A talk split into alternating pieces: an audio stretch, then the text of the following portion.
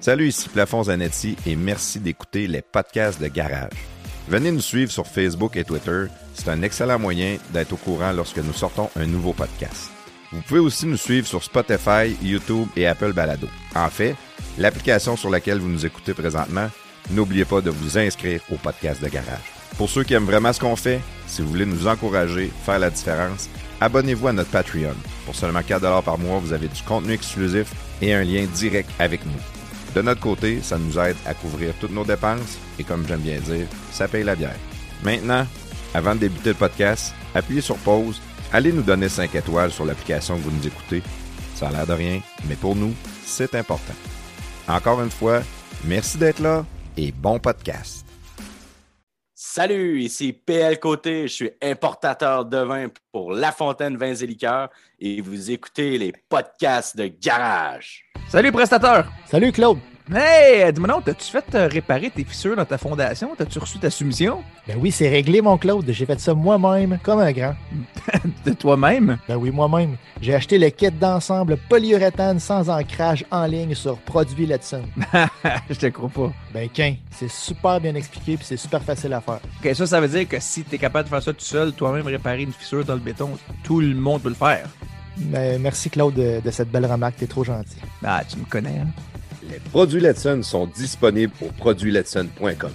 Pour réaliser tous vos travaux sur des surfaces de béton, pensez à Produits Letson. Produitsletson.com.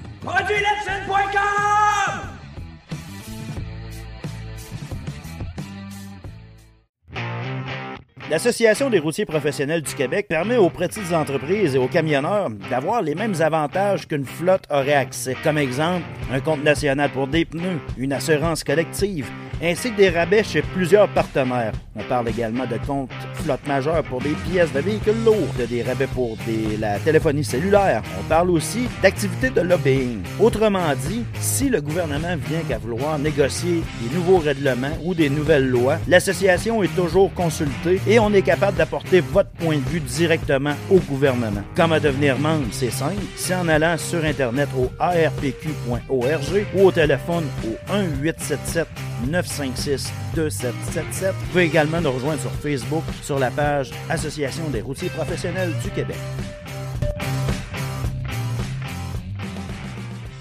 Ho ho ho! Bienvenue dans les podcasts de garage.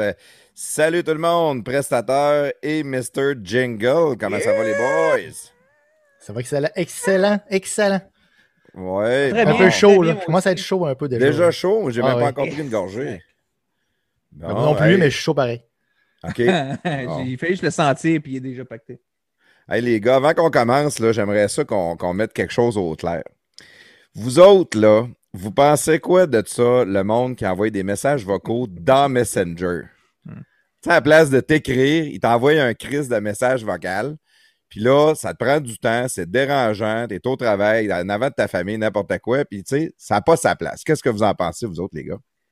Ben, moi, personnellement, je pas ça, mais c'est vrai que c'est moins facile à ouvrir et à lire, dépendamment de la situation. Puis, dépendamment des groupes dans lesquels tu es, tu sais jamais vraiment qu'est-ce qui va sortir dans le message. Donc, c'est sûr que si tu es avec ta femme, tu sais qu'en général, à moins que ce soit plus tard en soirée, ça va être un message, il va chercher du pain, tout ça.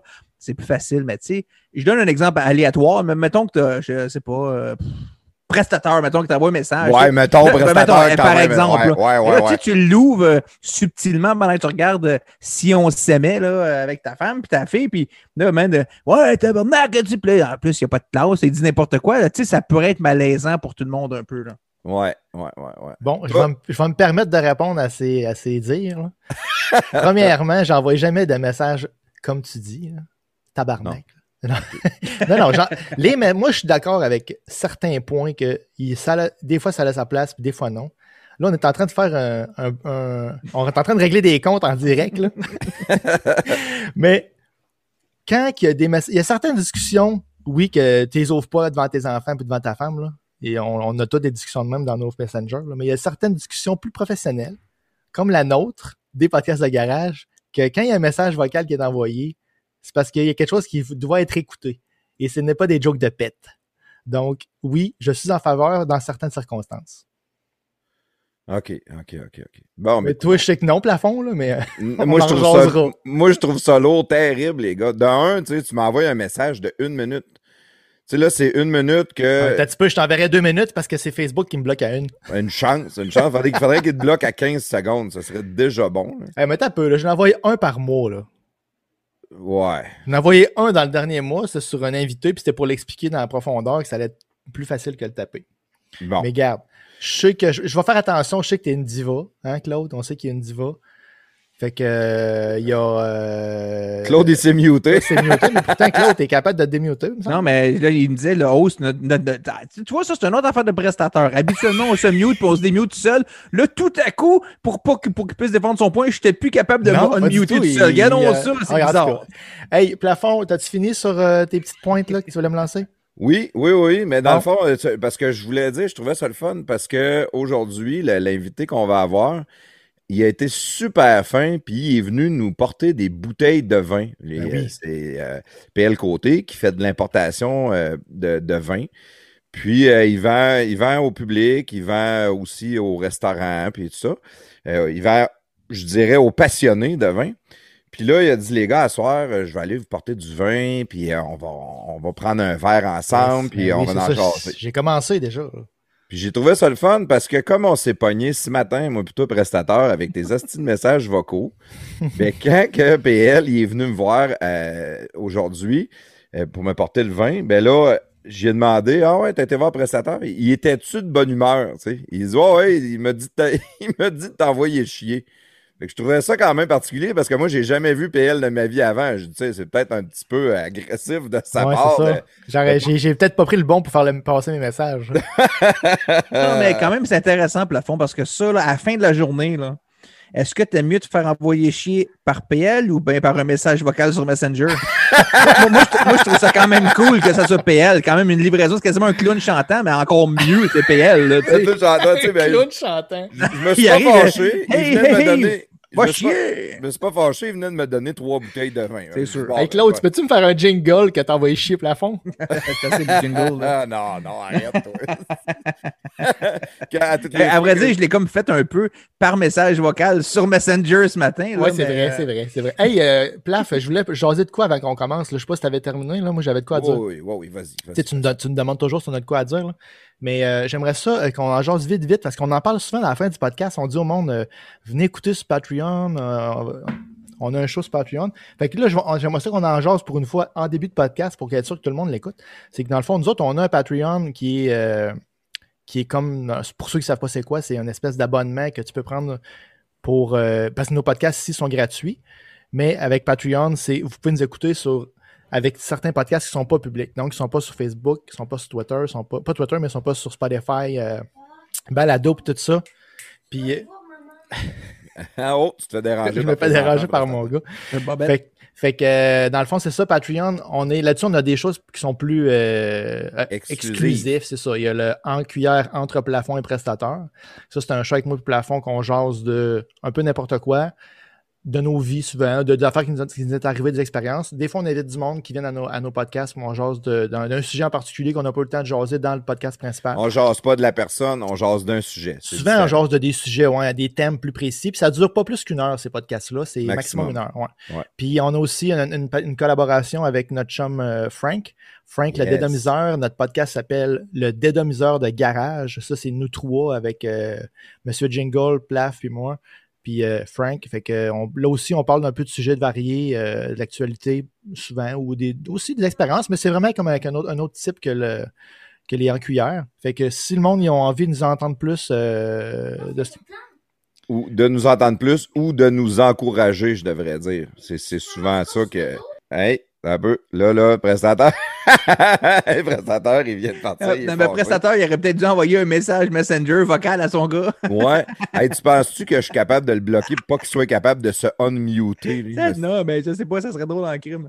Ouais. Non. Non, mais moi, c'est moi qui mis muté parce que j'écoutais de quoi? Je voulais trouver le bout que quelqu'un t'envoyait chier sur le message. Je le trouvais pas.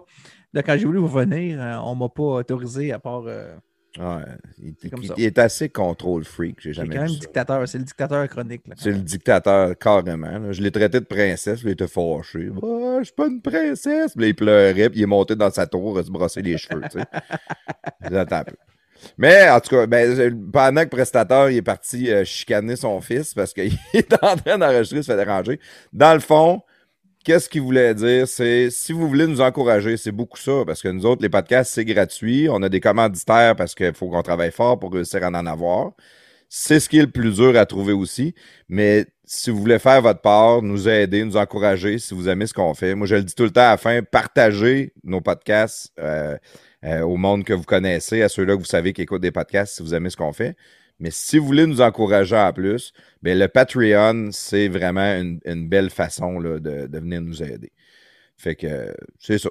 Fait que je pense qu'on a fait le tour de la question. Le prestataire, mais qui reviennent, on va dire qu'on est revenu sur les messages vocaux puis que on va régler ça.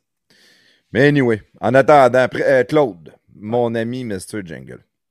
Toi, de- de- avec l'invité qu'on va avoir aujourd'hui, je sais que tu es un gros buveur de vin. là. Toi, t'es- c'est deux, trois bouteilles par jour à peu près, que- Minimum. minimum. Puis, c'est-tu plus un gars de vin rouge ou de vin blanc, toi? Oh, définitivement le rouge. Définitivement le rouge. Ouais, ouais. Puis, as-tu un pays favori? J'aime. À vrai dire, non, j'étais assez, euh, assez euh, ouvert à tout. J'ai longtemps aimé les vins toscans. Puis c'est encore le cas, mais je rien contre moi. j'ai- j'ai- J'aime le- le- le- les bons petits vins. Puis c'est pas besoin d'être des vins dispendieux, mais juste des bons petits vins. Puis euh, on a déjà parlé mais, avec d'autres personnes, mais dans le fond, moi, j'associe beaucoup le vin à, un environnement aussi. euh, une, soirée, tu sais, des fois, tu prends, tu es avec des bons amis, tu fais un bon petit steak, tu prends un vin, tout va bien. Tu le reprends trois semaines après avec un, dans un autre environnement, puis tu dis, ah, ben écoute, non, il, il était pas si pire. Il était bon, mais bon. euh. Fait que euh, c'est ça, j'aime ça. Moi, j'ai jamais gardé, j'ai un cellier de 150 bouteilles ici chez nous, puis j'ai pas jamais vraiment gardé de bouteilles, soit que je suis pas assez discipliné pour les garder parce que je les ouvre, mais euh, que j'aime ça du vin, puis j'aime ça le boire, j'aime ça de l'apprécier. Puis euh, c'est ça, je suis pas un grand fa- je suis pas un grand spécialiste, là, je connais pas les millésimes, tout ça. J'ai essayé, j'ai essayé de checker ça plutôt euh, plus jeune. tu sais, j'avais les, les chartes, quelles années étaient bonnes, euh, tu sais, les, les- les années étaient quelles bonnes en bonne région. Ah, moins fait que d'autres vraiment régions. déjà été passionné beaucoup. Ben, j'ai essayé, mais tu sais, euh, ça n'a pas, pas collé. Fait que finalement, j'ai abandonné l'idée, puis j'ai abandonné l'idée, puis je me suis dit, je vais acheter du vin pour le boire. Donc, tu sais, je vais faire une razzia trois, quatre fois par année. J'achète plusieurs caisses, je mets ça dans le cellier, puis je l'écoule à mesure que la vie euh, ouvre des bouteilles pour moi. Et puis, euh, ben, quand j'en ai plus, je vais en acheter d'autres. Ah, ben c'est bon, c'est Mhm. bon. Puis t'as, t'as dit de quoi, là, mettons, tu prends une bouteille de vin en mangeant ou tu vas en prendre une avec des amis dans, dans un autre contexte. Est-ce que, selon toi, puis ça, on va, on va aller l'apprendre, je suis sûr que tantôt, euh, notre invité va être capable de nous le dire, mais est-ce que, selon toi, le vin, le, le goût de ton vin va jouer à- à- avec le fait, avec qu'est-ce que tu manges, dans le fond? Tu sais, si tu prends un steak, tu as un tel type de vin, puis ton vin va être vraiment meilleur parce que tu as un steak que si tu le prenais tout seul, si c'était un poisson, des grillades ou peu importe. Ben, c'est sûr qu'il y a un accord à faire entre ton mets et le vin que tu bois, c'est sûr. Moi, je ne je pousse pas l'audace Mais est-ce que ça va rehausser le goût de ton vin, selon toi, Ah, ou moi, c'est vraiment ça va rehausser le goût de ta bouffe? Ben, les deux, je pense que tout, tout va être rehaussé. Puis moi, je suis croyant là-dessus. Cela dit, moi, personnellement, je ne suis pas capable de faire cette différence-là. Moi, j'ouvre une bouteille de vin euh, semi-random dans mon cellier, puis je ne sais pas de faire un accord quelconque avec le mec que je mange. Là. Je suis vraiment pas poussé loin de même. Puis des fois, ben, ça passe tout droit. Puis des fois, tu as des belles surprises. Alors, c'est un peu tout. euh, c'est à suivre. Là. Euh, j'ai pas, mais c'est sûr que ça fait partie au-delà de l'expérience. Le vin va venir rehausser ton repas et vice-versa. Donc, il y a des. pas pour rien a des pastilles à la SAQ là, Good. euh, pour rehausser ça. Bon, ben regarde ce qu'on va faire. Prestateur, il y a une petite urgence, il est en train de régler ses histoires chez eux. Fait que euh, on va partir le jingle. Puis euh, tout de suite après ça, PL côté. Yeah!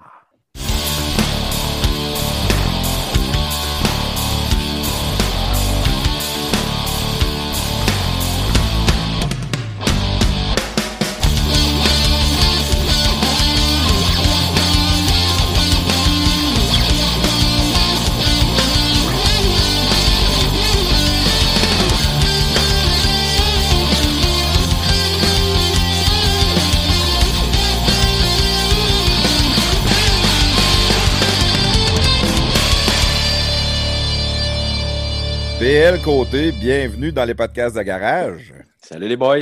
Salut, salut. Hey, nous autres, on est super contents de t'avoir à soir parce que c'est un asti de bon prétexte pour qu'on se mette chaud à soir. Un soir de soir la semaine. Yeah! Hey, puis, en, puis en plus, Plafond, c'est vraiment cool parce que, tu sais, tu sais, PL, c'est un, c'est un gars qui n'est pas habitué des podcasts. Puis, tu sais, c'est- le fun qui peut venir avec nous autres, puis qui voit comment on est organisé, puis comment on est vraiment professionnel dans ce qu'on fait. C'est vraiment, ça roule. C'est du tac au tac. là, Là, Claude, tu me fais une petite pointe parce que ça fait. On est une heure en retard à cause de moi. Là, Ça mais fait non, c'est pas à 45 cause de minutes qu'on jase dans le vide et qu'il n'y a rien qui marche. Ouais, non, mais en tout cas, à ma défense, j'ai eu une urgence euh, familiale. là. C'est ça que dans le, dans le pre-show, vous avez dû rendu compte que mon gars était là et il me dérangeait, mais finalement, c'est- anyway, c'est réglé, tout est sur des roulettes maintenant. We're Là, back, on, a baby! on, on a toute notre coupe de vin à la main, sauf Claude qui fait son esti de fraîché avec son cognac. Là. Mais nous Ouais. autres, on boit du vin.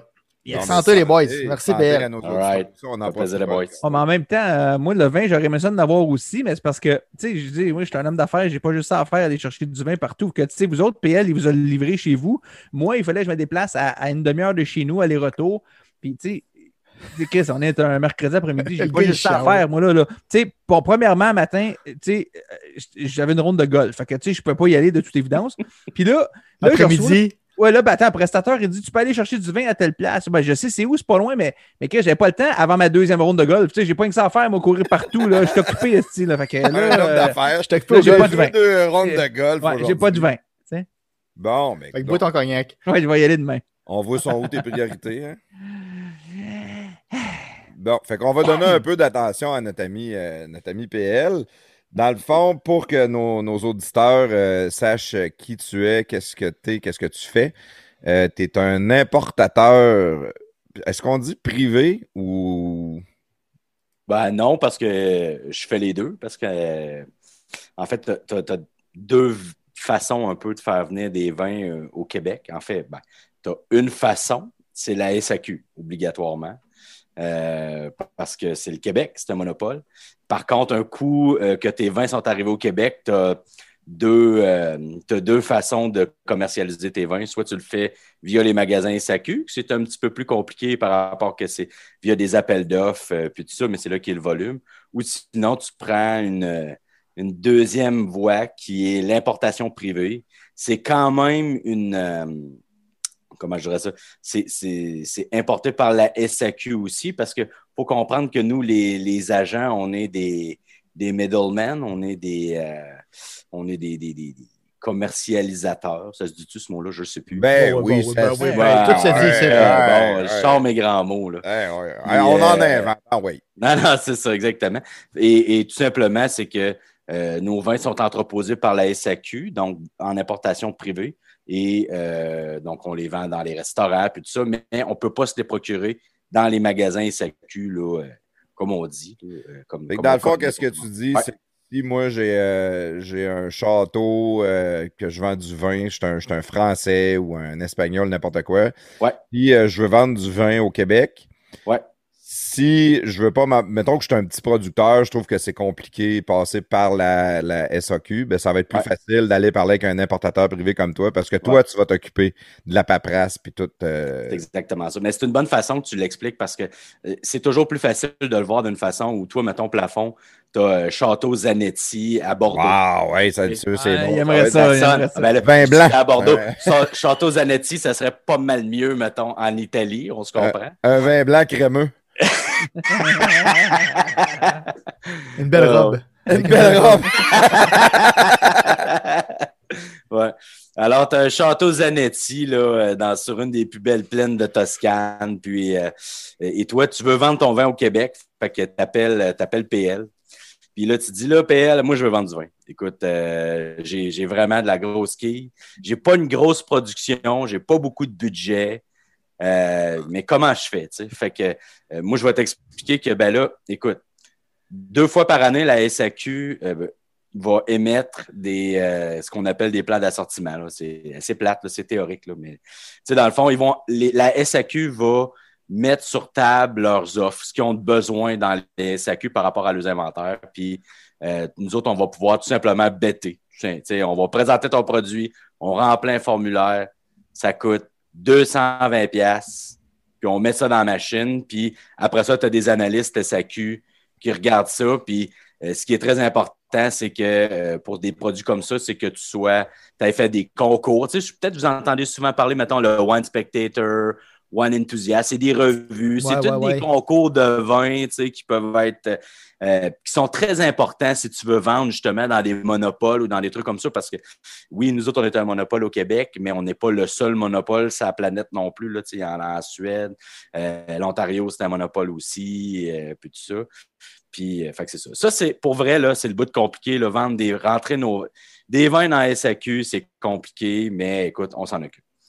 Mais là, un peu pourquoi que, je suis là, je pense, c'est pour vous parler de l'importation privée parce que ça reste, une, voie euh, via la SAQ qui est intéressante aussi pour les petits producteurs. Puis là, vous me coupez si vous avez des questions à mesure, parce que moi, je suis starté. Euh, non, non, non, mais moi, ma job, c'est de te faire parler. Fait que si tu parles, je ne pas certain. c'est ça. Euh, tu as, aussi la voie de l'importation privée. L'importation privée, bon, pour faire venir des vins au Québec, obligatoirement, tous les vins doivent être commandés par la SAQ. Si tu veux les revendre à des clients particuliers, des restaurants ou euh, des clubs de vin. Ça, c'est la règle de base. Tous les vins à la SAQ, en tout cas, 99% des vins que tu achètes en SAQ ou en importation privée sont représentés par un agent. comme moi, mais on est au-dessus de 300 au Québec. C'est gros. Grosse business. Ah grosse business c'est là que la compétition a lieu, si tu veux, parce qu'on se comprend qu'entre magasins SAQ, ça ne se compétitionne pas trop, mais la compétition entre agents, c'est féroce. Et là, donc, chaque produit, nous, quand on décide de faire venir, mettons, moi, Plafond, tu m'as appelé, tu me dis, PL, j'ai entendu parler de toi, tu es le meilleur. Je dis, je le sais. Je le sais. Il est très humble. J'aime ça du monde humble de même. Puis euh, j'ai dit, ben, écoute, pour commencer à SAQ, présentement, la SAQ cherche aucun vin de ta région. Par contre, moi, j'ai fait venir de tes vins, je les ai goûtés, je crois en toi. Puis là, déjà là, on développe une relation. Tu sais. On, aime, on, comprend le produit, on sait qu'on est capable de faire un hit. Et là, je te dis, écoute, je vais te passer une commande en importation privée. Ça veut dire que c'est un deuxième chemin, si tu veux, pour faire venir des produits. Euh, via la SAQ, mais où tes vins ne seront pas disponibles en succursale. Ça reste que c'est la SAQ que toi vas te commander des vins. Tu vas avoir une facture d'eux autres. Tu vas te faire payer, c'est clair, on se comprend, ce qui est complètement différent de certains marchés partout parce que euh, la SAQ, Parce que c'est la SAQ qui paye. Ah oui, absolument. Moi, je suis un middleman. Fait que moi, je dis à la SAQ, va voir euh, plafond, en Toscane, à telle adresse, il t'a préparé deux palettes de ces quatre, de ces quatre vins-là, puis ça te coûte tant. Puis la SAQ, après ça, euh, selon ce qu'on a négocié comme prix, moi puis toi, en euros, va dire, la SAQ va me dire, toi, tu vends ton vin tel prix. Oh, la SAQ va imposer combien de toi tu vends ton vin au marchand, au restaurant, tout ça. Là. Ouais. C'est même pas toi qui gères ça en tant que middleman. Euh, tu, euh, non. Est-ce qu'il y a une raison en particulier pour ça? Euh, ben oui, il euh, faut que les hôpitaux soient gratuits. OK, OK, OK. Il faut, qu'on ait le super bon panier de services qu'on a, c'est ça, en gros. Là. Exactement. parce qu'il y a une affaire que, PL ne nous a pas expliqué, mais il va l'expliquer tantôt. Là, il va en parler plus en détail, mais c'est pas lui qui vend, là, je pense. Là. Ben, tu es l'entremetteur, mais tu vends pas. C'est la SAQ qui le monde en contact. Fait que c'est les autres qui décident. Bon. Mais faisons, un, mettons, Mettons, plafond, tu fais un excellent vin d'Italie qui coûte 3 euh, euros. Tu vas le vendre, tu vas vendre une palette, c'est 600 bouteilles à 3 euros. Tu vas envoyer ça à SAQ. La SAQ va t'envoyer un chèque de 600 fois 3 euros. 1800. La SAQ va me dire, toi, tu vends ton vin tel prix, parce que ça change. Les prix changent de partout. Puis moi, après ça, je vais ajouter ma commission euh, quand que je vais le vendre à soit euh, toi ou euh, un restaurateur.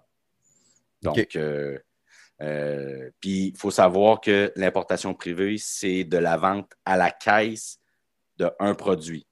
Un agent n'a pas le droit d'ouvrir une caisse et de mixer des bouteilles ou quoi que ce soit. Là, comme c'est pas comme un magasin SAQ où tu mixes tout ça. Ah non, juste à la caisse à la caisse. Exactement. là, PL, si je comprends bien, là, là tu, trouves un vin là, chez la, la, la, Casa Zanetti là, à Tostan. Casa Zanetti. Casa Zanetti. Casa, c'est espagnol, que c'est pas le bon terme. En tout cas, tu comprends le Zanetti euh, Villa. La pizza, la pizza Zanetti.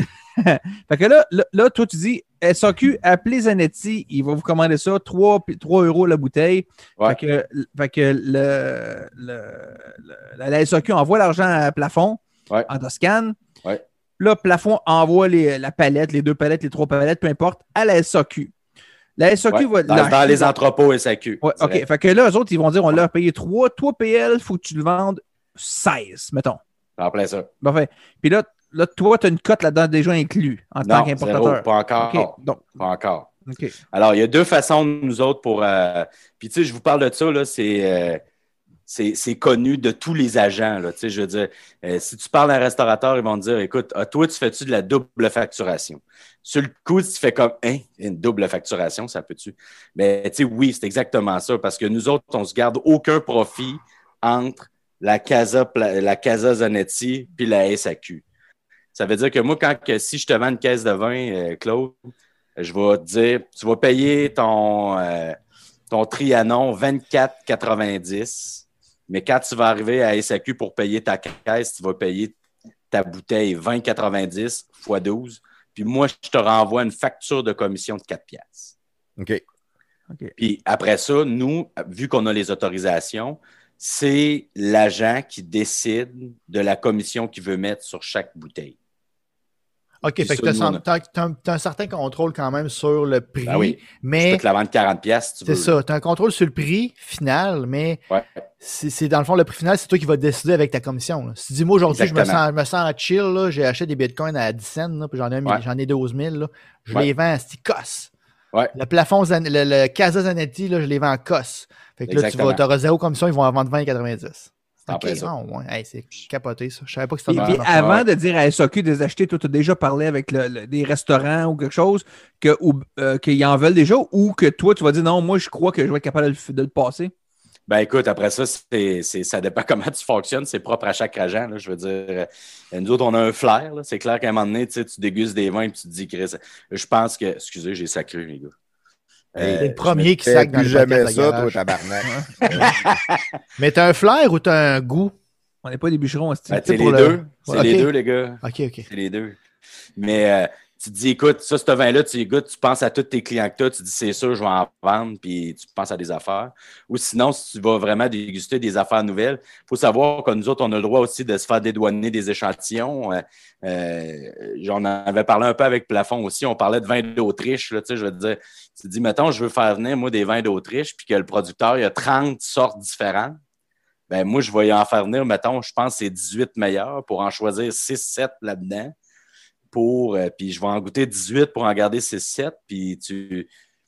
Tu sais, c'est après ça, c'est des décisions d'affaires comme n'importe quel Mhm, business qui existe sur la planète. Là, je veux dire, euh, euh, tu vas commander des affaires que tu sais que tu vas vendre. En tout cas, ça reste C'est encore. ça, c'est ça. Tu, tu, tu prends, comment, tu prends pas trop de guess, là, dans le fond. Là, tu, ben, tu prends un peu un certain guess, mais ben, tu as quand même tes connaissances, ton background, tes clients. Ben oui. Savent que tu vas le vendre. C'est dans le relationnel que tu ton as avec marché, tes- tu connais ton marché. clients. Ben oui, complètement. Et, Puis, tu sais, mettons, je veux dire, que- Moi, je suis basé à Québec, aussi prestataire. Puis, tu sais, moi, je suis basé à Québec, mais il y a une méchante différence entre le marché de Québec, le marché de Montréal. Euh, même à Montréal, après ça, tu as un marché anglophone, tu as un marché euh, euh, francophone, tu as, des, t'as des sections un petit peu plus euh, avec des cultures ouais. différentes aussi, plus ethniques, justement. Tu sais, si on parle des, des coins juifs puis tout ça, eux autres, ils vont chercher des vins cachers, euh, des armagnacs cachers. J'ai, j'ai, eu à dealer des affaires comme ça. Tu sais, c'est, c'est, un, c'est, un, un gros marché. On n'est pas beaucoup au Québec, mais en même temps, il se boit beaucoup de vin. Beaucoup de Fait que vin. tu pourrais te spécialiser, mettons, comme exemple, on a fait un podcast avec Ouais. Mme Radou qui, est- qui vient de la Roumanie. Oui. Là, tu sais qu'à Montréal, il y a, euh, je sais pas moi, 14, Très grosse 12 diaspora 12 roumaine. 500 Roumains à peu près. Là, puis euh, ils n'ont pas de vin roumain à SAQ. Puis là, tu Ouais. trouves une plug en Roumanie. Fait que là, tu sais que tes caisses de Roumanie, les autres, ils vont avoir comme un sentiment d'appartenance avec ces bouteilles-là. Ils n'ont jamais goûté, mais ils vont l'acheter parce qu'ils viennent de la Roumanie. Là, tu sais, là, c'est- tout compris. c'est des, c'est des genres de, de, de petites clics Mm. ni- nichés que tu peux, tu peux avoir dans tes clients. Tu as tout compris. C'est exactement ça.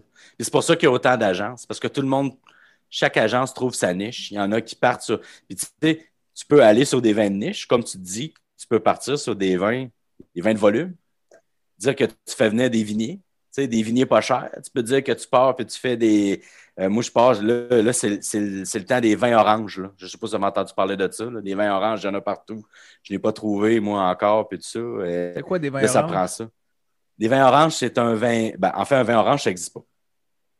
Un vin orange. Mais il y en a partout. blancs, des vins rouges. des Arrête vins de faire chier, c'est toi qui viens de le dire. Là. Niaise-moi pas ici, tu PL. Il y en a Là. partout, ça n'existe pas. On va aller technique, les gars. Là. Sortez Vas-y, vos vas-y. papiers, vos crayons. Ah, ok, ok, vas-y. Un vin orange, c'est un vin blanc avec macération pelliculaire.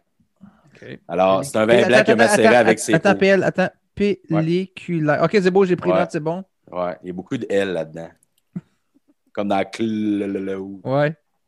Claude. Monsieur Jingle. Ouais, jingle.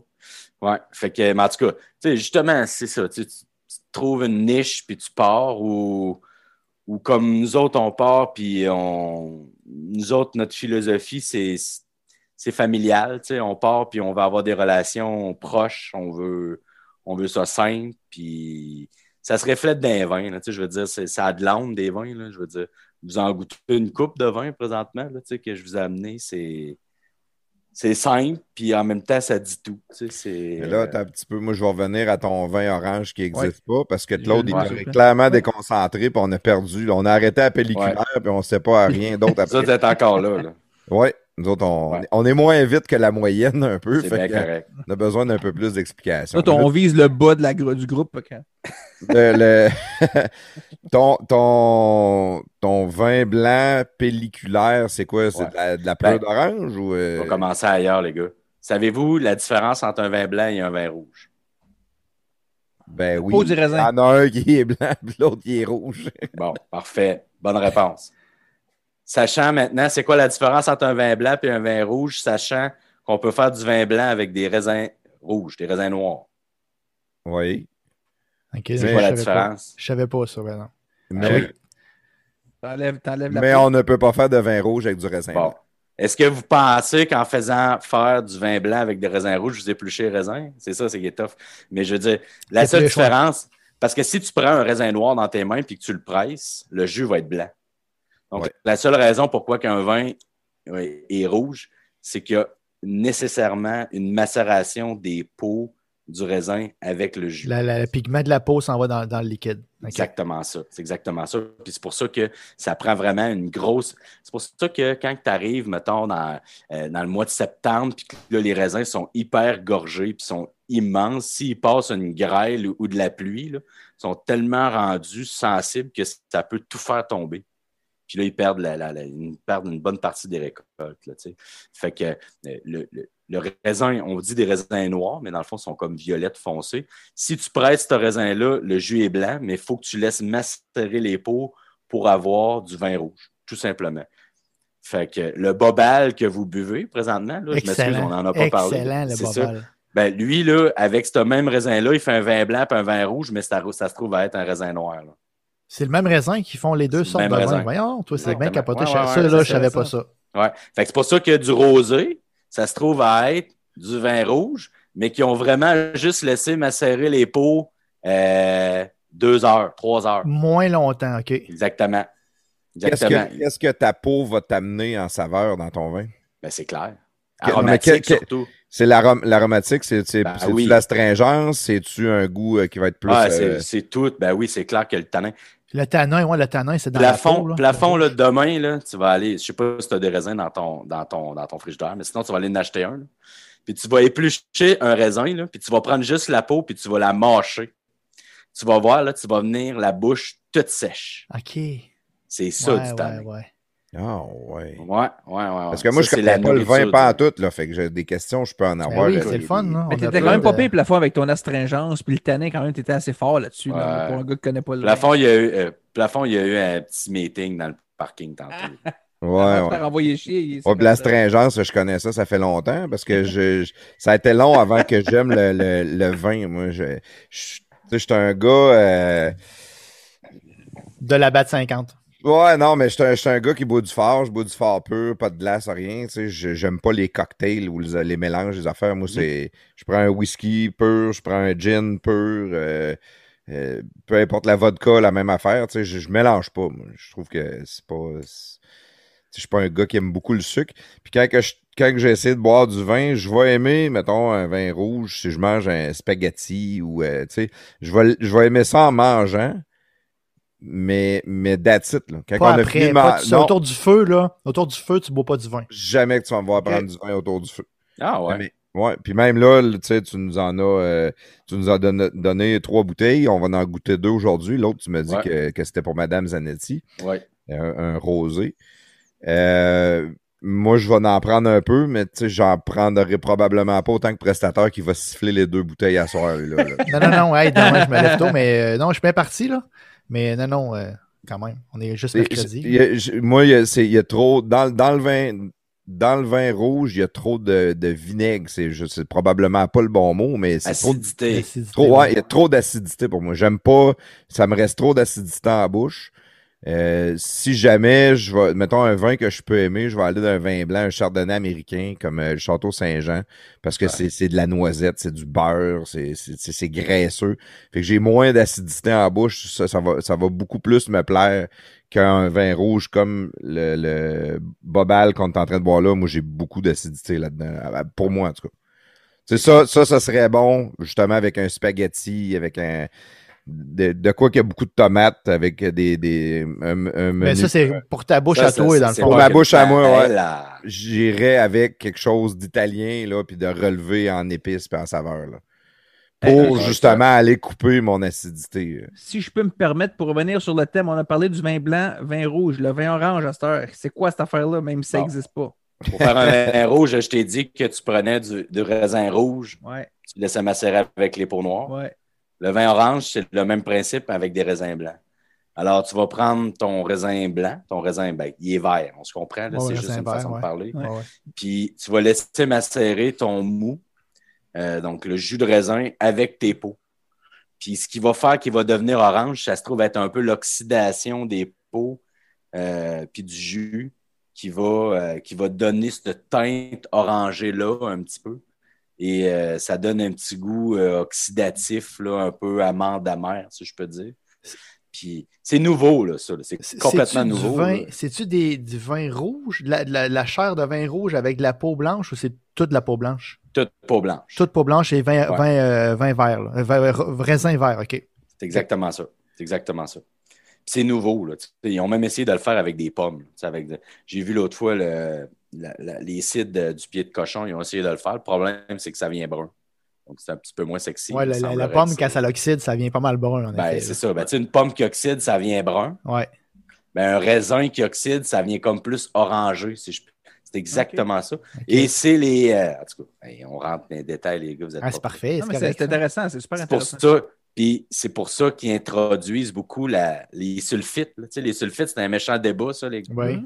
Mais si tu veux pas que ton vin vienne, vienne brun, orange, puis qui oxyde, puis qui goûte euh, le- justement la- l'oxydation, la- l'amande amère, le, puis tout, euh, c'est pour ça que les vins sont sulfités. Tu veux pas que ton, ton, ton jus est pourrisse. C'est comme un, euh, comme un avocat qui brunit, comme une pomme qui brunit, puis tout ça, c'est le même principe dans le raisin quand tu fais du vin. C'est pour ça même heure, la technologie est tellement rendue haute, ils récoltent les rosés puis les vins blancs, euh, puis les raisins blancs de nuit à la fraîcheur. Quand il fait frais, avec des machines à vendanger, c'est pas tout le monde qui font ça, mais ceux qui peuvent le, se le faire pour des raisins, pour des vins un petit peu plus d'entrée de gamme, ils ramassent ça de nuit à la fraîcheur pour être sûr que ça n'excite pas, puis ça t'évite après ça de rajouter de la sulfite pour rien. tu sais. Ah, le, fait vraiment- le, le bobal, là, c'est écrit sa bouteille, là, c'est pas écrit en français, c'est écrit Contiennent sulfitos. Obligatoire. C'est obligatoire pour le transport au Canada. OK. Mais par contre, quand tu la jettes, ça, c'est un vin de où, ça, là? C'est un vin euh, Espagne. d'Espagne. Ouais, Espagne, Ouais. Espagne. Quand tu l'achètes en au Espagne, il n'y a pas de sulfite. dedans. C'est sûr que ben, ils, ils vont peut-être bien en mettre, ça dépend. Écoute, ça dépend de la proximité. des- hey, ça dépend de la proximité des vignes par rapport aux chais. C'est une question d'heure- de, de minutes puis d'heures aussi. Là. Si tes vignes sont toutes autour de où ce que tu vas presser ton raisin puis tu vas faire ça, tu n'as pas besoin de mettre de sulfite de rien. S'il y en a, Ah, euh, ouais, fait donc, toutes ça, a les- l'air, ça, a l'air, ça a l'air sexy le vin, mais c'est pas si sexy que ça. Là, je veux dire, il y, a des, il y a des vins, il y a des vignobles là, que, mettons, tes châteaux Zanetti, toi, tu peux avoir. euh, tu peux avoir, mettons, tu es sur l'île de Montréal, puis ton chai, il est au Centre Bell, là, tu peux avoir des vignes à Brossard aussi. puis tu t'appelles vin de Montréal, pareil. Ouais, ouais, ouais. Il faut ouais. que tu es charri aussi. Là. Fait que tu es en train de me dire que tous les vins importés au Canada ont du sulfite dedans. Obligatoirement pour le transport. Euh, ça prend un minimum.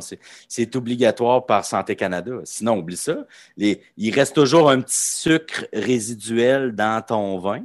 Puis si tu ne mets pas un minimum de sulfite, puis là, quand j'ai un minimum de sulfite, c'est vraiment très peu. C'est les, les, histoires de mal de tête, puis tout ça. Là, moi, j'ai tous mes vins ne sont pas tous bio, puis c'est au minimum de sulfite. Ça dépend du sucre résiduel qui reste dans ton vin. Si tu ne mets pas de sulfite, ton vin il arrive au Canada, puis la fermentation a leur prix, le sucre qui reste est mangé par les levures, puis là, tu, te ramasses avec un vin mousseux, puis si tu n'as pas mis une collerette avec une barre de fer sur le dessus, tes bouchons, ils ont tout envolé, puis la, non, la fermentation a repris. Puis Ben c'est oui. c'est ça, les, la fois, les vins nature, il n'y a pas de sulfite, il n'y a pas rien de ces choses-là? Mais ils sont obligés d'en avoir un peu de sulfite même, pareil pour le transport. C'est un- En tout cas, le seul vin sans sulfite que j'ai que j'ai connu qui a réussi à faire le voyage, c'est un vin qui ont réussi à pasteuriser. Donc, à chauffer le vin. Il y a une technique qui existe, puis euh, c'est Gérard Bertrand qui avait fait ça. En tout cas, euh, fouille-moi comment ils ont réussi. C'est une technique qui existe. Ils avaient réussi à pasteuriser le vin, donc ils ont réussi à faire un vin 100% sans sulfite qui traversait à flaque.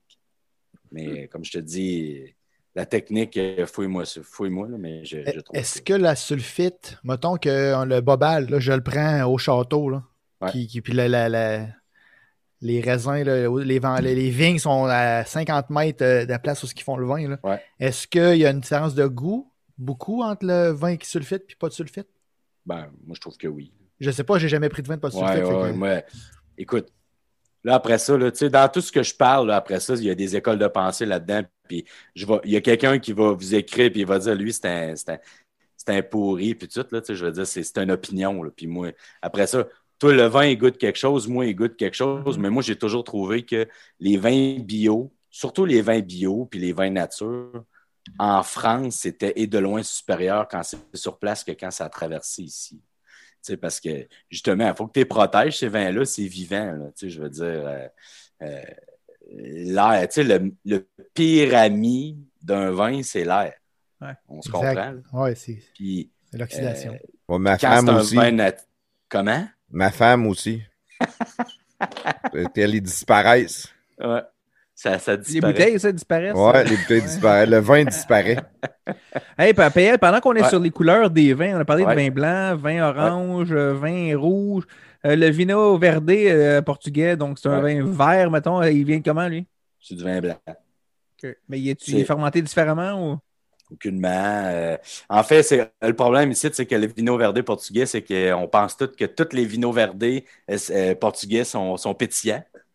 Un peu comme les, euh, ben, comme les 3-4 qu'on a ici, sont mais Comme pétillant sans light, un peu. hein. ouais, ils appellent ça frisanté un peu. Là. Tu sais, c'est- Ouais. Mais euh, quand tu t'en vas là-bas puis tu goûtes, tu te rends compte que les, les vinos verdés, euh, il y en a deux ou trois qui sont pétillants, mais c'est pas supposé être pétillant tant que ça.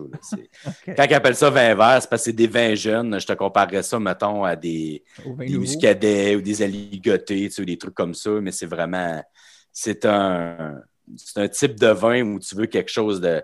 euh, tu sais, mettons, plafond, toi qui n'aimes pas l'acidité euh, ou, le vinaigre, euh, essaye pas le vino verdé, tu vas faire le saut. Mais, mais tu sais, après ça, ça, ça dépend. Là, ça, ça dépend de ta relation avec euh, l'acidité.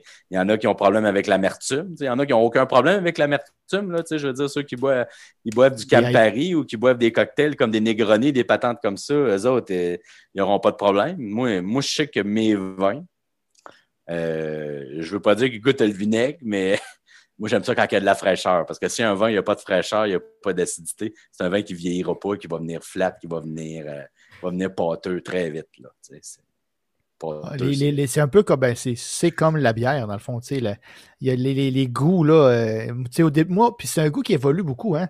Moi, au début, là, juste, hein, que, mettons, pour parlons de la bière, au début, les, les IPA, là, je- j'aimais pas ça. Là. Je prenais beaucoup de. Avant, la, je prenais beaucoup de blanche. De La, de la, la blanche de Chambly, de la Au Garden, de la Monday. quand il fait chaud dehors, tu sais, genre, il fait chaud, une petite blanche et rafraîchissant. Maintenant, il fait chaud dehors, je vais prendre une IPA s'il fait chaud là, pour me rafraîchir ou une session. Là. Que T'as moins de misère avec l'amertume, justement, prestataire. maintenant, j'en ai moins. Avant, j'en avais un peu plus. Maintenant, j'en ai moins. Puis le vin, c'est la même chose, selon moi. Plus tu sais, au début, tu commences avec euh, des vins Beaujolais. Puis là, tu, tu, tu, commences un plus doux, là, pour, apprécier un peu le goût. Puis après ça, quand tu es jeune. Puis après ça, plus tu évolues. Puis après ça, tu rentres avec des vins euh, barriques de chêne, 24 mois. Puis euh, plus, plus corsés. 100% hein. d'accord avec toi. Puis la fond, lui, c'est plus la batte 50. Fait que, tu sais, c'est sûr que quand il tombe dans l'acidité, la batte 50, c'est plus sucré un peu, la bière. Là. Fait que, lui, il faut que ça peut-être bien plus la bière que tu penses, prestataire. ben, mais oubliez pas que moi, je buvais, moi, je buvais de la microbrasserie avant que ce soit cool. J'ai jamais, jamais dit que tu ne buvais pas la bière. Tu bois la meilleure bière du monde. Au contraire, je te fais un hommage. Là, tu ah, ok, ok, ok. Bon, c'est bon. Arrête. C'est bon, c'est bon. c'est clair aussi que le monde ne savent pas ça, mais la, batte 50, c'est parce que ça fait 50 ans qu'elle est en barrique de chêne aussi. C'est ça qui vient chercher son goût euh, vraiment spécifique. Oui, oui, parce que tout le monde le sait que la bière, ça se fait vieillir très bien. Ah, mais tu sais, je veux dire, en même temps, c'est le fun, tu sais, justement, par rapport à ceux qui tu écoutes parler quelqu'un, ça n'existait pas, là, là 5, 6, 7 ans, quelqu'un qui décrivait une bière avec une longueur en bouche d'une bière, puis ben vieillir une bière en fût de chêne, puis tout ça. Je veux dire, moi, la bière, euh, moi, je suis poche là-dedans. J'ai pas, écoute, j'en bois de la bière, peut-être trop, en fait, mais je veux dire, je bois pas de la bonne bière. Je veux dire, moi, je je m'éclate dans le vin, je fais mes affaires, puis quand j'ai le goût d'une bière, c'est pour me désaltérer, c'est pour, euh, pour penser à rien. C'est, après ça, on a une relation. Ok, ouais, parce que quand tu prends du vin, là, tu penses à tu computes là, quand, tu, quand tu prends du vin plus. Tu analyses plus ben, peut-être. Je compute sans le vouloir, mais j'ai comme pas le choix. C'est ouais, pas juste ça. Là, quand tu travailles dans le garage la fin de semaine, il me semble qu'une bière, c'est plus approprié qu'une coupe de vin. C'est clair. Ouais, c'est plus pratique aussi, autour du four tu tombes ton gazon, tu sais, euh, à chaque fois que tu vides ta poche de, de, de, de gazon, euh, tu te prends une gorgée de bière, tu prends pas une gorgée de vin. Toi, plafond, quand tu fais le gazon, as-tu un casque, tu sais, les casques de construction avec euh, les canettes de chaque côté avec des pailles, là? T'as-tu ça, toi? comme Homer, Simpson qui avait ça, je pense. C'est une crise de bonne idée, mais c'est rendu mon gars qui tombe mon gazon. Fait que moi, je le regarde en prenant la bière. là, je dis, fais ça de même, tu suis ta ligne, là. Non, pas comme ça. là, moi, je chiale. C'est ça, on les faut les éduquer, ces petits gars-là. Mais pendant ce temps-là, plafond, tu prends-tu du vin dans ton garage vu que tu ne tombes pas le gazon? Non, non, non, non. Euh, à la limite, ça va être un whisky là, parce que je fume le, le cigare puis la pipe. Fait que je vais, je vais plus m'amuser dans quelque chose de fort. Mais anyway. Euh, écoute, PL, on peut jaser. On va jaser de vin encore beaucoup plus, mais j'aimerais ça qu'on aille faire, qu'on aille te connaître plus un, peu avant. Parce que moi, je trouve ça hot. Euh, que l'entreprise que tu as là, l'entrepreneurship. Je veux savoir qu'est-ce qui t'a amené à ça. On va commencer par euh, quel âge, toi, PL? Ah, moi, je suis vieux. J'ai 33 ans. 33 ans avec ta compagnie. Euh, tu es un gars de Laurier Station, ça? Tu me l'avais envoyé dans le binaire. Sir. Ouais, proud. Tu as fait un DEP en service de restauration. Mais comme kid dans le binaire, est-ce que, est que tu buvais du vin jeune? Est-ce que tes parents aimaient le vin? Est-ce que. nous autres, on a, on a aucune culture de vin dans la famille. Aucune. Aucune. C'est. Euh, nous autres, on a une culture de service pour vrai, euh, moi, depuis que je suis tout petit, ma mère, ben, écoute, pire que ça. Tu sais, mon grand-père. Mon grand-père avait deux épiceries, dans, dans la région. Puis moi, j'ai toujours connu ma mère puis mon père qui étaient au service des gens, tu sais, dans une épicerie. Elle m'emmenait mon père dans l'automobile, puis là, les roulottes, puis tout ça, contact avec les gens, puis tout ça. Sauf que, tu sais, puis contact alimentaire, puis tout ça, mais ça a commencé quand je suis sorti du secondaire. Je suis allé faire. Euh, j'ai commencé une technique en gestion hôtelière à Mérici. Parce que c'était bien hot d'aller au, collège, là, puis euh, privé. c'était privé, ça, ouais. Ouais, exactement. Puis écoute, je suis bien content d'y être allé parce que même pas un an, un mois en dedans de mon cours que je connaissais ma femme euh, d'aujourd'hui. J'avais, je venais d'avoir 17 ans. Puis j'ai l'impression que je suis allé juste pour ça parce que dans ce cours-là, j'ai connu la restauration. Puis nous autres, on n'a aucune culture de restauration. À, à, Laurier, il y avait des restos, mais c'est comme n'importe quel euh, village. C'est la patate du coin. Puis, euh, exactement. Il n'y a aucune gastronomie là. Tu vas, si tu vas au resto, c'est de la pizza, des, poutines, puis des affaires comme ça. Puis c'est bien correct, je veux dire, moi, je renie rien de ça. Par contre, moi, j'ai toujours eu des parents qui cuisinaient beaucoup. C'était beaucoup des repas maison, puis tout, puis ils aimaient beaucoup ça, cuisiner. Fait que je me suis retrouvé dans la restauration, puis là, j'ai lâché ma gestion hôtelière. Quand j'ai su, j'ai dit, la restauration, j'aime ça. Puis j'avais commencé à travailler dans un petit resto qui était bien hot à Lévis, euh, qui s'appelait L'Intimiste. Puis j'ai lâché ma gestion hôtelière, je me suis en allé en service de la restauration à Fierbourg, à Charlebourg. Puis euh, pour suivre vraiment, c'est un cours, là, c'est plate parce que c'est plus populaire, mais tu sais, euh, c'est un cours, tu gagnes, je pense, ce cours de, service de la restauration-là, là, 3-4 ans d'expérience en un mois. Oh, wow! Ça t'apprend à t'organiser, tu as un cours de sommellerie, tu as un cours de. Tu apprends tout, tu sais, des cafés, des cocktails de base. Sors de là, là puis je veux dire, tu as vraiment une bonne base, sauf que, tu sais, euh, c'était pas tellement populaire. Euh, ça, ne l'est plus. En tout cas, clairement, aujourd'hui, ils ont de la misère à remplir 10 euh, personnes dans un cours de service de la restauration. Ah non, c'est terrible. Moi, je trouve ça triste au bout parce que moi, ça m'a tout apporté dans la vie. Moi, si j'avais pas eu ce cours-là. comment ça, ça fait? Tu penses que ça s'en décline? Ben, non, ben, c'est bien simple. les restaurants le demandent plus. Puis c'est là que je m'en allais, c'est que euh, moi, j'ai travaillé un an à, à, l'Intimis. Puis moi, je travaillais en cuisine de jour, puis en service de soir. Fait que, tu sais, en plus, j'ai une bonne expérience de cuisinier, puis tout ça. Fait que c'est pour ça que je cuisine euh, beaucoup encore aujourd'hui. Puis euh, on en a tellement vu. Puis à ce moment-là, ma blonde, elle avait commencé à travailler à Fenouillère, elle, à, Québec. Oui. Puis. Euh, ce restaurant, elle était en service de restauration à Sud-Est. Très bon. restaurant haut de gamme, là, sur, pas, loin du, pas loin des ponts. Absolument. Très haut de gamme. Puis c'est parce que les deux, les deux profs à l'époque, parce qu'ils sont plus propriétaires maintenant, mais Yvon puis Martin, ils, ils, eux autres, ils enseignaient à Mérici. Ils avaient engagé ma blonde, puis ils font bien. Je veux dire, eux autres, ils ont engagé belle fille en premier, puis après ça, ils prenaient un granor et après. Puis euh, moi, j'étais à, l'intimiste, puis tu sais, je travaillais beaucoup. Puis elle m'a emmené, il y, a il y, a eu un poste de serveur qui s'est ouvert à, à, à Fenouillère. Puis ma blonde a dit, Chris, elle dit, demande à Martin, elle dit, peut-être qu'il va te prendre. Fait que, finalement, c'est ma blonde qui m'a fait rentrer à Fenouillère. Puis, vu que j'avais lâché la gestion hôtelière à Mérici, euh, puis que lui, il était prof là. Le propriétaire du restaurant, il m'a regardé puis il m'a dit Moi, si tu veux travailler dans mon restaurant, ça te prend un cours complet de restauration. Fait que j'ai dit ben, pas de problème. Fait que c'est à ce moment-là que je m'étais dirigé pour aller suivre mon cours en service de la restauration euh, à Fierbourg, ce qui est un DEP. Puis moi, c'est là que ça a vraiment ça a vraiment starté. Puis où ce que je suis là aujourd'hui, c'est juste grâce à ce cours-là, mais surtout euh, aux profs, aux profs qui étaient là. Moi, on rencontre tout un prof dans notre vie qui, qui tu te souviens, dans n'importe quoi, au secondaire ou dans n'importe quoi. Puis moi, c'est là que je l'ai rencontré. J'ai eu plein de bons profs, mais lui, c'est mon mentor. Puis encore aujourd'hui, on se parle beaucoup. Puis il s'appelait Bernard euh, Arnaudot, c'est un Français. Puis lui, là, quand on s'était parlé, puis tout ça, il m'a dit Crime, tu viens faire un cours, tu as fait un an à, à, l'intimiste, puis tu t'en vas à Fenouillère. Pourquoi, qu'est-ce que tu fais ici? Je dis, ben moi, on me l'exige. Ça prend un cours de restauration pour travailler dans un restaurant. sais, ça a l'air fou de dire ça, mais c'est parce qu'un serveur ici, c'est pas considéré comme un métier vraiment. C'est plus vu quasiment comme un job de. D'étudiant quasiment. Mais, mais, ben peut-être plus dans les restaurants restaurant, restaurant, mettons, pas fast-food, mettons Saint-Hubert ou autre, là, mais quand tu arrives dans un restaurant haut de gamme, tu sais pas que le gars qui te sert, il connaît rien. Là, tu veux être bien, tu veux être bien servi, là, au prix que ça coûte. Il y a, il y a, un décorum aussi oui, à oui. Ouais, ouais, mais moi, je te confirme que la plupart du monde là-dedans, ils ont appris sur le top. Je te dis pas qu'ils sont pas bons, là, loin de là. Je te dis juste que c'est plus long apprendre les bonnes méthodes si tu apprends sur le tas dans un restaurant. Puis euh, le fait que tu n'aies pas fait ton cours en restauration, ça va être de plus en plus dur de t'ajuster de restaurant en restaurant.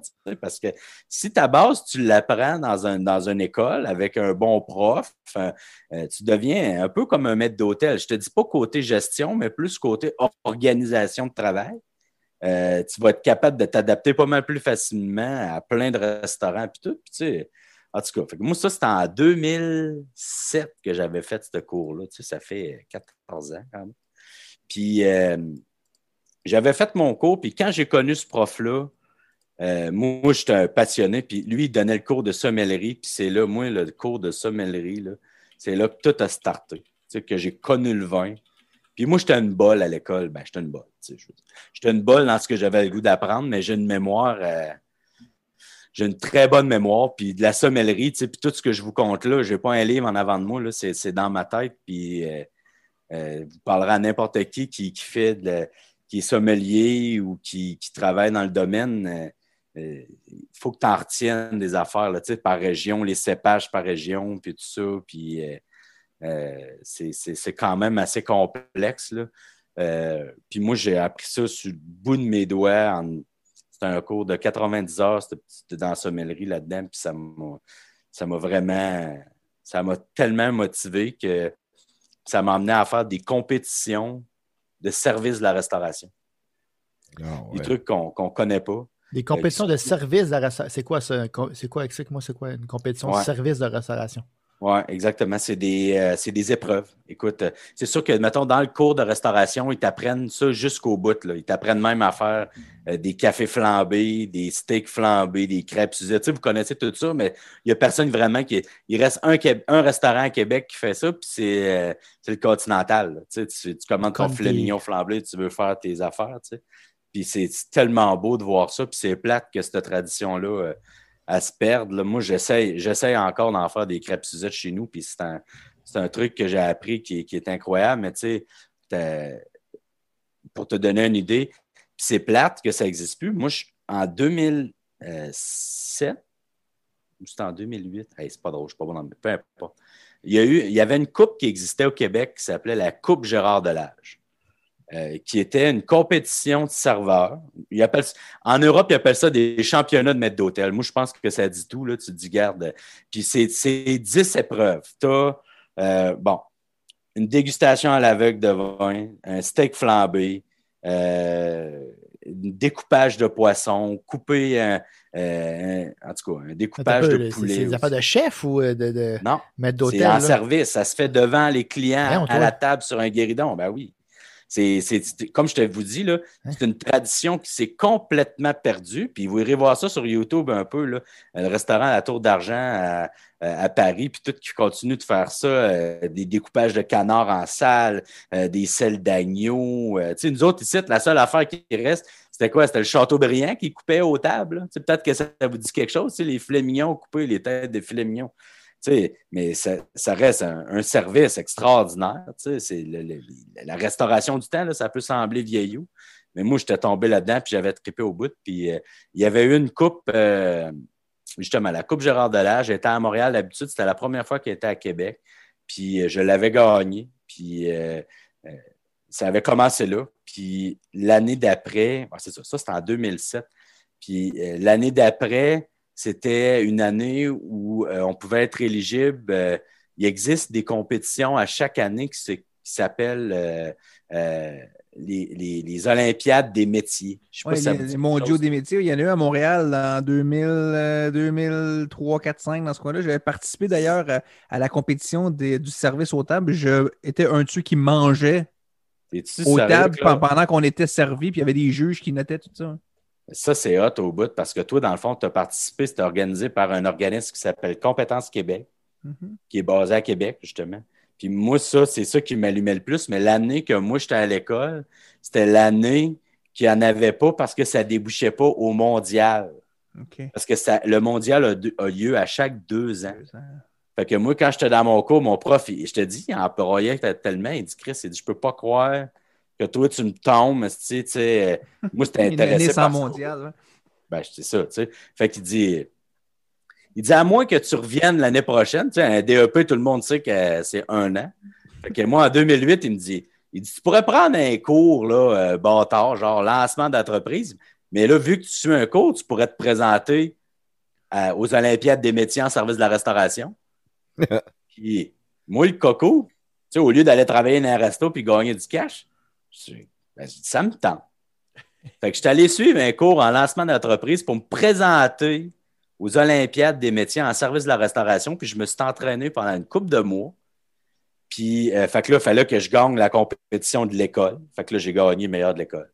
Après ça, une compétition régionale. Fait que là, tu te, tu bats contre euh, l'Olympiade. Euh, mettons, la seule autre école hôtelière à Québec, c'est Wilbrod Bérard, l'école de la capitale. Fait que là, on se fait une petite compétition contre eux autres, puis là, on gagne. Là, après ça, tu t'en vas au provincial. Fait que là, c'est clair que l'école à battre, c'est l'ITHQ. Hmm. Parce qu'en plus, le gars qui organise la compétition, c'est un prof d'ITHQ. C'est quoi l'ITHQ? C'est M. Blaquière? C'est, euh, Non, M. Foussard. Foussard. C'est où ça, l'ITHQ? C'est à Montréal. C'est l'Institut technique hôtelière euh, du Québec. du Québec. Ça, c'est le top école. Puis eux autres, là, ils ont.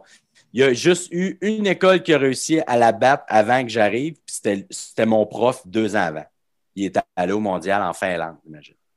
Puis là, l'année d'après, il avait avait perdu. Puis là, c'était à mon tour. Puis il dit J'ai réussi à les battre une fois. Puis il dit là, toi, il dit Je suis sûr qu'il dit On a peut-être une deuxième chance, mais sinon, tu sais, 20 dernières années, c'était toujours lui qui gagnait. Fait que je me présente là-bas, puis c'était tellement émotif. Puis le prof, il voulait, il voulait tellement, puis c'était super le fun. Bernard, c'était une machine. Il m'a monté, là, je vous le dis, j'en reviens pas encore. J'étais capable de défaire un poulet en bas de 4 minutes avec une fourchette et un couteau de chef. Ben voyons. Passé, je te dis, mon gars, on était tellement rodés, là. Tu me Puis je te dis encore aujourd'hui, je m'achète un poulet à l'épicerie. Je me prends un couteau et une fourchette, je te défais ça en 4 minutes. Les cuisses sont sorties, les deux ailes avec les deux poitrines, les solilès en dessous, tout est sorti. Il ne reste pas une graine de viande là-dessus. Mon gars, il me regarde et dit Ben voyons donc. Puis je te dis, je m'étais entraîné pour ça, puis je pense, c'est la seule fois que j'ai broyé quand on a battu l'ITHQ. Ma blonde n'avait pas pu être au brunch le lendemain quand je t'ai annoncé. On avait battu l'ITHQ, puis c'était gros. Là. Pour vrai, là, en tout cas, on avait gagné. Puis là, ben, dans le fond, je devenais champion du Québec. Fait que là, tu deviens Team Québec. Puis là, on s'en allait à Calgary pour la compétition canadienne. Donc, l'Olympiade des métiers euh, à Calgary, du Canada.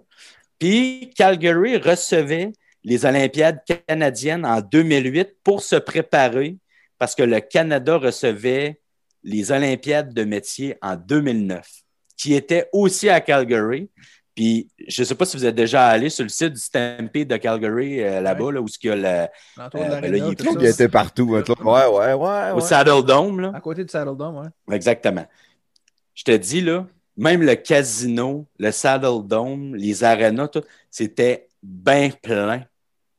On c'était que des métiers, puis tout.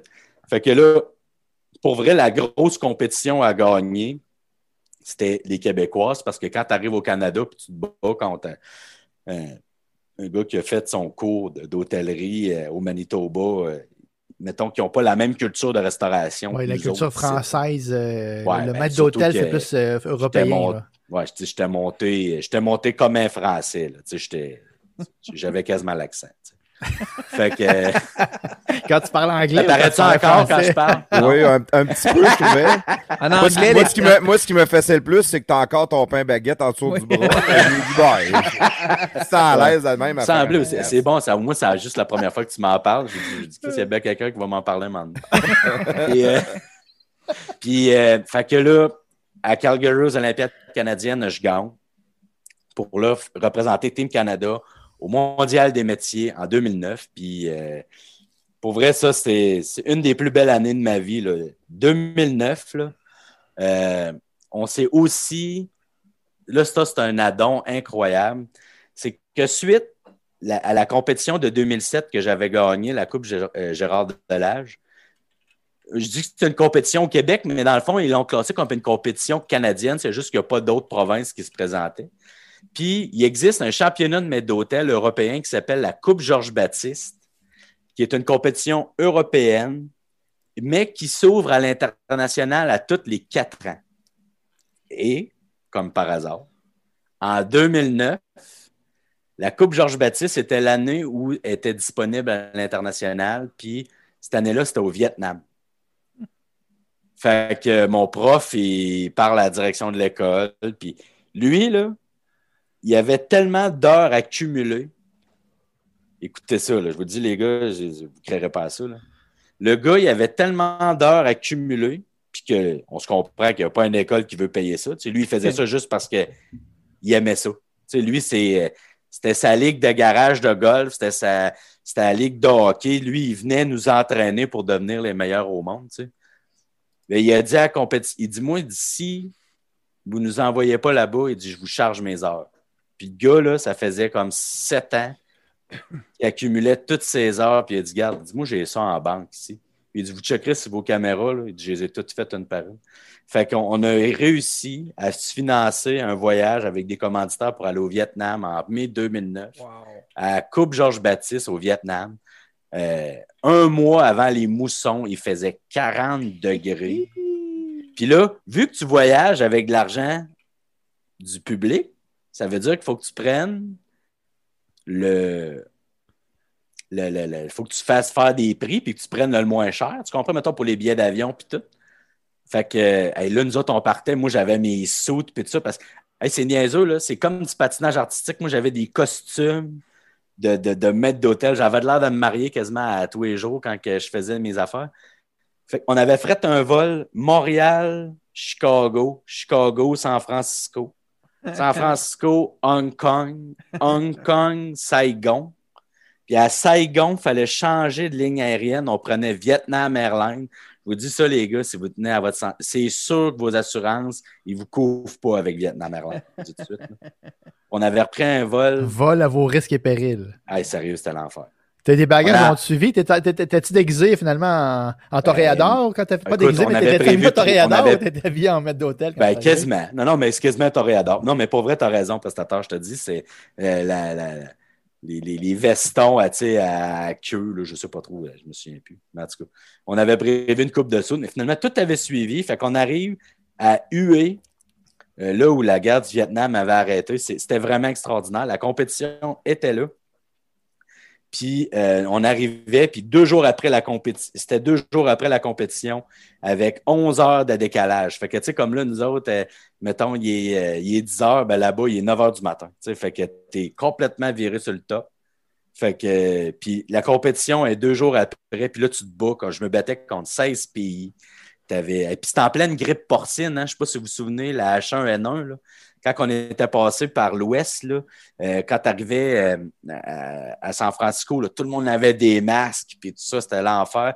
Le gars du Mexique n'avait pas pu se présenter parce que la grippe porcine arrivait du Mexique, puis tout, lui, il l'avait pas laissé sortir du pays. Fait que, en tout cas, on arrive là-bas, 16 pays.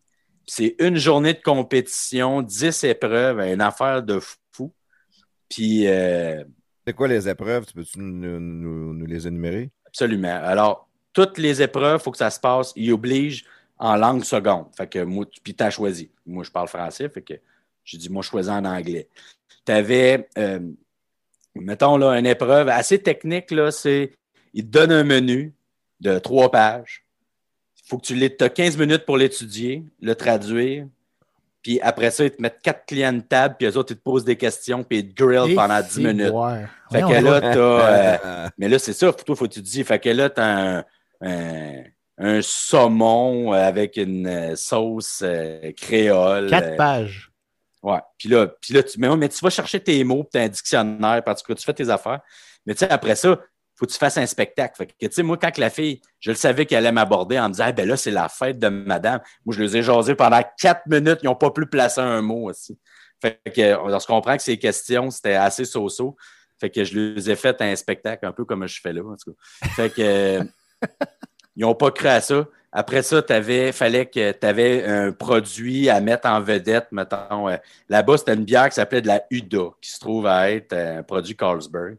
Là, il te demandait de faire un show, mettons, euh, tu es sur le bord de la plage, fais-nous une présentation du produit, puis après ça, on grill, on veut savoir la bière, qu'est-ce qu'elle goûte? c'est une lager. Ah, mais qu'est-ce que ça veut dire une lager? Ah, ben là, c'est une bière, fermentation basse pour la fraîcheur, blabla. Il drill là-dessus. Après ça, j'avais un découpage de poisson, j'avais un steak flambé, dégustation à l'aveugle, compétition de bar. Fait que là, mettons, j'avais appris 50 cocktails par cœur. Il arrive, tu as quatre clients. Ils disent, ben, moi, je vais te prendre un saga porcelain. Toi, tu vas, je vais te prendre un, Crazy Whiskey Crocodile. Sour, une affaire. Sex on the beach. Sex on the beach, fallait que tu tâches ça, t'as aucune idée, t'arrives en arrière du bar, les alcools, c'est écrit en chinois, en japonais, tu t'arranges, puis il faut que ça ait l'air de rien. Chris, c'est un maître d'hôtel. euh, c'est- Faut que ça tu saches c'est- faire ça. c'est- C'est- C'est c'est- c'est-. Les maîtres d'hôtel, si t'es un employé qui les se présente restaurants. pas, faut que tu le fasses, là. Faut que tu saches tout. là. Puis les maîtres d'hôtel sont plus que serveurs, ils gèrent les restaurants, donc ils sont capables Ouais. de remplacer un peu partout. là. Tu fais tout. Tu fais tout. En fait, même, le chef, là, il se tape une crise du cœur, tu t'en vas en arrière, puis euh, tu cuis. Là. Mais là, t'as peu. que, là. Là, là, Ouais. la compétition, là, c'était en 2009. Ouais. Tu avais 21 ans. Ouais. Le monde qui sont là, c'est du monde qui sont tout à l'école, qui ont ton âge. Tu te bats contre Ouais. du monde de 40 ans ou. Non. C'est quoi Non, le moyen d'âge, mon âge parce que tu as deux classes. Tu as une classe élève comme moi, puis tu as une classe professionnelle. Sauf que, je t'amène une nuance, c'est que la classe pro, professionnelle, il y a tellement peu de restaurants qui font ce genre de service-là que les notes des élèves sont pas mal plus hautes que ceux des pros. Ah, c'est bon. Fait que nous autres, on les rinçait. Tout le monde était là pour voir les autres. Et puis, et je me battais. Le Vietnamien, mon gars, là, les bouteilles en arrière du bar, ça revolait partout. Le gars, il faisait du flair puis tout ça. Euh, peu importe. Euh, le but, c'est que tu as servi un cocktail, tu n'as pas fait de goutte. Puis là, tu sais pas, là, tu arrives. Moi, j'avais eu à faire un, un Sweet Manhattan. Hey, c'est-tu vieux comme cocktail, ça? Puis là, je mets de l'angostura bitter dans mon, euh, dans, mon, dans mon truc. Ils me disent, mais c'est quoi ça, de l'angostura bitter? Ah, ben ça, monsieur, c'est, c'est un, un aromate à base de vieux rhum, c'est de l'amertume, blablabla. Tu sais, il fallait que tout que tu apprennes ça Ils, posent des questions sur le fly, eux autres, là. Juste pour Tout, te- tout le temps. C'est tout, tout est stagé, dans le fond. Ah, Ils c'est savent ce demander. là. Ah ouais. Fait que euh, c'est ça. Fait que euh, finalement, la compétition se passe, puis euh, ça va bien. Et c'est, écoute, c'est 10 épreuves, tu as 15 minutes, tu as 5 minutes de restation, fait que ça durait comme 4 heures. Puis il faisait 40 degrés. C'était l'enfer. Euh, j'ai fini, puis euh, j'ai jeté mon linge. puis, en tout cas, fait que là, le lendemain, on avait un gros banquet vietnamien. C'était incroyable, là, tu sais, avec la musique, les serpents dans les airs, puis tout. Puis j'ai gagné. T'as gagné. Ah, t'as gagné au Vietnam voilà. aussi? Wow. Ouais, j'ai gagné au Vietnam. C'était même pas serré. là. Je te dis, euh, on les a, je les ai torchés. Ah, Même pas serré. Le Vietnamien a fini deuxième, puis euh, le Danemark avait fini troisième. Le Français n'était pas là. C'est des bourses là-bas, c'est quoi le, genre le prix que tu gagnes? euh, c'est un million de dollars ou. Euh, les Tu bourses, gagnes un vol direct pour revenir. ah, C'est ça, tu payes pas ton billet de retour. Non, non, c'est ça. Non, il n'y a pas de bourse. euh, C'est vraiment pour l'honneur, là. Ouais, l'honneur. Il y avait, il y avait le, le gars de le propriétaire de Château La Guiole sur place, le gars de le directeur de Grand Marnier de France était là. Puis ça m'a permis de faire un stage en France trois semaines après, euh, gratis. Ça te crée des euh, plein de contacts, dans le fond. C'est malade. Tu sais, je vis, tu sais, c'est ça. Puis, ça, le pire, c'est que c'était une compétition que j'ai eue sur le fly parce que ça, c'était au mois de mai. Mais moi, ça, c'était pour m'entraîner pour le mondial des métiers qui avait lieu à fin août à Calgary, Ah, ça va, c'était pas qui était une grosse compétition sur quatre jours. Tu as quatre routines. T'as fait, ça veut dire qu'une journée, tu as un service banquet, le lendemain, tu as un service haut de gamme, après ça, tu as un service bar, puis après ça, tu avais un service, euh, je me souviens plus, parce que c'était l'enfer. C'était sur quatre jours. Hey, j'avais été présenté sur le stage par Stephen Harper. Wow. C'était euh, ah non, c'était une affaire de fou. Puis euh, je vais toujours me souvenir, on avait été présenté sur le terrain au Labor Day Weekend, aux Stampeders. On était sur le terrain euh, le lundi de la, de la fête du travail. Puis euh, j'avais gagné là-bas aussi. Ah, ouais. tabarnak. Ouais. Tu avais gagné le mondial euh, des J'ai métiers. gagné le mondial des métiers. Ah oui, euh, en alors, 2000. toi. Ouais, on était trois Québécois qui avaient Wow. gagné des médailles d'or. Il y avait moi. Il y avait un gars en infographie, un gars de la. Il y avait deux gars de la Beauce qui avaient gagné. Il y a le gars en ébénisterie de la Beauce qui avait gagné, qui est un Arbour. Il avait fait un meuble hexagonal. Je te dis, c'était incroyable. Il y a encore des articles dans le soleil de ça. euh, euh, je me souviens plus de son nom, mais c'était un gars, euh, un Arbour de la Beauce. Le gars, là, c'était incroyable ce qu'il avait fait. Puis un gars, le gars, l'infographe, qui est un joueur de drum du coin. David Boivin, je me souviens aussi, qui avait gagné la médaille d'or. Hein? En quelle année? En 2009. Ah, le monde de la Beauce, c'est du monde tout incroyable. Non, non, mais c'est ça. les meilleurs. Ouais, il y avait deux gars de la Beauce qui avaient gagné, puis moi. Fait que moi, j'étais l'étranger de la place. Fait que trois médailles d'or. On avait fait, on avait eu un article dans le Soleil dans le temps. euh, c'était euh, monsieur Terrien qui avait fait un article, en tout cas, qui avait. Fait que c'est ça. Ben, ben, c'est ça, c'est la restauration. moi, c'est ça qui m'a allumé au bout, puis je jamais sorti de ça. Puis les connaissances que j'ai, ça sort de ça. Puis après ça, le pire, c'est que dans les années d'après, moi, j'ai resté. Moi, j'ai après ça, j'ai enseigné pendant trois ans de temps à, l'école que j'avais gagnée. On dit, Chris, on a champion du monde, on j'ai enseigné pendant trois ans de temps en service de la restauration là-bas. Euh, on a remonté deux autres gars. On est allé au mondial après ça, dans les quatre années d'après. On est allé en Allemagne, on est allé à Leipzig en Allemagne, on est allé à Londres. Passé dix jours à Londres euh, à notre championnat du monde avec un élève qu'on avait entraîné. Euh, tu étais prof, là? Oui, là, j'étais prof. Avec, avec Bernard, là, je veux dire, c'est lui qui menait encore le, qui menait encore l'entraînement au complet, mais là, on s'aidait, puis, je veux dire, on était, on était très fort. On, a, on a toujours battu les THQ après. Ben, c'est ça, dire. Pendant ces années-là, les THQ étaient largués. Là. Bon, on les battait. T'es plus là. Ouais, c'est ça. Et voilà.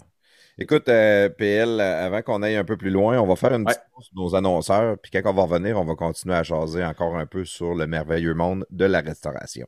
Yes. Salut la gang, c'est le moment de vous parler de béton Sanson. C'est quoi ça, béton Sanson? Béton Sanson, c'est du lavage de béton avec une mousse polyuréthane. C'est une mousse pour faire lever les dalles ou euh, combler les vides euh, avant qu'elles s'affaissent. Euh, c'est qui qui peut utiliser ça? Ben, c'est n'importe qui qui a des dalles de béton chez eux ou un commerce. C'est quoi les avantages de l'injection de la résine polyuréthane? Bon, ben, c'est abordable. C'est une solution qui est permanente. C'est une action rapide. C'est non invasif, donc c'est assez localisé où est-ce qu'ils vont le mettre. C'est respectueux de l'environnement. Les matériaux, ça réagit pas euh, avec le sol. Ça libère aucun produit chimique nocif non plus. C'est léger et solide. C'est étanche. On peut utiliser ce ou sur les trottoirs, les planchers de sous-sol, les allées, les semelles, les patios, les garages, les contours de piscine, les planchers d'entrepôt. Partout où il y a du béton. Alors, si vous avez besoin de levage de béton chez vous, dans votre commerce, votre voisin, il a tanné de vous enfarger dans ses escaliers quand vous allez le voir. Dites-leur de contacter Béton Sanson parce que Béton Sanson, c'est LE spécialiste du béton.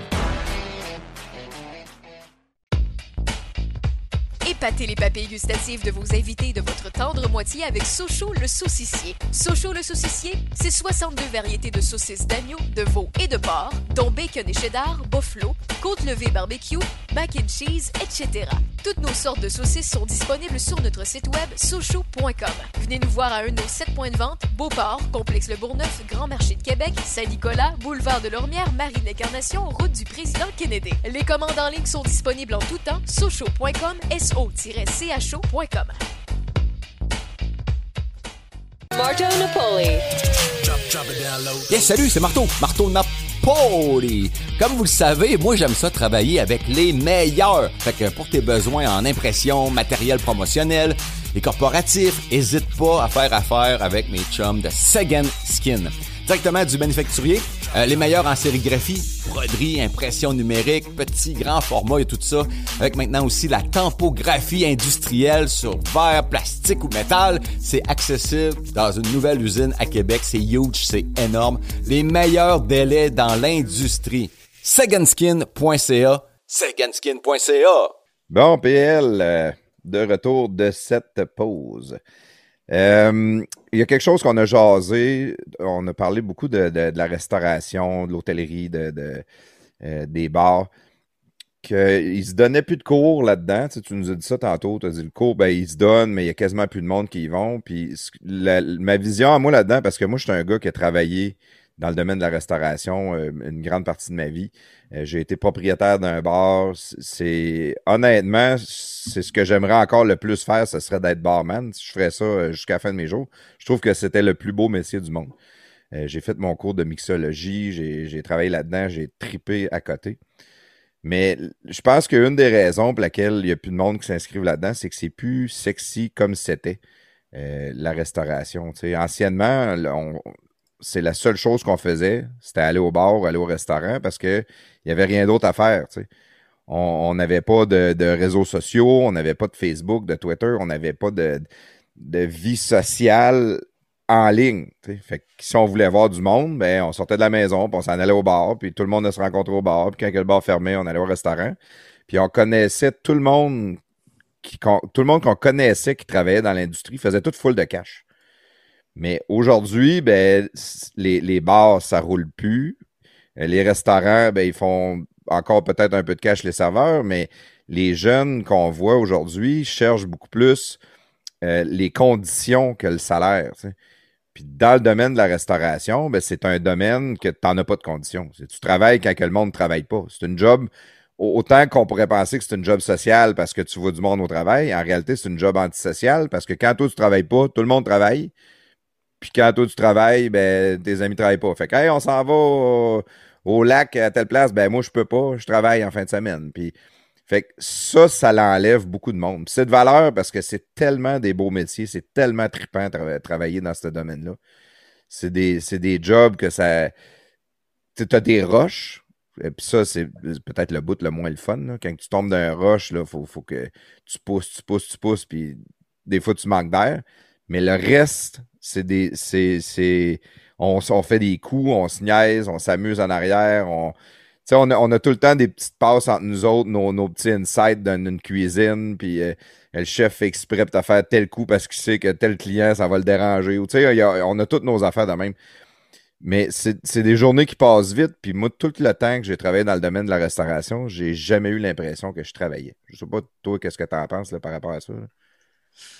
Euh, écoute, t'en as dit, as dit pas mal tout ce que je voulais dire, mais moi, je vais je vais en rajouter par rapport à ça. Vous souvenez-vous, euh, puis il y a peut-être encore des pays qui le font, mais tu sais, dans le temps, euh, il y en a qui, euh, tu sais, quand tu étais jeune, tu étais obligé de faire ton service d'armée dans la vie, hein. ton deux ans, ton service militaire. Moi, là, puis je vais en faire, je vais, je vais obliger mes enfants à faire deux ans de restauration. Hey, c'est pas une mauvaise idée, ça, par Parce que, puis moi, je pense que tout le monde devrait faire la restauration dans le vie pour. Écoute, moi, je me souviens, là, dans le temps, on appelait ça à fenière, tu faisais les œufs le matin. Et quand tu disais que tu allais faire les œufs, c'est parce que tu prenais, tu prenais le monde qui sortait de l'hôtel. Et là, ils se lèvent de leur chambre, ils sont de mauvaise humeur. Asti, euh, là, j'ai pas pas mon journal. Là, t'arrives. Fait que là, le matin, toi, tes accueils, toi, t'es élevé depuis 6 h, 5h30, 6 h le matin, tes accueils. Puis tu dis, hey, bonjour, puis le matin, le monde, un sur deux de mauvaise humeur. Ça, c'est la vraie vie en. Fait que, puis, la vraie vie, les humeurs, le contact humain, moi, je compare le service militaire à la restauration. J'obligerais le monde à faire deux ans de restauration dans leur vie. Et puis, le monde est tomberait sur, le pat, pas à peu près. Ben, moi, là, je, vais je, vais, je vais être en accord avec toi là-dessus beaucoup parce que euh, tu vois, moi, dans, dans l'entreprise pour laquelle que je travaille, on a beaucoup de monde qui ont travaillé dans le monde de la restauration. Nous autres, c'est de la représentation. J'engage des représentants. La majorité des représentants qui performent le plus, c'est du monde qui sort de la restauration. C'est du monde qui ont tout entendu, ils ont tout vu. Ils ont tout vu le gars qui se prend pour un autre, euh, sourd en train de vomir dans les toilettes. Ils ont tous mangé un char de merde de quelqu'un qui avait pas d'affaire à lui donner un char de merde, puis ils se sont habitués à, à répondre à ça, puis ils se sont épaissis la peau un peu, mettons. puis euh, on se comprend-tu que présentement, tu regardes les médias sociaux ou n'importe quoi, puis euh, ça manque un peu les gens qui euh, ont un peu la couenne épaisse, là? Genre, est-ce qu'on peut encore rire? On peut-tu avoir du fun puis se moquer de quelqu'un qui fait une erreur ou qui fait une bêtise, puis rire, puis après ça, c'est fini, là. Ben, nous ben, autres, euh, nous la réponse à ça, c'est non. Ben oui, mais c'est ça, mais tu n'as plus le droit de faire ça. Nous autres, oui. Hein, ici, on, peut, mais, mais nous autres, on a une génération euh, que c'était accepté, mais plus ça va, on dirait que moins c'est toléré. La, la, pas la religion, mais la, ben, génération woke, la génération euh, snowflake, comme on dit souvent. C'est tough en tabarouette. Ce qui est drôle, c'est que le monde souvent nous traite de... servir aussi, là. Ils vont vouloir se faire servir, ces gens-là. Ben oui. Ben, présentement, il n'y a personne qui veut y servir.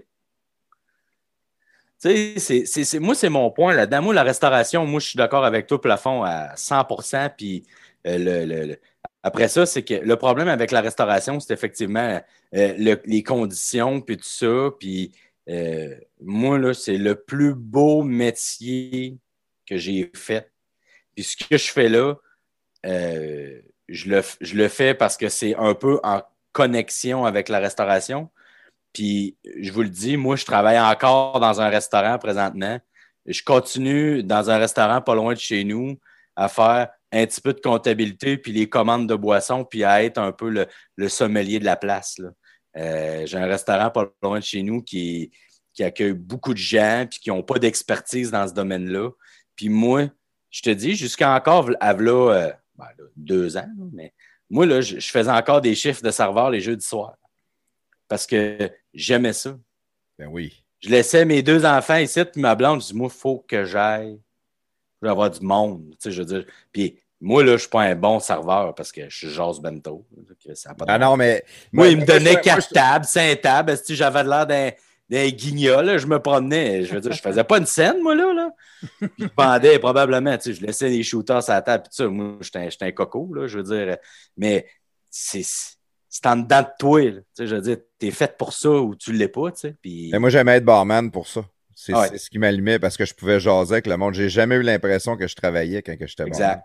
Puis qu'est-ce que, tu as dit là que tu faisais des chiffres le jeudi soir, encore l'été passé? Nous autres, il y a une salle de quilles pas loin de chez nous. Il y a un bar. C'est un bar qui ne roule pas pendant tout, là, à part les, les, les gars qui jouent au quilles, qui vont peut-être aller chercher une bière ou de quoi de même. Puis des fois, je disais à ma femme, je devrais aller donner mon nom. Je devrais aller faire un, samedi sur deux. Ah. Euh, comme barman, tu sais. Je m'amuserais tellement, puis je suis certain que je le remplirais, le Christy de bar, le samedi, parce que ah. la les, les, bonhommes, les bonhommes iraient là, là pour Les bonhommes, les bonnes femmes, tu sais. Moi, j'ai travaillé dans, Moi, j'ai toujours été plus à l'aise en arrière d'un bar, mais comme serveur sur le plancher dans les bars, là, les, les, les, les madames, là, les bonnes... Les, Pas les jeunes filles, les madames sont les pires clientes au monde. Ils te pognent le, ils te pognent le paquet, ils te pognent les fesses.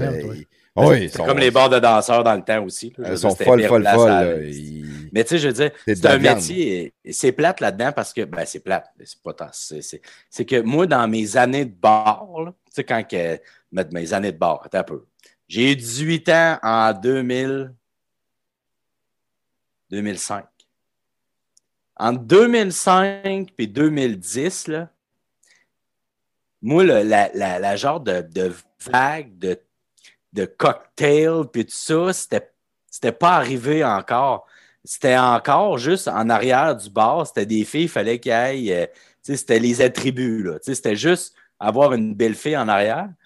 Puis moi, je trouve ça le fun, le fait que le, toute la mixologie, puis tout, c'est revenu par rapport que maintenant, autour d'un comptoir bar, il y a autant de filles que de gars. Dans le temps, autour d'un comptoir bar, c'était, un, yang des gars. Puis là, je trouve ça le fun parce que c'est revenu, c'est autant de filles que de gars. Fait que tu peux remettre un gars en arrière du bar, ça jase, c'est rendu une place d'interaction. Puis ça, là, c'est le plus beau bout qui est revenu. Puis même encore mieux, même les cuisines de restaurants se sont adaptées. Les cuisines sont devenues des comptoirs bars. Tu sais, des cuisines centrales où que les gens s'assoient autour avec un, un serveur qui se promène autour des cuisiniers ou encore mieux, des cuisiniers qui sont rendus serveurs. Une équipe, là. Les, cuisiniers, c'est rendu des rockstars grâce à Food Channel, Food euh, Network. Les cuisiniers, c'est des rockstars. Tout le monde veut jaser avec le chef, tout le monde veut le voir faire manger, tout le monde veut poser des questions sur. Euh, Mais ça, c'est plate que ça ne soit pas arrivé avec des serveurs à plafond. Parce que, tu sais, je veux dire, tu sais, quand il y a la vague de Food Network, puis les grands chefs, puis tout ça, pourquoi c'est pas arrivé avec le meilleur et puis moi, je suis pas là-dedans. Moi, j'étais, le meilleur cette année-là, mais tu sais, je veux dire, il existe encore. Mettons le, le meilleur, moi j'en ai parlé, là, puis tu sais, je me sentais petit dans mes shorts là, tu sais, quand j'avais 21 ans. Moi, j'ai fait un stage dans un deux macarons Michelin à l'hôtel Martinez à Cannes. Le, le, maître d'hôtel, c'était un meilleur ouvrier de France. Puis lui, il travaillait six soirs semaine dans un deux macarons Michelin à Cannes sais, euh, vraiment, sur le bord de la Méditerranée. Le gars, là, il a jamais, lui, là, dans sa vie, il n'a jamais servi une bouteille de vin en bas de 1000 pièces. Hey, tabarnak. Lui, là, on peut-tu on peut le mettre à la TV, ce gars-là? Clairement. On peut-tu y parler? Mais tu sais, c'est jamais arrivé. Tu sais, c'est... Moi, c'est, ce bout-là que je trouve que c'est plate qu'on a perdu du service parce que euh, là, c'est arrivé un petit peu plus avec le côté mixologie, comme tu parlais, puis tout ça. Mais moi, l'art du service, là, tu sais, de. Moi, le plus beau commentaire que j'ai eu de ma vie comme serveur, quand je travaillais à l'Auberge Saint-Antoine à, Québec, là, à Panache, là, on avait servi le président de Fox TV. Les gars, les gars étaient huit. Il était huit personnes. Huit couples. Euh, il était quatre couples. Donc, huit personnes. Excusez, il est tard. on était deux serveurs pour huit clients. Puis il avait demandé à avoir un cav- du caviar à l'entrée avec du Laurent, du Laurent Perrier. Juste l'apéro, genre, coûtait 4000 pièces. Chris, que je Puis- t'en d'être pauvre. Ouais. Veux-tu en parler? Puis, je suis entrepreneur au Québec. Je peux dire En pleine pandémie, en pleine pandémie. dans le Puis, en service. pleine pandémie. Hey, ça, c'est un beau hashtag. En tout cas, allô, sceptique. Puis, puis, en tout cas, à la fin du souper, on avait, on avait été, ben, c'était tellement hot, on avait été deux serveurs pour huit clients. Ça les avait coûté, moi, ça les avait coûté 25 000. Mais le plus beau commentaire que j'ai eu de ça, c'est il y a une dame qui se retourne vers moi parce qu'ils sont tous allergiques à tout en plus. Ils se prennent un menu, tu sais, comme pour tout manger ça, mais ils sont tous allergiques à quelque chose. Fait finalement, ils sont huit, mais ils ont tous huit menus différents. Ils ont des vies, vraiment, à part de tout le monde. C'est pour ça qu'ils savaient qu'il allait- qu'il fallait être deux serveurs. Puis, un coup que ça a eu fini, ça a pris trois heures et demie. La- la dame, elle se retourne vers moi, puis elle me dit, elle dit, c'est incroyable. Elle dit, on a soupé pendant trois heures et demie de temps, puis on a eu l'impression que vous étiez pas là. Hmm. Puis elle dit, on n'a jamais manqué Manqué de rien. C'est vrai que c'est Pas une hot, goutte d'eau, pas une goutte de vin. Il y avait trois, il y avait quatre sortes d'eau différentes sur la table. Il y avait de la badoie parce que c'est une light, une light pétillante. Il y avait de la SK, il y en a qui voulaient avoir de l'eau, de l'eau québécoise. Il y avait de l'eau plate. Il y avait, tu sais, c'est- Mais dans le fond, c'est, c'est- c'est, votre, votre, votre- vous autres, c'est de ton, ton Ouais. métier, c'est de, de que le client soit, soit servi toujours, mais que faut pas que ça apparaisse que tu es là, mais il y a des clients Jamais. qui veulent avoir une interaction avec le, le serveur ou le, Ouais, le maître pas, pas dans d'hôtel. ce genre de restauration. ok, eux autres, ils veulent pas te voir. Tu as une interaction. le Ouais, petit ouais. peuple, là, le serveur, ils veulent pas te voir, mais il faut qu'il soit servi, dans le fond. Mais c'est pas, c'était pas comme ça que je l'avais perçu, par exemple, prestateur, par rapport que quand on expliquait le menu, puis qu'on prenait les trucs, ils étaient très intéressés, puis ils étaient très respectueux. Mais après ça, eux autres sont là pour, tu sais, c'est des, euh, mettons comme le gars de, Fox TV, lui, là, il est, sous haute pression tout le temps. Puis là, lui, là, c'est un lieu de réunion avec ses chums. Tu sais, euh, puis puis sa femme, puis il se faisait plaisir, puis il avait fait un setup, il avait vendu ça à la fille des ventes de l'hôtel, puis il dit Je veux ça, puis je veux que ça soit simple, mais après, un coup que les commandes sont prises, puis tout, tu sais, on interagit, mais on, ils ne se souviennent pas de ce qu'ils ont fait. Puis ils Non, manquent mais- jamais de rien. Fait qu'ils ont fini après trois heures et demie. Ils disent Chris, j'ai eu tout ce que je voulais dans mon assiette. Il n'y a jamais manqué de pain, jamais manqué de beurre, jamais manqué d'eau. J'ai toujours une bouteille de vin. J'étais allé à la toilette, je me suis jamais trompé de chemin. Tu sais, c'est niaiseux, mais tu sais, t'es tout le temps perdu. Ouais. Euh, t'es là. Il, il manque jamais. Puis là, ils disent, Eh là, ben, est-ce qu'il y a une autre place? Puis, je me- tu sais, l'Auberge Saint-Antoine à Québec, c'est probablement une des, des plus belles places à. Québec. C'est Ah, vraiment hot. moi, j'ai adoré travailler là. Au niveau relations de travail, puis tout, c'est probablement les pires boss que j'ai eu de ma vie, mais c'était pas de leur faute, là, je veux dire. C'est une place incroyable. On était on n'est pas habitué à ça, à avoir le jet Les, set. les pires boss parce qu'ils étaient extrêmement exigeants, probablement? Ben, les clients. On n'est pas habitué à ça ici, ces gens. Ah. C'était là. Tout le, de- tout le temps de jet set, dans le fond, tout le temps de jet set avec des grosses demandes. J'ai euh, servi le prince de Monaco. J'ai servi le père à Bill Gates. Moi, c'est la princesse de Monaco. Ouais, c'est pas- c'est- servir, ouais. C'est pas-.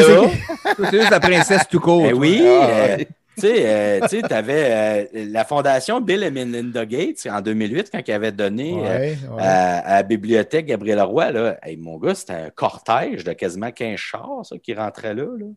Euh, toutes les, toutes les, les, les gens fortunés, tu sais, c'est les top riches qui existent, là, Le ils voyagent dans 1%. des relais et châteaux, ils sont pas au château Frontenac en haut, ils étaient à l'auberge Saint-Antoine Mm. en bas. C'est vraiment Allô, beau. J'étais allé une couple- j'étais allé une couple de fois avec ma femme, on louait la, Ouais. la, la- la suite capitaine. qui- Ouais, au moins avec une chambre. euh, une Parlant chambre de complète- l'élite. Ben, c'est 80. Non, non. C'était 80 à l'époque, 98 chambres différentes. On est à Différentes. 93 maintenant. J'ai visité quelques chambres parce qu'on avait euh, mené un, événement corporatif avec ma compagnie, qu'on était plusieurs chambres là-bas, mais la chambre capitaine, le- la suite capitaine, c'était quelque chose de, de Ouais. vraiment incroyable. là. On est d'accord. Puis, puis euh, mais le restaurant Panache, en effet, tu as raison. Puis, un, on avait, on avait pris les assiettes euh, ou le, le repas gastronomique là, avec un peu de tout. là. Ouais. Mais c'est vrai que tu dis que le service est bon, tu vois pas, tu vois pas les, les serveurs ou, ou ceux qui, qui- qui- qui s'occupent de toi, tu les vois quasiment pas. Tout est fluide, tout, il y a un verre vide, le verre se remplit, euh, la- la- la- le panier se remplit, la- l'assiette arrive, et tout est fluide. C'est tu plate de demander du pain pareil. Comme tu as raison, là, tu dis. Non, mais ça Faut que rapport. tu lèves ta main, je veux du pain. tu sais. Non, Mais non, j'en ai- J'en parlerai. Mais que tu vois la serveuse passer, dis-moi les là. Ouais, c'est ça. euh, Ah oui, ouais, c'est vrai, ça. C'est vrai, ça. Moi, là, je, te le dis, j'ai été marqué. Moi, j'ai rencontré les meilleurs. Moi, là, je me sens comme une graine là, quand je repense à quand j'ai travaillé là. Tu sais, j'avais 21, 22 ans. Le gars, là, moi, là, je gérais 8 clients ou 10 clients dans ma section. Là. J'étais swampé. J'en pouvais plus.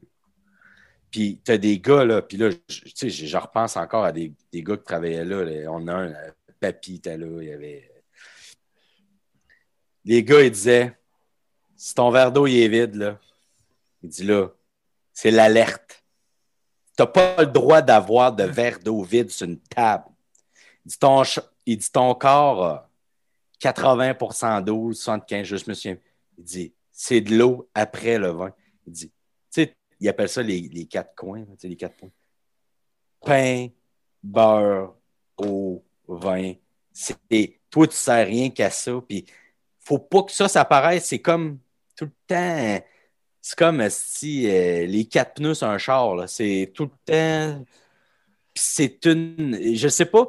C'est qu'à un moment donné, ces gens-là prennent ça pour acquis, mais moi, quand j'arrivais après ça dans des restaurants où tu sais, j'ai travaillé dans des, brasseries puis tout ça, je me dis, man, comment tu fais pour laisser tes verres d'eau vides de même, ton pain puis tout? Puis là, moi, là, c'est encore pire? Puis je les comprends, les restaurateurs, de faire ça, mais de dire voulez-vous du pain ou, ou pas de pain? Amène-en, tu sais. Je peux-tu avoir du pain sur la table? Ouais, Amène du pain, Chris. Peux-tu avoir du pain? C'est pas de tes affaires, amène-en. Non, mais. Le- le- le- je, je te, Tu relance un peu de l'autre bord. Moi, j'avais engagé un gars euh, comme barman. Puis j'avais appris, quand j'avais vu ce gars-là, lui, au- en arrière du bar, c'est un- une autre façon de faire, mais Mhm. c'est la façon que ça devrait être tout temps fait. Ton comptoir devrait toujours être propre. Puis lui, lui avait toujours, toujours la guenille dans les mains. Il était toujours en train d'essuyer le comptoir. Puis quand il arrivait en avant d'un client, puis il jasait avec, puis à un moment donné, ben, il essuyait le comptoir. Puis le client, lui, sa bière a, a sué un peu, puis euh, il y a de l'eau sur le comptoir, le client, il a tendance à lever sa bière, tu sais. Fait que là, lui, il essuyait en dessous, mais le client, il se rendait compte qu'il en restait pas beaucoup dans sa bière. Il dit Ah, ben tant qu'à ça, mets-moi en un autre. Mhm. Puis Ah oui. il, il augmentait ses ventes d'une façon incroyable parce que il a pas, il a jamais laissé le client s'assurer que sa bière est vraiment finie puis réfléchir à j'en prends un autre ou je m'en vais. Il y a un dicton d'un bar If you can lean, you can clean. Oh! 100%. Si tu temps de t'accoter pour parler, tu le temps de nettoyer ton bar. Ben, euh, Ça va être le titre du podcast. If you can lean, you can clean. T'en passant. Puis, tu sais, tantôt, Claude, tu parlais quand tu étais à ton. tu étais assis à la table à la compétition, puis que le gars il avait fait une goutte de vin sur la table. Ah, ça, c'était pendant la, la Pendant pause. la, pendant la pause qui n'a pas Mais- joué, mais pas mettons, mettons, mettons qu'on va, on va mettre le monde en contexte. Euh, Claude, Claude, toi, tu as été euh, client dans une compétition comme ça. Explique-nous un Ben, peu ton. Dans, le, ton dans le, mondial des métiers que PL parlait tantôt, en 2000, je ne sais pas quelle année, 2000 quelques, là, début 2000, dans la première 2009. moitié 2005, 4, 5, 6, il était, était hosté à Montréal. Et puis, euh, moi, l'organisateur de tout ça, ou la, la personne en charge de l'organisation de tout ça, était un ami de mon père. Donc, il nous a demandé Ça te tente-tu, Claude, de venir avec ta femme euh, faire partie de la compétition de, de service d'un repas gastronomique? Donc, on a dit oui, quand je suis allé avec ma femme. Et puis, on était assis, dans le fond, c'est sur le, dans, le champ centre du stade olympique. Tu sais, vraiment, euh, il y avait un enclos, on va dire, là, avec. euh, Dans le champ au stade olympique. ben, genre, tu sais, tu commences sur le terrain de baseball. qu'il y a et un puis, champ à Montréal. Hein? Fait qu'il y a un champ à Montréal. Le champ dans, le champ, gauche. dans le chanson le du champ gauche. Il était à côté de Marcus il, il y avait, il y avait un enclos, euh, un enclos à bêtes, là. C'était nous autres les bêtes. Non, mais il y avait un, un espace délimité pour les- le, le service aux tables, tout ça. Et puis, on avait peut-être une dizaine de tables, puis il y avait 10 personnes qui étaient attirées à chaque table, puis ils faisaient le service d'un repas gastronomique, et puis ils étaient jugés par rapport à comment ils faisaient ça, le- leur art, tout ça. Comme la compétition que, que PL a fait tantôt, oui, Exactement. pareil, Puis là. nous, ben, mon jeune qui venait d'Asie, je me souviens plus quel pays qu'il était. Et puis, à un moment donné, ben, il était super sympathique, le jeune. Mais à un moment donné, en versant mon verre de vin, il, il a échappé une goutte à la fin du verre sur la nappe blanche. Là, notre petit jeune, ça fait, ça fait peut-être deux heures que tu es assis, puis tu jases avec lui, puis ben, pas, tu jases plus ou moins, mais qui te sert, puis que tu vois qu'il est nerveux, le jeune, puis c'est une compétition, c'est comme ses Jeux olympiques à lui. Alors, tu sais, j'ai triché un peu, j'ai tassé ma, ma tasse à café juste pour couvrir la, la goutte de vin, espérant que le juge ne le voit pas. Donc, euh, j'ai été un peu le juge russe de la compétition. J'ai T'es triché pour triché. Qui Puis- n'a pas puis, gagné, Te, mais te connaissant, tu devais être drogué en plus. c'est clair. J'y ai demandé du type pour me pour pas couvrir ça. Là. Écoute, ça me jeune. On te reconnaît, Claude. Et Claude, et Claude. Non, mais tu sais, je veux dire, je- ce, que, ce que je parlais, c'est que c'est niaiseux, là, mais moi, là, encore aujourd'hui, j'enseigne à des gens à comment ouvrir une bouteille de vin d'une façon efficace, clean, puis euh, ouvrir ça pour que ça prenne pas Chris en heure, puis euh, c'est un twist cap, c'est un bouchon de plastique, un bouchon de liège, je veux dire, c'est de l'expérience qui rentre. euh, puis juste, euh, c'est niaiseux, là, mais tu sais, je veux dire, acheter un bon limonadier, là, acheter pas des, des cochonneries nulle part, tu sais, ça prend. Tu sais, c'est- un art qui. Moi, là, personnellement, je trouve que le service aux tables, c'est un art qui se perd. Puis que c'est juste vu comme une job de s'échapper. Puis ça me, ça me touche beaucoup. Puis ça me, ça me fait mal un peu. Puis en même temps, je ne serai pas le sauveur de ça parce que je suis le premier à avoir lâché par rapport au rythme de vie que j'ai. Mais j'ai un produit connexe, mais je j'ai encore continué, comme je te disais, pas à essayer de faire un chiffre ou deux par nuit. Puis euh, c'était niaiseux. J'étais- Je nuisais quasiment plus parce que je faisais juste. Euh, je sais. J'exagère, là, mais tu sais, je veux dire. euh, Tu voulais que ton client ait une expérience quand il allait te voir aussi. là. ben oui, puis tu sais, je veux dire, c'était trippant au bout, là. Je veux dire, je faisais jeudi soir, en tout cas, tu sais, à Mais il y en a des restaurants encore que t'as- t'as le serveur qui, tu sais, qui tu vois qui fait, qui, qui fait pas juste te commander ce que tu veux puis aller te commander en arrière au chef. Là. Tu sais, tu vois que le sûr gars il est là pour te servir. C'est quoi le restaurant sur Miran? je, vais- je, vais- je vais peut-être faire avoir des Tapas liège. peu, là, mais en général. Ah, Miran. En Sur gé- Miran, il y a un petit restaurant sur Miran, l'italien. Oh, oui, euh, c'est italien, mais c'est. c'est ben, le parmesan. Non, non, non, pas avec, C'est, euh, en tout cas, anyway, c'est un, le service est là. C'est y y le gars, euh, c'est le gars du Michelangelo. là. Ouais, sur le coin, là. Ouais. Je vais y aller d'un préjugé un peu, mais moi, toutes les fois que j'arrive dans un restaurant qui a un serveur euh, flyé comme ça ou quelqu'un qui va se promener avec un petit cart comme tu parlais, faire un café flambé Ouais. ou n'importe quoi, c'est tous des bonhommes, les serveurs. C'est tous des, des gars de 40, 50 ans. Ah oui. Il n'y en a pas un de 22 ans qui est là en train de m'impressionner. D'accord. C'est old school, c'est une autre époque. On n'est plus là. Le, le jeune, lui, il, y en a des, il y en a des très bons. Tu sais, J'en ai- j'en avais, moi, qui travaillait pour moi, qui était phénoménal, des, des jeunes. Mais la, la grande majorité qui rentrent, ils n'en ont rien à foutre. Eux autres, ils veulent le cash, ils veulent juste, qu'est-ce que tu veux? Qu'est-ce que tu veux? Dis-moi qu'est-ce que tu veux, je vais te l'amener, là, puis... euh, Mais, non, mais ça dépend à plafond. Ça dépend des restaurants où ce que tu vas. Il y a des restaurants que oui, tu as raison, c'est que, comme tu dis, c'est in and out là, quasiment. Là. Mais il y a des restaurants comme plus huppés un peu, que tu vas avoir besoin d'avoir un service de, de, de- de- pas de maître d'hôtel nécessairement, mais un service plus haut de gamme. Puis c'est ça, ça va prendre des gars qui, qui sont formés pour faire ça. là. Mais souvent, c'est que le problème présentement, ben, le problème, c'est au contraire, pas un problème, c'est que le seul personne formée du restaurant maintenant, ça va être le maître d'hôtel. Puis lui, il va se faire une équipe par rapport à ça. Sauf que le maître d'hôtel, le soir qui ne sera pas sur place, sur le plancher, Chris, il ne filera pas. Ouais. Tu sais, je veux dire, là, lui, il a besoin de prendre un congé. Là. Souvent, c'est dimanche, lundi, mais là, euh, mettons, tu travailles dans un restaurant dans le Vieux-Québec, tu es saisonnier, euh, tu peux pas faire. euh, tu peux pas faire 7 jours semaine tout le temps. Là, c'est, il, y a un côté que les gens oublient tellement, c'est que le service d'un restaurant, ça dure, mettons, ça commence à 6 heures, ça finit à 10 heures. Là, tu as fait 4 heures, mais c'est parce que tu es rentré à 4 heures puis tu as fini à minuit. Ouais, ouais. Puis, tu sais, tu as fait 8 heures en ligne, puis t'as peu, là. Après Placé, 2 heures, t'as- tu n'es pas, t'as- t'es pas allé fumer pendant 15 minutes. Après 4 heures, tu n'as pas pris une heure et demie pour aller dîner. Puis tu n'as Non. pas pris un autre 15 minutes dans l'après-midi. Puis dans fait- ton rush, tu cours. Là. Tu sais, c'est Tu as pas... fait 8 heures en ligne. Jamais lâché. Puis Esther, c'est rendu dur de trouver des bons souliers, de les faire fitter. Le monde s'achète de la cochonnerie, ils sont mal habillés, ils s'échauffent. Et moi, quand je rentrais travailler, hey, là, sérieux, les gars, c'est gras, là. Mais je veux dire, moi, là, j'avais de la crème à bébé, là, puis je me massais, euh, tu sais, où ce qu'il faut, les souliers, puis tout, euh, pour pas être échauffé. Puis, hey, c'était une job de fou, là. T'as peu, là. C'est faut que tu sois préparé pour faire de la job de même. À cette heure, le monde arrive. Et moi, je vois les, les filles, les gars travailler avec des, petits souliers, pas de fond. Je veux dire, je disais, vous autres, à 30 ans, vous êtes finis. Je veux dire. euh, en tout cas, je sais pas. Je suis vieux jeu là-dessus. C'est mon, c'est mon côté vieux jeu. Fait que tu mets des souliers de vieux parce qu'ils sont plus mous, puis ils sont confortables, ils sont Au déjà... contraire, ils sont raides. Ça prend des souliers raides comme des souliers de golf. Ça prend des grosses semelles dures pour que tu aies un soutien. Et puis tout, là, c'est. Une cheville. T'es debout toute la journée, là. Ben non, c'est ça, c'est fou. Moi, si tu veux parler de mes pieds, moi, ça m'a lâché toute ma vie, jusqu'à temps que je lâche la Ça restauration. te prend un bon orthésiste. Et oui, j'avais le meilleur, j'ai deux meilleurs oncles là-dedans qui, qui me fournissaient les meilleurs souliers. Mais, ben pas, parenthèse. Ça me fait penser un peu ce que ce qu'on dit. Tu sais, moi, je disais que j'étais plus en arrière du bar, que service, j'ai fait le service au table, mais c'était une pizzeria euh, où est-ce que je travaillais.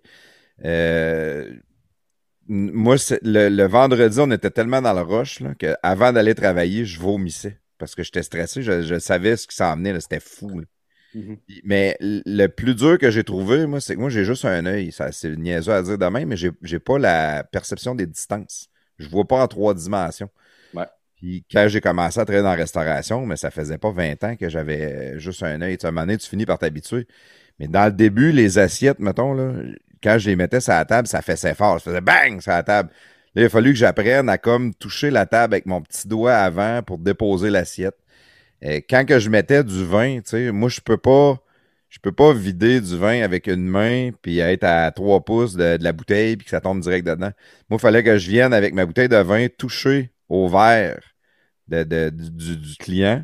Puis quand il avait touché, là, je pouvais relever un peu puis le couler pour être sûr que je le versais pas direct à côté. Sinon, euh, j'aurais crissé direct à côté sur la table. Tu sais, moi, la, la goutte de ton, de ton asiatique, là, euh, Ouais, t'as arrêté une bouteille, toi. moi, ça arrêtait une demi-bouteille. Ça arrêtait une flaque, ouais, c'est ça. T'as arrêté fusillé dans son pays. Je lui. pense, plafond, à ta défense, tu ne serais pas rendu là. euh. Non, non. Mais plafond était dans un hard game, non? C'est pas ça? Les C'est- hard games. Ah, ouais, moi, j'étais le Fat Squad.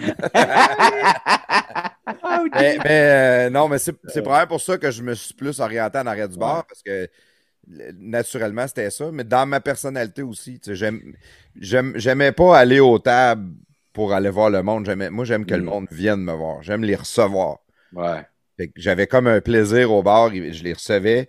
Euh, S'il y avait, euh, mettons, euh, deux personnes qui étaient en train de jaser ensemble, il y en avait un autre tout seul, ben, moi, je jasais avec tout le monde, puis à un moment donné, j'incorporais la personne tout seul à la discussion des deux autres, puis, tu sais, j'entertainais mon monde autour du comptoir. Puis même si j'étais un gars, je travaillais dans des brasseries, je travaillais, tu sais, dans, dans, je travaillais dans des trous, là, j'ai pas, euh, j'étais pas dans un gros bar rot branché, moi, j'étais dans, dans- Ça part à part, ça. ça non, non, mais je- moi, c'était les places que je trouvais les plus fun. Parce que le monde que j'avais en avant de moi, c'était pas une game qui jouait, c'était du vrai monde. Puis, Ouais, mais en ville non plus, c'est pas de même. C'est juste que c'est. C'est juste qu'il y a plus de monde. Tu sais, c'est- le ouais, volume mais je remplissais, je remplissais mon. mon- tu sais, je, je me, je me ramassais comme barman Oui. dans un bar. Puis après un certain temps, c'était mon chiffre qui roulait le plus. Puis c'était pas parce que c'était moi qui avait plus grosses boules. là. Ben, C'était vraiment parce que c'était moi que c'était. Tu exactement. venais avec moi, puis c'était le party qui pognait. là. Puis ça m'amène à parler que quand que, euh, ce, qui ce que je m'ennuie de plus de, de ce service-là, puis ce qui nous amène surtout à enseigner aux gens par rapport aux serveurs, puis à ce que tu faisais, toi, au plafond, c'est que, puis ce que tu expliques bien, puis que ce qu'il faut que le monde se souvienne, c'est qu'un serveur, c'est une PME. Tu te vends, tu crées ta, ton ambiance à même tes tables. Parce qu'après ça, toi, tu, tu te mets à jaser, tu fais tes patentes, puis ils disent à lui, il est le fun. tu sais, il est tout le temps euh, J'ai fun. envie, j'ai envie de revenir pour le serveur, presque. La bouffe aussi, tu sais, les deux. là. Ben, c'est Ouais. ça. Mais ça, je l'expliquais à des filles qui travaillaient pour moi des fois. Tu sais, mettons, une fille travaillait pour moi, comme euh, moi, j'étais le propriétaire du bar, puis j'ai engagé une, une barmaid. Puis à un moment donné, elle, euh, tu sais, les, les gérants d'estrade, elle, elle serait meilleure que moi sur tout. Fait qu'à la place de prouver qu'elle peut être meilleure que moi, ben, elle parle dans mon dos au client. Puis, ah, Ça, plafond ci, plafond ça, nanana, nanana, nanana. Puis, qu'est-ce que ça fait? Ben, son chiffre à elle baisse. Parce que les clients vont plus à son chiffre à elle. Ce que, ce que cette fille-là comprenait pas, c'est qu'elle se nuisait à elle en faisant ça. Si à la place de me vanter, de dire, hey, plafond, là, c'est bon, c'est le fun, euh, il gère ça de même, il, nous il s'occupe de nous autres, il fait ci, il fait ça. Là, tout le monde serait venu au bar en disant, crime, hey, c'est donc bien le fun, plafond s'occupe bien des filles, puis n'importe quoi. Puis les filles qui ont travaillé le plus longtemps pour moi, qui étaient les plus fidèles, eux autres parlaient pas dans mon dos, au contraire, justement. Puis c'est eux autres qui avaient des chiffres écœurants à toutes les fois. C'était 100% c'était d'accord. immanquable. Ah oui, ah non, écoute. J'ai rien à rajouter. Euh, Je... Votre honneur. C'est le plus beau mot. Non, non, exactement. Écoute, euh, comme je te dis, c'est les gens se. le- le- c'est ce qui me manque le plus de ça, puis c'est pourquoi je pense que je me retrouve dans ce que je fais aujourd'hui, c'est que tu n'es pas en compétition avec les autres, mais c'est toi qui vas décider de l'argent que tu vas faire à fin de la veillée. C'est, de même. Puis, après ça, tu sais, il arrive un débat par rapport à euh, là, euh, tu sais, il y en a qui laissent pas de type, là. Ça devrait être comme en Europe, puis inclure le type dans ses factures. Je suis comme, non, non, non, gang, n'arrivez pas avec ces sites, là, je dire. Non. On Si, s'il pas laisse là, pas de type, là, moi, te l'expliquer exactement pourquoi il laisse pas de type. Puis moi, j'ai travaillé, j'ai gagné ma vie longtemps au pourboire. Puis euh, je suis pas gêné de le baisser le montant du pourboire ou de pas en donner pas tout si j'arrive à quelque part puis je suis traité comme un chien. là. Je paye ma facture, je t'en laisse pas. Puis si tu me fais une petite, euh, une petite attitude à la fin, parce que je t'en laisse pas, puis tu dis, nous autres, on est payé au pourboire, là, mais je vais dire, moi, je suis venu ici de me faire servir, puis tu Ouais. m'as pas servi pas moi, euh, moi, je suis pas game encore. Moi, je suis, coco là-dessus. Et je non, laisse moi, le pourboire qu'il a besoin, mais sais-tu qu'est-ce qui fait le plus mal? J'y retourne jamais. Ouais, mais. Ça, ça fait encore plus mal. Mais, mais ah, c'est là, c'est le côté que je suis pas d'accord avec toi. Parce que un mauvais serveur va faire passer un restaurant pour un mauvais restaurant. Mais c'est Ouais, pas ben parce que dépend t'as ce que t'as pogné. mangé, pas parce que t'as c'est pas parce que t'as pogné le mauvais serveur que c'est un mauvais restaurant. Puis tu peux revenir là-bas la semaine d'après puis juste dire moi je veux pas me faire servir par lui, t'en as-tu un meilleur que ça? Ça, ça va peut-être bien l'insulter plus. Là. Mais. On met un peu, là, si le Moi, gars- j'en- moi, j'en laisserai s'il y pas a de des type. mauvais- je vais y s'il y a- retourner la semaine d'après. Puis s'il dit, il n'y a pas personne qui veut te servir euh, parce que tu laisses pas de type, je vais dire, ben, si vous voulez pas me servir, euh, Ouais, je pense pas que ça va arriver, quelqu'un va dire ça, mais à mon avis, si le gars a des mauvais serveurs, euh, ça va, le gars, il fera pas long. là. Ouais, en tout cas. Non, mais je- je- Tu sais, le serveur fera pas long. Là. Le, si le- c'est un mauvais le- serveur. le- euh, le roulement de personnel, euh, garder son personnel, avoir du bon personnel. Tu sais, peut-être bien que le serveur que tu as eu, ça fait deux semaines qu'il est là, puis à un moment donné, le boss va s'en rendre compte, puis il va le mettre dehors. là. Ouais. Quand, quand j'ai eu mon bar la première année, j'avais 50 T4 à la fin de l'année. J'en ai Yes. mis du monde dehors. là. Mais- courageux aussi. Ben, ben, moi, j'ai jamais eu misère à mettre quelqu'un dehors. Moi, si ça fait pas, ça fait pas. Même des fois, je le disais à des filles. Mettons, la fille qui pouvait parler dans mon dos, j'allais jaser avec, puis je disais, tu sais, t'es pas obligé de travailler ici. Si tu penses que c'est mieux ailleurs, ben, va travailler ailleurs. Moi, à la place d'être ici puis de bitcher sur tout ce qui se passe, ben, va-t'en où est-ce qu'ils sont extraordinaires, puis moi, je vais en engager un autre qui a envie de travailler, puis qui Ah. ça, va travailler ici. 100%. Ah non, je suis d'accord. Anyway. Ah, mettons, on close ce sujet-là au niveau de la restauration. On va aller, Yes. on va, on va virer vers, euh, vers ta business à toi. Euh, parce que, tu sais, t'es quand même jeune, 33 ans, t'es à ton compte, euh, t'es, t'es un entrepreneur, Ouais. t'as ta business d'importation de vin. Qu'est-ce qui t'a amené vraiment à, aller dans l'importation de vin? T'as-tu travaillé pour quelqu'un ou ça a été une idée, t'as dit, moi, je vais faire de l'importation privée? Non, ben écoute, eh non. Tu peux pas. euh, Pour vrai, là, c'est. Moi, quelqu'un qui. Ben écoute, peut-être mon fils un jour, mais tu sais, je veux dire, euh, tu peux pas te dire, moi, j'ai toujours su que moi, dans la vie, j'allais vendre l'importation privée dans ma vie. J'en connais pas. Puis, euh, oui, tu peux avoir une passion pour le vin, mais moi, ce qui m'a. euh, Écoute, c'est clair que c'est mon expérience dans la restauration qui m'avait fait allumer là-dessus. Puis c'est dans mes premières expériences euh, euh, de restauration où là, je voyais les, représentants rentrer au restaurant. venir faire goûter des vins aux propriétaires ou aux sommeliers dans la place. Là, je voyais ce qu'il faisait, puis il faisait goûter le staff, puis tu sais, tu avais des bons représentants, tu en avais des, des, moins bons, des pourris. Puis moi, ce qui m'avait toujours fait euh, triper, c'est des représentants qui rentraient, puis que peu importe euh, la quantité de vin qu'ils te faisaient goûter, mais c'est l'intérêt qu'ils apportait à n'importe qui qui était en arrière euh, qui faisait goûter. C'est comme moi, quand je vais toujours me souvenir, quand j'étais à l'intimiste, puis que le midi, les, les, représentants venaient le midi, puis euh, ils dînaient, puis là, ils faisaient goûter des affaires. Moi, je sortais de la cuisine, puis j'avais mon, mon béret de, de, cuisinier, mais ils ne savaient pas que j'étais en salle le soir. C'est moi qui vendais le vin. Mais moi, le représentant qui me, qui me, donnait de l'intérêt puis qui me faisait goûter ses vins, c'était clair que je vendais plus ses vins. Puis au bout de la ligne, le propriétaire qui commandait tes vins, il n'était pas nécessairement sur le plancher le soir. Le but dans tout ça, c'est de faire goûter puis d'intéresser les gens qui vont qui vont, euh, qui vont parler aux clients le soir. T'es comme influencé par le gars, dans le fond. C'est le, pitch de vente du gars qui te présentait le vin qui, te, qui venait te chercher un peu plus. Totalement. Moi, c'est ça qui m'avait allumé au bout. Puis, euh, euh, puis, puis c'est clair que j'étais intéressé par le vin. Je veux dire, c'est un, produit que j'admire. C'est un. moi, pour faire une différence, mettons, avec la bière, là, prestateur, c'est que. Puis, puis, puis plafond, c'est que un vin, là, mettons que tu manques ta shot, là. une bière, là, ben, tu, tires la, la, la, tu tires la plug, tu recoules de l'eau, tu remets du houblon, puis tu, tu startes de quoi? Ça prend deux, trois semaines à faire. Du vin, là, ça prend du raisin. Tu sais, c'est un an d'attente. C'est, c'est beaucoup plus. Euh, c'est pas mal plus technique. Puis là, je suis pas là. Mais non, mais non, non, c'est pas plus technique, c'est. Plus, ben, le, défi est Comment je te dis ça? La, pression est plus là. Pas que tu manques ta euh, shot parce que tu as de la perte plus que si tu ben, manques moi, une il faudrait que j'enregistre mes conversations que j'ai eues là, avec un nouveau fournisseur que j'avais, le domaine de Jean Sac. Là. Puis c'était un nouveau fournisseur que j'avais connu à New York il y a deux ans, puis que là, ça commence à à péter puis à avoir, mettons, beaucoup de, de, commandes ici. Puis il m'appelle, puis il me dit Hey Pierre-Luc, que je viens de perdre 80% de ma, de ma production parce que ça a gelé en trois jours. Et c'est bon. C'était tout vert, c'était tout en feuilles. Un an de production en trois jours. 80% de sa production. Il regarde son champ, puis il y a, mettons là, que tu regardes sur 100 pieds de large, il y a 80 pieds que c'est noir, c'est mort.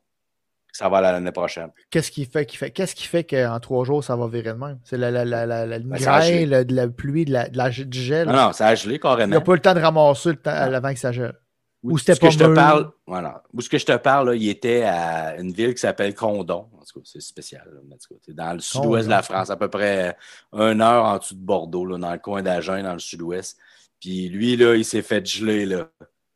80% il dit c'était vert et c'est noir. Terminé. Tout a gelé. Il faisait moins 3 degrés un matin qu'ils sont levés. Ils n'ont jamais vu ça. Flac. Puis nous autres, au Québec, en plein mois d'avril, il faisait 17 degrés en plein jour ici. On n'avait jamais vu ça. Comme cette année, un peu, il a fait super ben, ben c'est là, je te parle. Ah, c'est cette année, ok. ok, ok, C'est là, de deux semaines. Ah, ouais. Non, c'était une histoire de fou. C'est réel. Tu sais.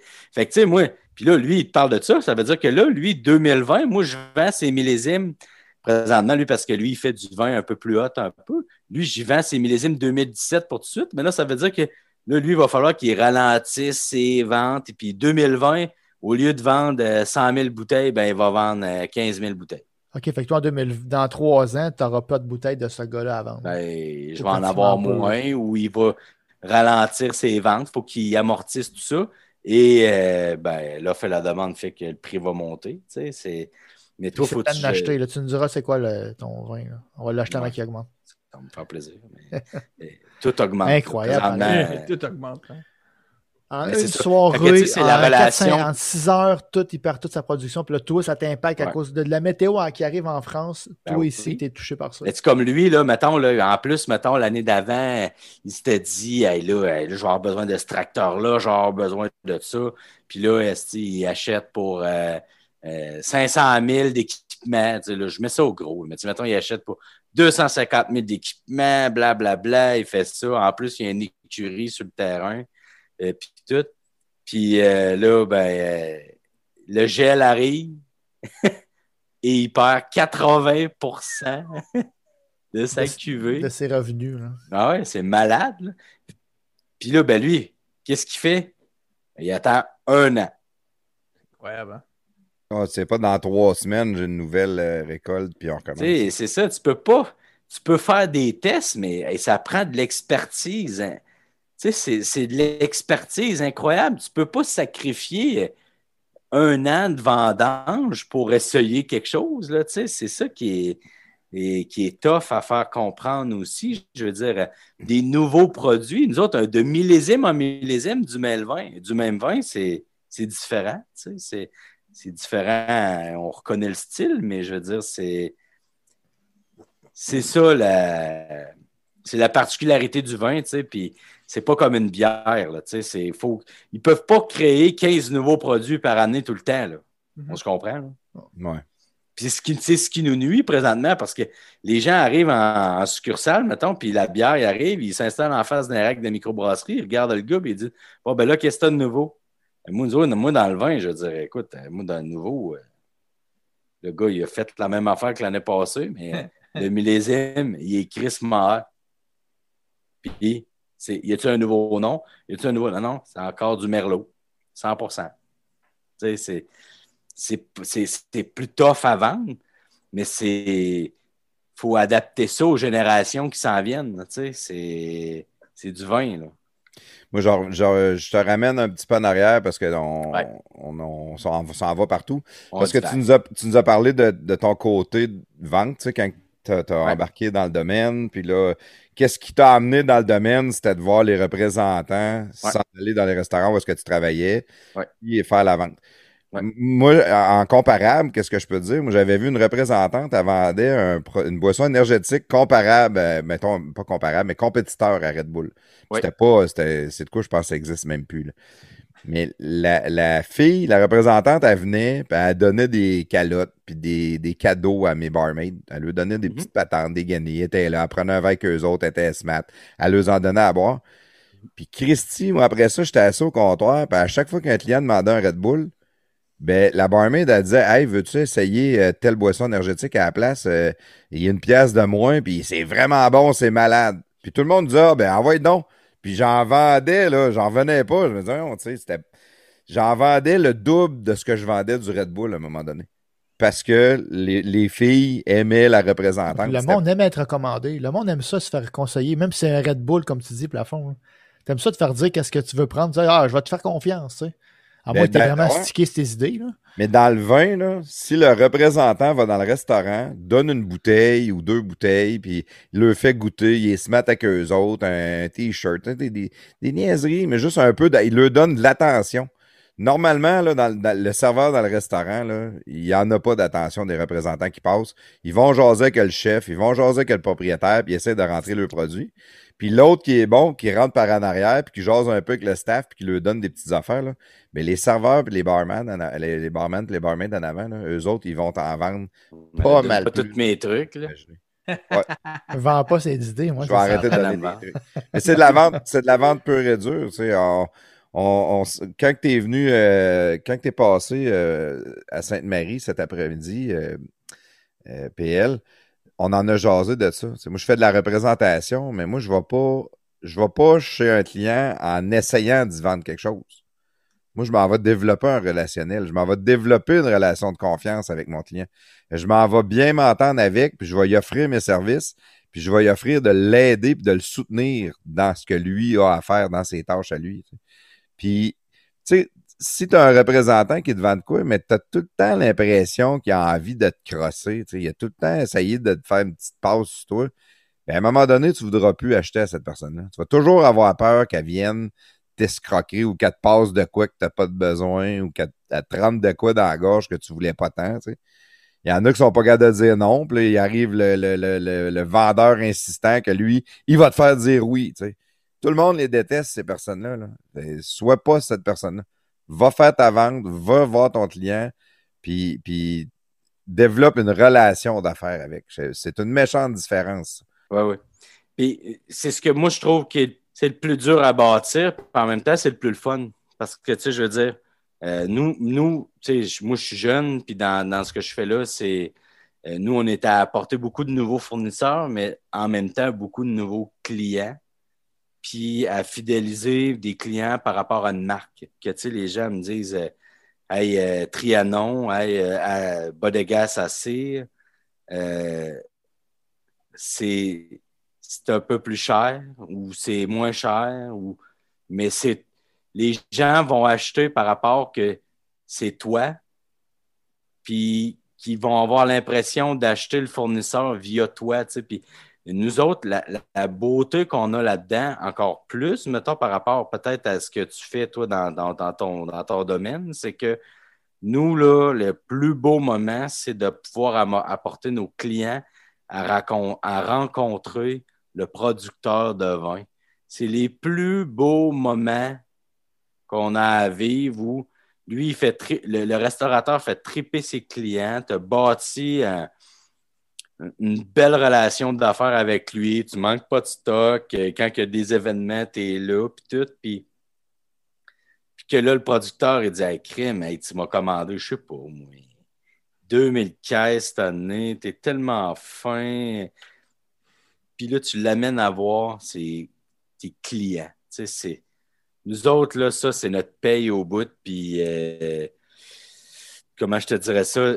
Au niveau de la relation qu'on a avec nos, euh, avec nos, clients, c'est. Euh, après ça, c'est propre à toutes les agences. Là. Moi, comme je te disais, je ne me tire pas partout. Je veux bâtir de quoi en long terme. Je ne veux pas m'en aller partout, faire la rue au complet. Il faut que ce soit faut que ce soit sincère. Tu n'as pas le choix de. Faut que tu bâtisses de quoi sur le long terme. Mais la vie de tous les jours, présentement, elle nous tire partout. C'est ce qui me reste, là, moi, dans, dans, ce que je bâtis, euh, avec mes amis proches, puis avec ma, business. Moi, c'est le même. je veux dire, euh, peut-être que ça ne réussira pas. Je ne vous dis pas, moi, je n'ai pas des lunettes roses. je veux dire, moi, je montre de quoi que j'aimerais que ça fonctionne. Mais tu sais, je veux dire, moi, j'ai des chums qui se montent des restos puis ils pensent comme moi. Peut-être bien que le resto ne fonctionnera pas. Je te confirme que cette année, ceux qui avaient des lunettes roses, ils ont mangé un petit claque. Là. Ouais. puis euh, à date, je suis chanceux. Le problème, c'est qu'ils ont fermé trois fois. Ça, c'est un autre débat. C'est ça qui va faire le plus mal. Ça, c'est sérieux, là. La shot à Pâques, c'était killer. C'est inacceptable. un jour, deux jours avant Pâques? Ah C'était quoi? Un, les frigidaires pleins, les ont foulé. c'est quoi? C'est Batman? C'est Carrie qui a dit ça. Le monde, il foule le frigidaire. Les frigidaires étaient pleins. Une journée où. est acheté. Paf, il te ferme ça, Chris, pendant que. Ah, le staff c'est Normandin qui a, qui, qui a, comme reviré, qui avait rentré une vanne de fruits pour les brunchs. Là. Ouais. Ils ont crissé ça, là, ils ont revendu ça, je sais pas perte, ils ont jeté ça. J'ai jamais vu ça. Puis le plus, euh, tu sais, dans tout ça, c'est qu'après ça, bon, oui, on va remettre, les, les gens vont recevoir l'aide nécessaire pour compenser. Parfait. Ouais. Euh, je, veux dire, je veux pas trop qu'on s'éternise euh, sur, sur, la COVID. Non, non, non, mais c'est pas ça. Mais ce que je voulais dire, c'est qu'au niveau de nos relations avec nos clients, nous autres, c'est que là, c'est qu'après ça, je veux dire, au niveau de ta relation avec tes clients, tu veux bâtir de quoi, puis tout. Là, on a eu des défis cette année, mais je veux dire, euh, nous, dans le modèle où on veut bâtir notre relation, c'est peut-être pas ça qui va fonctionner non plus. On n'est pas beaucoup à penser comme on le fait là, euh, mais on l'espère beaucoup. Euh, on va être loyal, on je, vais te ramener, on, va revenir au client un petit peu après, parce que tu as, un modèle d'affaires que tu es aussi en train de développer, mais avant de s'en aller là, il y a quelque chose que, que, qui me fascine un peu parce que tu sais, t'as- t'as- de par ton intérêt, comme on en revient à ça, tu étais dans un restaurant, tu as vu des représentants passer, tu as dit ça m'intéresse. Là, tu t'es mis à faire de l'importation en travaillant pour quelqu'un ou. ou, Oui. euh, OK. Puis là, tu as appris à faire ça de même. En plein ça. Moi, là, quand que je travaillais à Fenouillère, j'ai eu. euh, la- Ce qui est arrivé, là, je travaillais à Fenouillère. J'avais 22 ans. Même pas, 20, 20 ans. Puis, euh, il y a eu un agent qui s'appelait Carole Lafontaine. Vous allez comprendre après. Qui a demandé à son meilleur chum, Martin Gosselin, qui était le propriétaire de la Fenouillère, il dit dit, J'aurais besoin d'un serveur. Là. Il dit Je me cherche quelqu'un pour venir m'aider dans un salon des vins à Québec. Là. Euh, Envoie-moi euh, quelqu'un de bon là, dans le vin parce que j'ai besoin d'aide. Il dit Il va y avoir du monde terrible. Fait qu'il dit Envoie-moi quelqu'un. Fait que, ben, c'était moi. Fait que je suis allé aider ce monsieur-là avec euh, son employé pendant une journée. Euh, c'est un salon des vins. C'est là que j'ai connu le, le monde du vin. C'est un salon des vins, tu vends du stock, blablabla, importation privée, tout.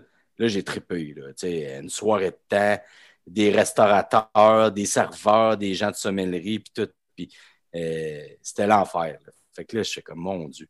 Puis en tout cas, j'ai dû faire un job pas pire parce que comme une couple de mois après, le propriétaire de l'agence, Carole, il me rappelle, puis il dit là, il dit j'ai un salon pendant cinq jours, c'est à Montréal, il faut que tu viennes m'aider parce qu'il dit j'ai un producteur d'Afrique du Sud, il parle pas un mot en français, puis il dit toi, je sais que tu parles anglais. Il dit t'es cinq jours avec, tu colles aux fesses, puis il dit tu vends son vin, le gars est à côté de toi, puis il dit tu le suis partout. Puis il dit t'es payé tant, puis on était très bien traités. Ça, là, ça, c'est le- mon premier salon que j'ai fait à Montréal. J'ai été à côté de. Le gars s'appelle Gus Allen, puis je représente encore ses vins aujourd'hui. Un Wow. gars qui- d'Afrique du Sud, de la maison Constantia Glen, une des plus belles maisons de vin d'Afrique du Sud. Puis euh, j'ai travaillé pour lui cinq jours, puis là, j'ai su que c'était même. Puis là, c'était une agence qui s'appelait et qui s'appelle toujours La Fontaine Vins et Liqueurs, qui était détenue par Carole Lafontaine.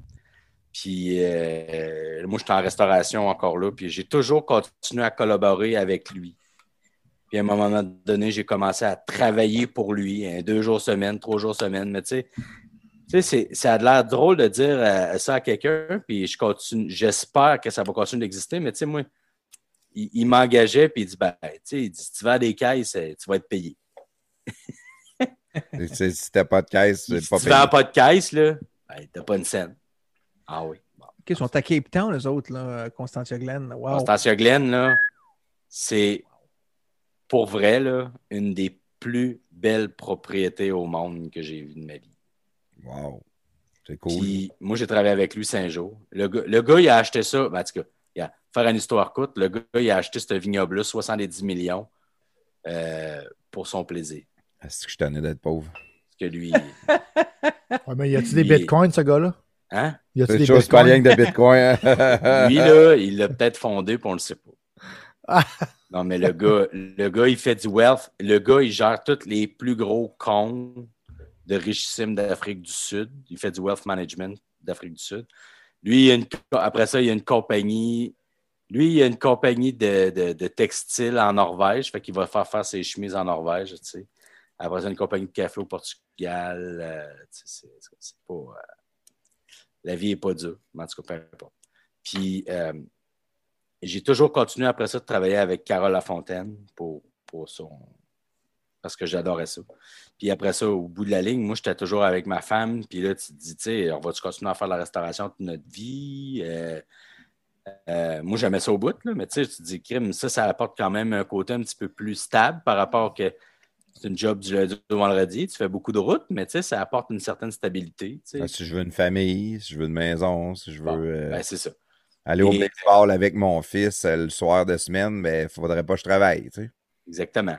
Fait que euh, j'ai fait ça avec lui pendant trois ans de temps et euh, j'ai fait partie d'un deal. Lui, il a vendu finalement euh, Carole il a vendu quatre grosses maisons, quatre gros euh, produits là, à une autre agence qui s'appelait Sylvestre, vin spiritueux, qui était une grosse agence. Puis moi, j'ai fait partie du deal parce que j'ai suivi ces fournisseurs-là. Je connaissais ces producteurs-là, moi, personnellement. Puis euh, je suis allé travailler pour une autre agence pendant 40 ans ou à Québec où j'ai aimé ça par rapport que là, c'est une agence qui vendait au-dessus de 500 000 caisses par année au Québec. Au Québec? Au Québec. 500 000 caisses. Je vendais cellier des 12? Tu sais, les petites bouteilles de cellier des dauphins. Oui. Bon, euh, moi, je représentais ça. Puis plein d'autres produits. Là. Mais tu sais, c'était des caisses, c'était incroyable. C'est 6 millions de, de, bouteilles. Là. c'est ça. Puis, euh, non, c'était hot en tabarouette. Fait que euh, on faisait ça. Puis euh, ben, j'ai fait ça pendant quatre ans. Puis là, après ça, finalement, ma blonde, ma blonde est partie en business de son bar. Puis là, ben, je roulais, ça n'avait pas de bon sens les horaires. Là, je veux puis je me suis ramassé. C'était un problème familial après. Puis tout ça que là, j'ai dit, là, je peux plus continuer. J'ai fait quatre ans là-dedans. Puis après ça, je me suis en allé travailler pour un restaurant une année de transition, le temps que ma blonde parte sa business. Puis euh, après ça, moi, j'ai, toujours eu un peu euh, dans ma tête l'image de travailler pour des producteurs, des plus petits producteurs pour les, les mettre de l'avant, puis d'aller dans les restaurants. Tu sais, moi, j'ai été en restauration toute ma vie. D'amener un produit plus exclusif. Tu as, la ben, chance Jamais tu vas goûter à ce producteur-là, mais moi, je peux te le faire goûter. Exactement. Et euh, j'ai eu une transition d'un an, un peu, tu sais, après notre, euh, notre premier enfant, puis le deuxième qui arrivait, puis tout. Puis euh, j'ai parti ma business un an après que je sois parti de, de, ma grosse agence. J'ai fondé une agence qui s'appelait Côté 20, qui, est mon nom de famille avec 20. Puis euh, partir de zéro, c'est compliqué en tabarouette. Puis, euh, mais j'ai toujours continué à collaborer après ça avec Carole, avec l'agence la, Fontaine que, que j'avais commencé au début. Puis, on était très, très étroits avec ces fournisseurs-là. Moi, j'adorais la, j'adorais la, mentalité qu'il y avait là-dedans où tout était euh, transparent, on partageait les gens venaient ici, puis tu avais 4, 5, 6 producteurs en même temps dans un salon. On allait tous souper ensemble, puis même les fournisseurs, ils s'aidaient dans leurs relations internationales. Hey, ouais, toi, en Norvège, tu fais affaire avec qui, puis, puis ci, puis là. Puis c'était vraiment une convivialité là, extraordinaire que je n'avais jamais vu nulle part. Puis euh, quand j'avais parti euh, côté 20, c'était euh, dans le but un peu de continuer à collaborer avec Carole Lafontaine, qui était à Montréal, qui, ben, qui, avançait en âge un peu, puis qu'on voulait s'aider. Puis moi, j'aimais beaucoup ses producteurs. Fait que on a collaboré pendant à peu près un an, un an et demi de temps. Puis c'était sûrement un peu aussi pour voir comment que j'étais sérieux dans mon, dans mon approche d'être en business. Là, c'est pas, pas petit. Là ça prend de l'investissement, puis, puis tout. Puis euh, euh, finalement, euh, on a officialisé ça au mois de décembre 2019, donc janvier 2020, au 31 Puis on a repris au complet La Fontaine Vins et Liqueurs. moi, puis mes, deux cousins, qui sont mes, ben, mes partenaires financiers là-dedans, puis surtout des grands conseillers qui sont des gars de business euh, incroyables. Parce que, moi, je suis entrepreneur, mais je suis ben euh, ben trop émotionnel euh, là-dedans. J'ai besoin de gars qui, qui, me grandent pas à peu près. Plus, serait plus cartésien, comptable. Ah oui, ah, complètement. Moins émotif. ben oui, ben oui. Et puis, c'est tellement important, là, je veux dire. moi, ça m'a. J'ai tellement appris, là, ça fait. ça fait pas longtemps qu'on a repris qu'on a repris La Fontaine, mais en même temps, j'ai l'impression de, de, jamais avoir parti de quitter de là parce que j'ai repris euh, euh, les reines un peu de ça, puis j'ai reparlé à tous les fournisseurs. Ben, que ceux qui, qui, qui étaient encore là, euh, euh, peut-être un an et demi, puis deux ans, en fait, puis euh, je, savais que j'étais à la bonne place. Là. Je aux gens, j'ai re- j'ai regoûté les vins, j'ai après ça, j'ai fait venir mes propres vins. Tu sais, je veux dire, après ça, j'ai mes propres importations là-dedans aussi. Tu sais, je veux dire, moi, j'ai continué de perpétuer La Fontaine. Puis, euh, M. Lafontaine, Carole, euh, qui, qui est un ami, lui, il travaille encore avec nous autres. Puis, euh, tu sais, crime, il a 72 ans, je sais, tu sais, 71. Et, puis lui, il veut pas arrêter. Puis, il est tellement impliqué encore. C'est, on a une collaboration, là. moi, qui, qui, qui me fait triper, puis avec nos clients, puis euh, pour vrai, là, en plus qu'on déguste à soir, là, pour ça, euh, c'est c'est drôle que euh, c'était un peu mon intention aussi, parce que Trianon, que vous dégustez ce soir, Pavillon de Trianon, c'est un de ses ouais, plus vieux amis, euh, Dominique, puis Bodega Sassir, euh, Bobal, que vous goûtez, Oui. ben, c'est moi. C'est, c'est la réunion des trucs. C'est des jeunes avec euh, des connaissances. Puis On, moi, fait- on ça- ferme la boucle à soir. là. On a les deux, euh, Ouais. on a les deux euh, le début, puis le- le- la, Ben nouveau- oui, puis- la, vieille, la vieille garde, puis la nouveauté. hein. Oui, puis, c'est, puis en même temps, là, moi, je vois ça comme le début de quelque chose parce que là, tu sais, on arrive vers. tu sais, et- parce que là, en plus, il est arrivé à la pandémie au travers de ça. Moi, quand que on a officialisé ça en janvier 2020, moi, j'étais parti pour, pour la gloire, puis tout. Puis là, ben, ça va faire 14 mois que les restaurants sont fermés. Oh, fait que les lunettes roses, là. euh, Fait que les lunettes roses. Non, mais pour vrai, euh, tu sais, c'est ça. euh, on, a, on s'est reviré de bord. Faut que tu te réinventes, là. Ben oui. Dans, Oui. dans, dans ton métier, dans qu'est-ce que tu Ouais. fais, Ouais. euh, là, c'est tu sais, c'est depuis 2020 là, que, que, tu es propriétaire, mais tu as travaillé là- là-dedans longtemps.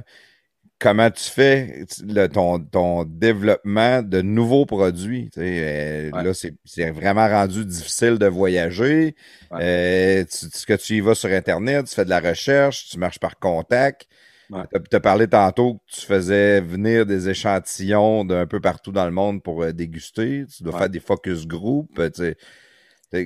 Comment tu fais d'un pour trouver un produit, puis de deux pour décider que c'est ce produit-là que tu vas vendre? Bon. La façon la plus simple, c'est via des gros salons internationaux. Un des plus. Un que j'ai fait, que j'ai réussi à faire, mettons, rapidement, quand que on était en pour parler ça, avec ou- Carole. Ouais, c'est- c'était, on a fait Vinexpo en, en mai 2019. là, ça fait deux ans. Vin Puis, Expo, ça c'est où? Ça en France? Ou... C'était à Bordeaux. À Bordeaux. ah, à Bordeaux, wow. en France. ouais. C'est un des plus Ouais. prestigieux, ça? Ben, c'est plus maintenant, mais ça a été un des, des plus grands. là. Ça a souvent été la plus grande foire des vins. En fait, pour te donner une idée, là, là-bas, le centre de foire, tu as, Québec. Et mettons, quand tu sors d'ici, là-bas, le centre de foire, il fait 1000 mètres de long. C'est un kilomètre de long et tu as six rangées de large. C'est tous des, des producteurs de vin. kiosque de vin. Puis, euh, ben, c'est ça. Fait que là, tu décides où ce que tu vas. Moi, là, Tu dois sortir de là bien chaud. ben, t'as le choix aussi. Moi, j'allais pas là-bas. Euh, Moi, j'allais là-bas, j'étais en mission euh, parce qu'on savait qu'on a- on voulait reprendre euh, la fontaine, puis qu'on était à la recherche de nouveaux produits. On est, c'était une, une agence qui était très axée sur les vins français. Puis là, je cherchais des vins espagnols, des vins portugais, puis tout ça. Puis je voulais des vins euh, pas chers, en bas de 20 pièces. Puis je te dis, là, j'étais allé là avec ma blonde, puis Carole. Puis on goûtait par jour une centaine de vins. Et tu recrachais, là. Ah oui, Tu faisais comme nous autres à soir, là. Tu recraches, Ouais. tu recrachais. pareil. Mais on dans le fond, je goûté. pourrais jamais travailler pour toi parce que si tu m'envoies là-bas, moi, je vais en prendre une centaine, mais je vais finir à vomir à la fin. là. Oui, moi, moi, je le crache pas. C'est Tu vas comme un recracher, mais tout d'un coup, tu sais. Ouais, il va Ah, se il cracher d'un coup. bon, lui. Il est bon, celle-là. Là, Il là. est bon. Comment tu vends ça, la bouteille? Je vais prendre des notes. Vous, là? Mais euh, oui, euh, ça, ça a été une expérience incroyable. là, Pour vrai, là. C'est là qu'on a vraiment starté à ouvrir notre gamme de vins. euh, puis c'est beaucoup de travail, parce qu'un coup que tu les trouves, il faut que tu les fasses venir, il faut que tu les inscrives à SAQ, blabla.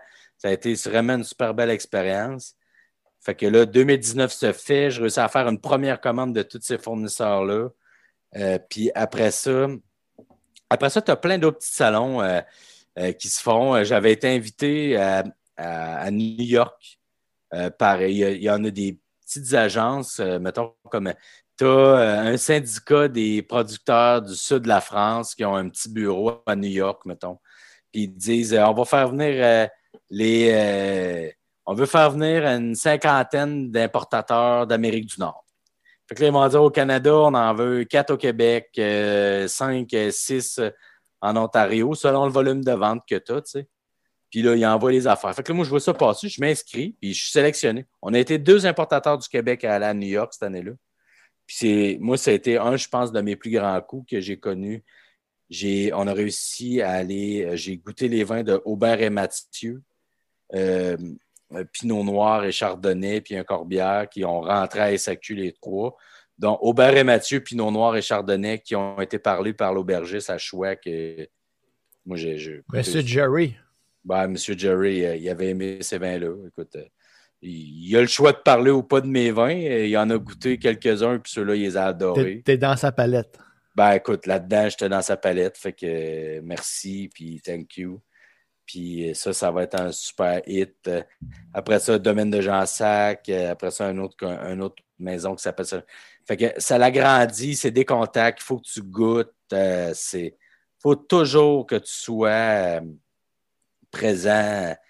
Tu as des salons internationaux. Puis après ça, là, quand la pandémie elle a frappé, ben là, c'est des amis des producteurs ou ce qui, mettons, ils ont eu des succès avec, avec ce que tu as fait.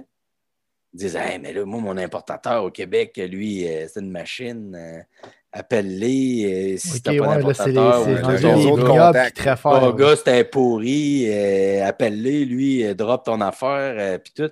Fait que là, j'ai été contacté par, mettons, Bobal, Bodegas Assir, c'est une de ses amies. elle est dans la Riora. Donc, la Riora. oui, la Riora. Jerry aime bien la Riora. La Riora. C'est les vins. Euh, non, c'est Trampelino, c'est les vins tôt en saison. La Riora, c'est un autre, un autre, euh, un autre cépage. Puis, non, Riora, c'est une, une, région, mais le Tempranillo, c'est son, son, cépage, son, son raisin. Puis euh, là, la fille, elle m'appelle, elle dit Là, je t'appelle, je, suis un ami d'Oscar Assir. j'ai su que vous aviez fait des affaires. Est-ce qu'on voudrait goûter à mes vins? Hey, fun, que là, ça. Il t'appelle, fait que là, je ben oui, pas de problème. Mais la Riora, j'en ai pas. Euh, mais je vais goûter, je vous promets rien. Fait que là, moi, je suis rendu plus où présentement, je suis appelé pour agrandir mon portefeuille par rapport qu'on a des succès sur des, trucs. Mais moi, mon but dans mon agence, c'est j'essaie de, j'essaie de mettre aucun produit dans mon listing en concurrence. Tu comprends? Mm-hmm. Je veux que quand que je fais venir du monde dans des salons, c'est une grande famille, puis euh, j'ai quelqu'un d'Espagne, un Bordeaux, un Val-de-Loire, un Bourgogne. Côte-du-Rhône, tout est là, les gens savent, les gens sont. Oui, exactement. Fait que non, ça, c'est trippant. Puis euh, à un moment donné, on va réussir à, à grossir ça, tu sais, pour que on soit capable de, faire tourner ça. Là. parce que là, c'est tout, c'est, tout jeune, c'est ça, cette affaire-là. Ben, c'est, un peu là que je m'en viens, parce que ben c'est comme ma dernière question, mon dernier sujet pour, euh, le podcast, avant ben la mitraille à notre ami Mr. Jingle. Yes. Euh, je veux connaître, parce que là, je sais que toi, tu es en train de développer quelque chose au niveau du web. Je veux aussi savoir, parce que là, l'importation que tu fais, oui, on en parle des restaurants beaucoup depuis tantôt, mais monsieur, madame, tout le monde peut acheter du vin, peut acheter ça euh, à, caisse chez vous. Là. 100 Ben là, c'est ça. Euh, écoute, ce qui s'en vient, l'importation privée, c'est de l'importation euh, qui, qui, est faite via la SAQ, mais la seule différence, c'est qu'il faut que ce soit acheté à la caisse. Puis c'est pas de pas de l'achat instantané, du genre tu goûtes, tu goûtes, t'achètes, puis tu pars avec tes bouteilles, tu t'en vas chez vous. C'est un petit peu différent. Euh, mais euh, peu importe. Fait que, alors, nous, ce qui s'en vient euh, dans les prochaines semaines et mois, j'espère pas, mais il faut, réaliser ça le plus vite possible. On va avoir un site web qui s'en vient. lafontaine.ca qui euh, il va être mis en ligne, j'espère, le plus vite possible pour de l'achat en ligne. En fait, tous les, les producteurs que je vous parle, puis les noms que, qui est là, ils vont être sur un site web. Puis comme j'expliquais un peu à prestataire, j'essaie. C'est tellement compliqué de faire quelque chose de simple et de convivial. ouais, convivial, que euh, je, me casse la tête présentement pour que ce soit facile, tu sais. Et, euh, surtout qu'il euh, faut que les gens comprennent que nous, comme agents, on ne peut pas vendre une bouteille de vin, on ne peut que récupérer notre commission, les frais d'agence, et que les gens payent les, les, frais de la bouteille à la SAQ. Alors, ce que je veux dire, c'est que mettons que vous allez acheter une caisse de vin, une caisse de, de, 12 bouteilles de vin de la même sorte ou de 6 bouteilles de la même sorte. Ouais, ben ça, on l'avait expliqué un peu au début. Oui, c'est ça. Sur notre site web, ils vont payer les frais d'agence sur notre site web et ils vont payer la différence à la SAQ, mais que le prix affiché va toujours être le prix complet que. Mais ça, le, client qui va acheter sur ton site web, après ça, il va pouvoir aller le chercher à la SAQ de son choix. Exactement. Il sera pas obligé de, de, par exemple. À Québec, c'est différent parce qu'il y a tellement de succursales proches. Là. À Québec, il y a peut-être 7-8 euh, succursales qui en a, mais tu sais, mettons, au travers, mettons comme dans Beauce, Saint-Georges-en-Soi, je suis capable d'en envoyer à Lac de Chemin, je suis capable d'en envoyer. Euh, chaque région a certaines succursales qui peuvent euh, accueillir de l'importation privée. Absolument, absolument, absolument. si maintenant je décide d'envoyer une caisse à, un de mes amis qui travaille à, Sainte-Marie. Non, pas à Sainte-Marie, mais mettons. Sainte-Marie, là, tu envoies une caisse. Là, non, mais je parle d'un vrai ami, là. Mais mettons qui travaille. Mettons à Bannick 5, là. je vais l'envoyer à Bécamo ou ben à, Marquette ou à Mingan. Il y a une des deux, il y a une des deux succursales-là qui va accueillir l'importation, même si c'est loin. Absolument. Oh, oui, Mais la personne, elle ne peut pas faire le paiement complet sur ton site. Non. elle, va payer, elle va payer ta commission à toi pour pouvoir passer la commande. Oui. Puis une fois que sa commande va être arrivée, là, elle va avoir une notification pour dire OK, votre commande est arrivée à la SAQ de Sainte-Marie. Puis là, la personne s'en va à Sainte-Marie, puis elle, paye sa, caisse. Elle paye la différence, exactement. Fait que, si, mettons, moi, je vous dis que la bouteille, elle coûte 25$ en ligne, mais il faut que tu achètes la caisse. 25 x 12, ça veut dire que moi, je te, je te charge mon frais d'agence en ligne, puis tu payes la différence là-bas, mais tu vas payer 25$ la bouteille totale. OK, ouais, ouais, c'est simple. C'est simple. Exactement. fait que le, nous autres, le podcast, tu sais que c'est quand même intemporel. Fait ben oui. mettons, le nom de ton site web, c'est? lafontaine.ca. Lafontaine.ca. Trait d'union entre la et fontaine. Parce qu'il y, y, a un autre site web, en tout cas, c'est compliqué. La Fontaine, il y a beaucoup de compagnies qui s'appellent La Fontaine au Québec. Et euh, lafontaine.ca, c'était le, le plus simple là, présentement. C'est la fontaine.ca. C'est en plaît, ça. J'ai hâte de vous montrer ça. Ça va être là, alors, à, à ce qu'on se parle là, c'est pas en ligne, mais dans quelques mois, quelques semaines. Peut-être quelques semaines. Peut-être que le jour que le podcast sort, le, le, site web va être Moi, j'ai hâte d'aller acheter du Bobal en ligne, en tout cas. En tout cas, je vous le dis, je vous le souhaite. Sinon, entre le pavillon Trianon. Absolument. Sinon, là, présentement, là, venez nous voir sur notre page Facebook, La Fontaine. Euh, euh, La Fontaine, vins et liqueurs. Euh, venez nous voir, on pose plein d'affaires. Écrivez-nous sur Messenger. On peut vous envoyer nos listes de prix. On va chatter en direct. je peux vous envoyer des, fiches techniques. On est là. on est capable de vous livrer du vin présentement. C'est juste qu'on n'est pas capable de le faire en ligne. Puis, mais ça s'en vient. Mais je vous le dis, puis on a assez hâte de pouvoir faire des salons vous annoncer que, parce qu'il y a toujours deux gros salons d'importation privée au Québec, j'ai assez hâte de que, que ça reparte, tout ça, où on peut accueillir le grand public pour venir goûter tous nos vins, puis ça coûte presque rien. Là, je veux dire, je peux vous faire goûter à peu près 30-40 produits que j'ai. Euh, en une journée, puis ça va vous coûter peut-être 25 euh, C'est une joke, là. Puis en plus, ben, écoute, on fera un petit partenariat. Si ça vous tente de garage, je viendrai goûter gratis à ma table, mais je oh, yeah! de vous voir. Oh! Alors, plafond, il n'aime pas le vin. Là, plafond, mais de la aime pas ça. 50. là. Moi, je, je prendrais sa Ah, mais, attends un peu, euh, c'est La Fontaine, importation, vin et spiritueux. Euh, euh, je vous demande pardon, les gars. Vin et liqueur. Oui. Oh, Vin et liqueurs. liqueur. Ça, c'est Coke et Pepsi. Là.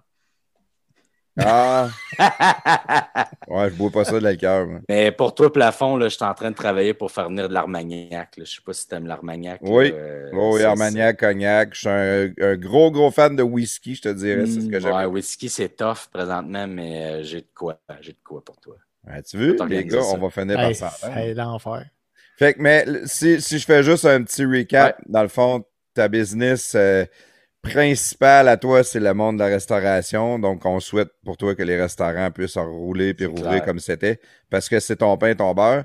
Mais tu es en train de développer réellement une grosse partie pour monsieur, madame, tout le monde, les, les maniaques de vin, les collectionneurs, les, les ceux-là qui connaissent ça vraiment, qui veulent découvrir des produits, ben là, ça va être le temps d'aller sur ton site web, puis de, de, de chatter avec toi, puis de, de découvrir des nouveaux produits qui n'auraient pas accès normalement, à moins que tu sois parti en voyage dans les régions des vins clair. que tu vas apporter ici. Ben oui, ben oui, j'ai tellement hâte. Euh, C'est tellement un beau. euh, ça va être une des belles découvertes que les gens vont pouvoir faire. Puis euh, présentement, ce que j'ai, ce qu'on a réussi de mieux dans tout ça aussi, c'est que ce que les gens comprennent, c'est plate d'acheter à la caisse, mais tu sais, je veux dire, souvent, les gens, ils ont des amis, tu sais, qui aiment ça, découvrir des trucs. Et le best, c'est de se mettre, mettons, euh, deux, trois chums ou trois, quatre chums. Fait que, tu sais, si tu fais venir euh, trois caisses, de, puis là, on essaye au maximum de faire de la caisse de six, là, mais tu sais, je veux dire, Comme des caisses de ligne, 12, tu sais, t'es mettons, ça de- revient à 300 pièces, mais si on est trois gars qui collent chacun une ben caisse, oui, tu, tu- tu vas, tu vas goûter à plusieurs bons Quatre produits. bouteilles à 25$, pièces, puis tu, Ouais, trois, tu colles trois caisses différentes, tu as trois vins, puis exactement. tu as quatre bouteilles de chaque. c'est clair que Ouais. nous autres, on travaille fort pour avoir des bouteilles en bas de 20 pièces puis on en a, là, tu sais, je veux dire, euh, nous autres, on est, on- présentement, ça commence autour de 17,50. Notre marché, pour vrai, là, le top, top, top qu'on a, c'est entre 17,50 et 30 pièces. On a vraiment des produits, je vous le dis, là, des produits hors du commun, des trucs. Mais le- super, je te donne mon, mon, mon deux scènes là-dessus. là. Moi, je connais pas le vin. Fait que c'est sûr que Ouais. si je vais à sac, moi, je m'achète des bouteilles à 15$, piastres, ça fait mon affaire. Mais, mais quelqu'un qui connaît du vin, quelqu'un qui va être intéressé par l'importation privée, il ne veut pas la bouteille à 15$. piastres. Lui, ça ne dérange pas de payer 25 ou 30 ou 35$ piastres parce Mm. qu'il sait qu'est-ce qu'il achète, qu'est-ce que ça vaut. là. Il y a une connaissance du produit qui vient avec ça aussi. là. Ben, oui, mais tu sais, en même temps, moi, je trouve tellement que les gens dégustent bien à cette heure. Puis, euh,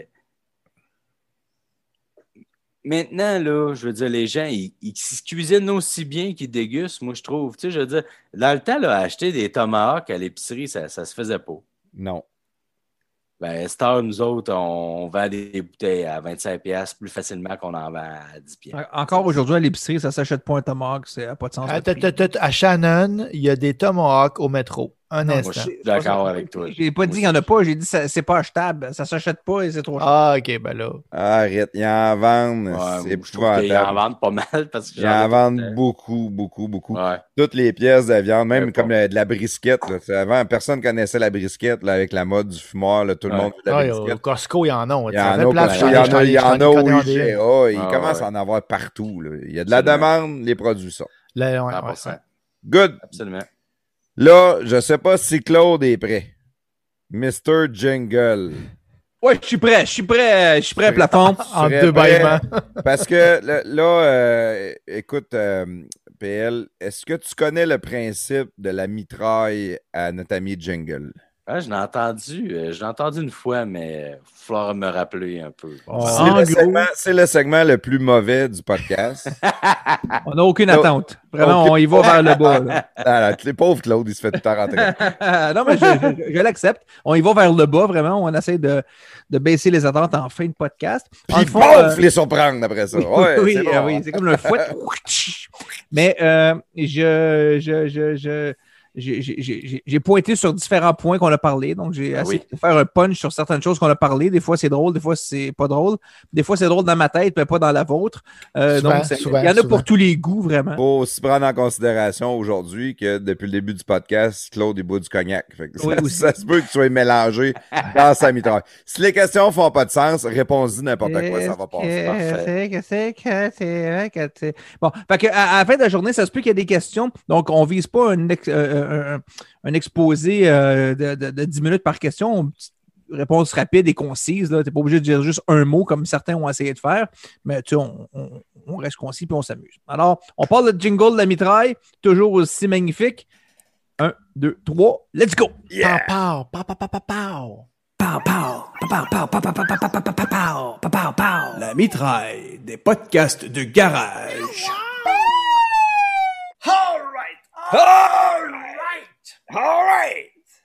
Ken Jingle! Oh, Mr. Jingle! Mr. Jingle! Mr. Jingle! Il est parti! Ah.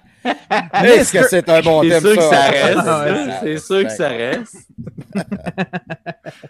Euh, c'est- devenir... C'était le highlight du jingle. Oui, Et oui, voilà. c'est ça. Donc, Bon, euh, c'était merci beaucoup. Bonne soirée. Bye bye! à, à vrai dire, on pourrait garder peut-être ça comme jingle dorénavant, mais on s'en reparlera. Euh, hey, PL, premièrement, merci d'être là avec nous ce soir. Ça a été super intéressant pour le bout que je me suis pas endormi et que j'ai écouté. Alors, merci beaucoup, beaucoup. Euh, donc, euh, on a parlé de plein de choses, PL. Donc, euh, une des choses qu'on a parlé, donc, on, on- on a, ben, on sait et où on a appris, pour ceux qui connaissent pas le vin comme plafond, il y a du vin blanc, il y a du vin rouge, il y a du vin rosé, il y a du vin vert, mais il y a du vin aussi orange, mais ça n'existe pas. Alors, Non. y a-t-il d'autres sortes de vins qui n'existent pas aussi? Du vin bleu. Très, très recherché, mais ça Oh. n'existe pas. Vas-y donc là-dessus, le vin bleu. Aucune idée. Je sais que ça existe, mais euh, c'est, ça s'en vient. J'ai, c'est pas drôle, là, mais on a vu ça apparaître bientôt. Il s'en vient du vin bleu. Puis t'as aucune idée c'est quoi? aucun- tu sais j'ai pas. rien d'autre à, à ajouter là-dessus. Là, C'est de pour l'eau. vrai, là. Mais euh, je niaise même pas. Il s'en vient du vin bleu. J'en ai J'ai- entendu parler, ça, il paraît que ça vient en gallon. Tu peux mettre ça dans ton char. Dans ton char aussi, ça, Ouais, ça décape les vitres. là. Le- Ouais, ça du avec. euh, Ouais. J'allais Ok, faire que t'as vraiment, tu garoches ça comme ça, une bombe, là, mais t'as aucune information là-dessus. Là. Boum. OK. Euh. J'en avais oublié un, tu as aussi du vin pelliculaire. Alors, je, je sais, si jamais que tu te- tu te- t'en es pour euh, importer du vin pelliculaire au Québec, j'aimerais te proposer, euh, avec beaucoup d'expérience qu'il a eu, lui, avec Ellen Shoulders, mais d'avoir Vincent D'Anfous comme porte-parole. Donc, c'est euh, très bon. on a un contact pour, pour te le présenter d'ailleurs. On pourrait t'aider à le mettre en contact avec lui. Ouais. Avec plaisir. OK. Avec plaisir. Tu m'as dit que tu as fait une compétition de, de cuisine, euh, maître d'hôtel et tout ça dans la- au Vietnam, à la Oui. ville de Hue. Donc, une ville, euh, Hue, qui était une ville, un gros combat entre les Viet Cong et euh, les Américains, tout ça, qui, euh, dans- les années 68 et 69. Oui. Euh, le siège, c'était un très gros siège, un gros combat. Est-ce que lorsque vous avez gagné, est-ce que vous avez été applaudi ou vous avez été hué? OK. Pas tout Bon. petit. Ouais, Donc, mais- euh, on, on a parlé Attends, attends un petit peu, attends un petit peu. Moi, Oui. Claude, là, j'aime beaucoup ta recherche. Je pense que c'est pas Jingle, je vais t'appeler. Moi, c'est Google. T'appeler Goo- Google Claude. Là, on a, on a clarifié ça la, la- la dernière semaine. Là. Chaque podcast, il va avoir un nouveau nom. Change de nom à toutes les crises à fois. Mais on a clarifié ça la dernière fois. C'est très rare que je Google. J'ai une connaissance des choses assez, assez sans limite. Là. Alors, c'est- c'est- C'était justement c'est- c'était pour faire une image avec Google. Wiki, Go-. Wiki Google Cloud. Ouais, oui. Wiki. Wiki backslash. Wiki. Claude. à, à vrai dire, j'ai appris, j'ai appris sur le, le- le siège de Huawei dans le temps qu'on jouait à. C'était. euh, C'était-tu Battlefront ou euh, Operation Flashpoint ou. euh, Battle, un, un jeu de, un jeu de guerre en ligne, dans le fond. Et puis, il y avait, euh, c'était Battlefield Vietnam, that's it. Puis, évidemment, il y avait le, le- combat de, de, de- de- de- la scène de combat, là, le, le plateau de combat, dans le fond, qu'on pouvait jouer en ligne à Huawei. Donc, euh, j'ai appris sur euh. Donc, euh, ça vient pas de Google. Si tu Euh, comprends pas de quoi il parle, c'est le cognac. C'est le cognac. C'est le cognac qui parle en ce moment. Je peux pas dire le contraire. Mais C'est tellement fucké que même. vrai, c'est une des plus belles places que j'ai vues de ma vie. Là. Parce que tous les vestiges des combats, puis les temples, tout ça sont encore tous là. là c'est, c'est, là-bas, là, il n'y a rien de reconstruit vraiment. C'est encore tout présent là-bas. Là, c'est... Ah, ouais. Ben, je dis ça, je dis ça, ça fait, fait 12 ans. Là. Moi, la plus belle place, moi, c'est D'après moi, ça n'a pas reconstruit. Là. Shanghai. Moi, j'ai Shanghai, là, j'ai capoté sur Shanghai. C'est tellement beau, c'est propre, c'est beau, Shanghai, je capote. Toi, PL, pendant qu'on est là-dessus, là, est-ce que tu Ouais. trouves que ça, ça ajoute à une ville quand ils gardent des scènes de, de, de, de de guerre qu'il y a eu avant? Tu sais, moi, j'ai été- j'ai oui, plusieurs places, je suis allé, mais il y en a une à, Ber- à Berlin, ça m'a toujours fasciné qu'au centre de Berlin, il y a encore l'église qui a été bo- détruite des bombardements, mais toute la ville était reconstruite alentour, mais la, la vieille cathédrale, la vieille église de Berlin, dans le centre de, Ouais. de la ville, est encore là, à, à- à moitié détruite. Puis je trouvais que c'est un vestige qui te rappelle qu'est-ce qui s'est passé là, puis je trouve qu'il y a un côté historique important, euh, peut-être à ne pas répéter. là. Ben, moi, j'aime ça par rapport que on- ça nous rappelle aussi comment que présentement, on a quand même une méchante belle vie et que c'est facile. Là, tu parles de comme ça avec le confinement ou sans confinement ou t'en fais pas allusion vraiment? Ou, euh? Ben, mettons en 2019, là. OK, d'accord, ouais, je comprends. Tu- c'est- ça, c'est-tu de même, tu penses, après deux bouteilles ou après une bouteille de vin? Non, c'était correct. Non, non, mais je, je le pense pour vrai par rapport que, euh, tu sais, je veux dire, quand tu vas dans ces pays-là, puis sais, même quand on était allé euh, en Allemagne, à Leipzig, qui était l'ancienne Europe de l'Est, euh, l'ancienne Allemagne de l'Est, c'est spectaculaire, ces coins-là. Tu as vraiment l'impression d'être dans un jeu vidéo. C'est fou, hein? Euh, puis quand tu es justement là-bas, tu te dis, tu sais, puis après ça, on est allé à Saigon dans le sud, puis qu'on avait vu les anciens, les anciens tunnels qui s'étaient faits. Là, ça te rappelle qu'on a quand même une vie assez facile. Je veux pas dire. Puis en, en là, aucun lien avec ce qu'on vit aujourd'hui. Moi, je sépare ça complètement, puis ça n'a pas rapport, mais euh, pour moi, ça m'a quand même ça m'a quand même fait réfléchir par rapport qu'on a une, on a une belle vie. On a une, une vie confortable. Ouais. Ah, Très chanceux d'être C'est sûr que la guerre au Vietnam là, euh, qu'il y a eu là, que les- dans, dans le temps, là, le- c'est- c'est- t'étais fallait- t'étais un, intellect, un intellectuel puis t'étais mort. là. T'étais clair. t'étais- t'étais Je veux dire, on a quand même fait un podcast de trois heures à parler de vin puis à faire nos patentes. là, je veux Ouais. dire, mais Ouais, non, non. on a, on a nos défis aujourd'hui. Les défis sont différents.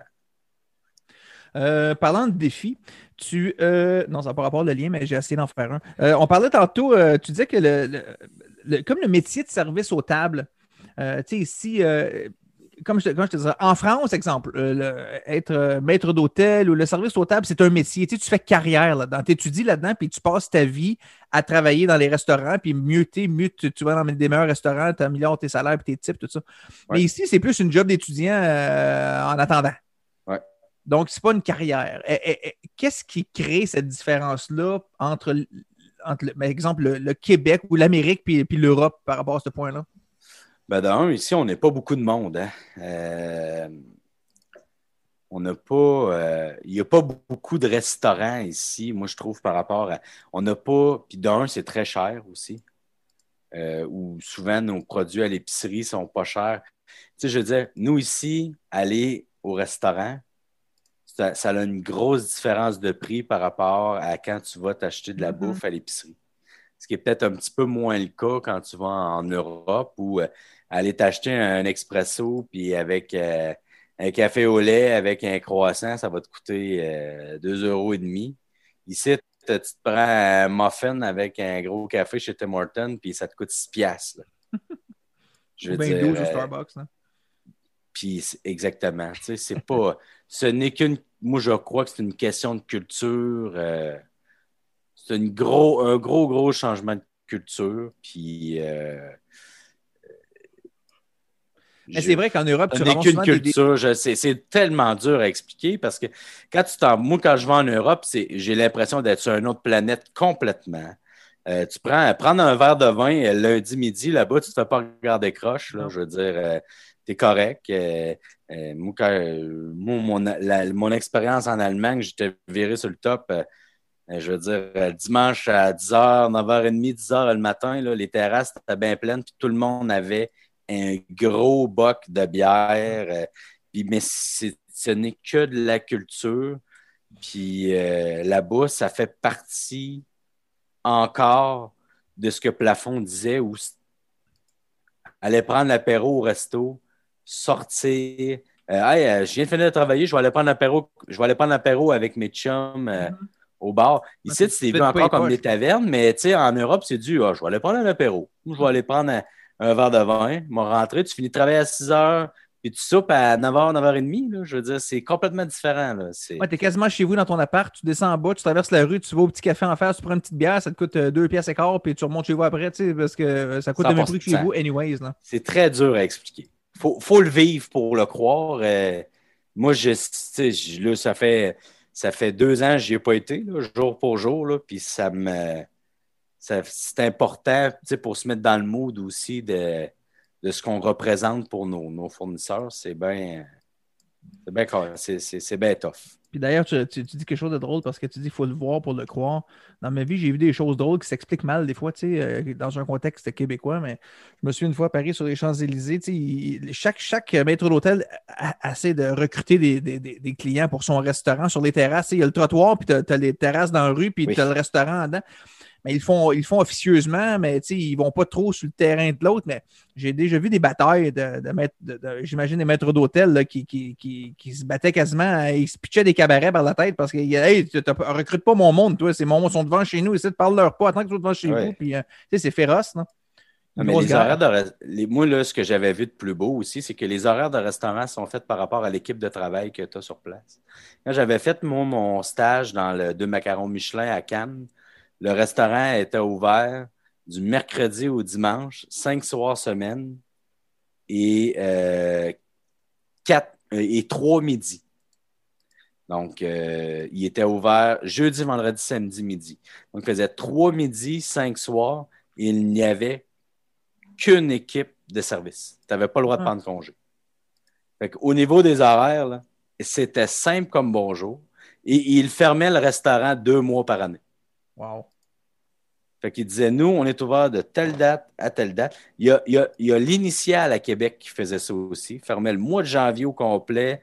Et il y avait des vacances. C'était ouvert telle date à telle date. Je pense qu'il ne faisait pas de dîner, peu importe. Mais moi, là, mon stage là-bas, c'était extraordinaire. C'était trois midis, cinq soirs, deux mois de congé par année. That's it. Une équipe, c'était soudé, c'était comme une équipe de hockey. Pareil. Moi, j'ai jamais entendu parler de ça ici au Canada. On est loin de ça ici? Ben oui. Euh, on a parlé de types tantôt, donc euh, tu sais que c'est un, les maîtres d'hôtel aujourd'hui, c'est c'est beaucoup de types qui tournent autour de ça. Moi, il y a des situations dans ma vie que je- on se fait souvent demander du type pour des choses, puis je ne sais pas si ça a de l'allure de donner des types. Je trouve que c'est un peu. Donc, euh, donc j'ai un, un petit quiz ici, euh, vraiment improvisé. Parlons type, oui ou non. OK? T'as-tu un thème? Non, j'ai pas de thème pour le type, mais euh, puis j'en ferai pas. Attends un peu, je vais t'en faire un, moi. Vas-y. Papa, pao, papa, pao, pao, le type. Alors, merci, chaton Presti. Euh, donc, euh, donc, parlons type, oui ou non. D'accord? Donc, tu appelles, euh, tu appelles au magasin de sushi, tu te déplaces en auto, tu vas les chercher au comptoir, puis ils, passent la, petite bidule pour payer avec ta carte de crédit au guichet. Puis là, il y a un pourcentage de type proposé souvent à 18% Donc, on type ou on type pas? Moi, je type. Tu types, Oui. même s'il n'y a pas eu de ouais. service, Moi, je rien. type le, je type le gars Moi, derrière qui fait, qui fait le cul. Je type le cuisinier. moi. Moi, je type. Moi je pla- type. toi, pla- toi, toi, plafond? Le fond, il mange la pizza, il mange pas de ça dépend. Moi, moi, quand je type, euh, je type soit trop, soit normal ou soit pas assez, mais moi, je vais typer selon le service que j'ai eu. Non, mais Mais là, on mettons, parle, là, on parle pas de de- service, d'aller chercher. ben, j'en ai pas de service, euh, non.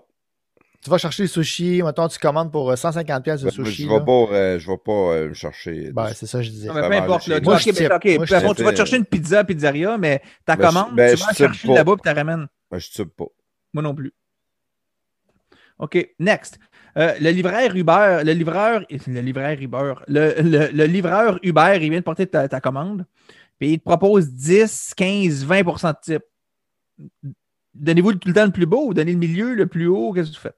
Mais je me suis fait livrer quoi? Un café ou un dîner? Non, non, ben là, t'exagères, là, mais un snack là, pour ta famille, là, pour vos 5, là, ça te coûte 100$, piastres, mettons.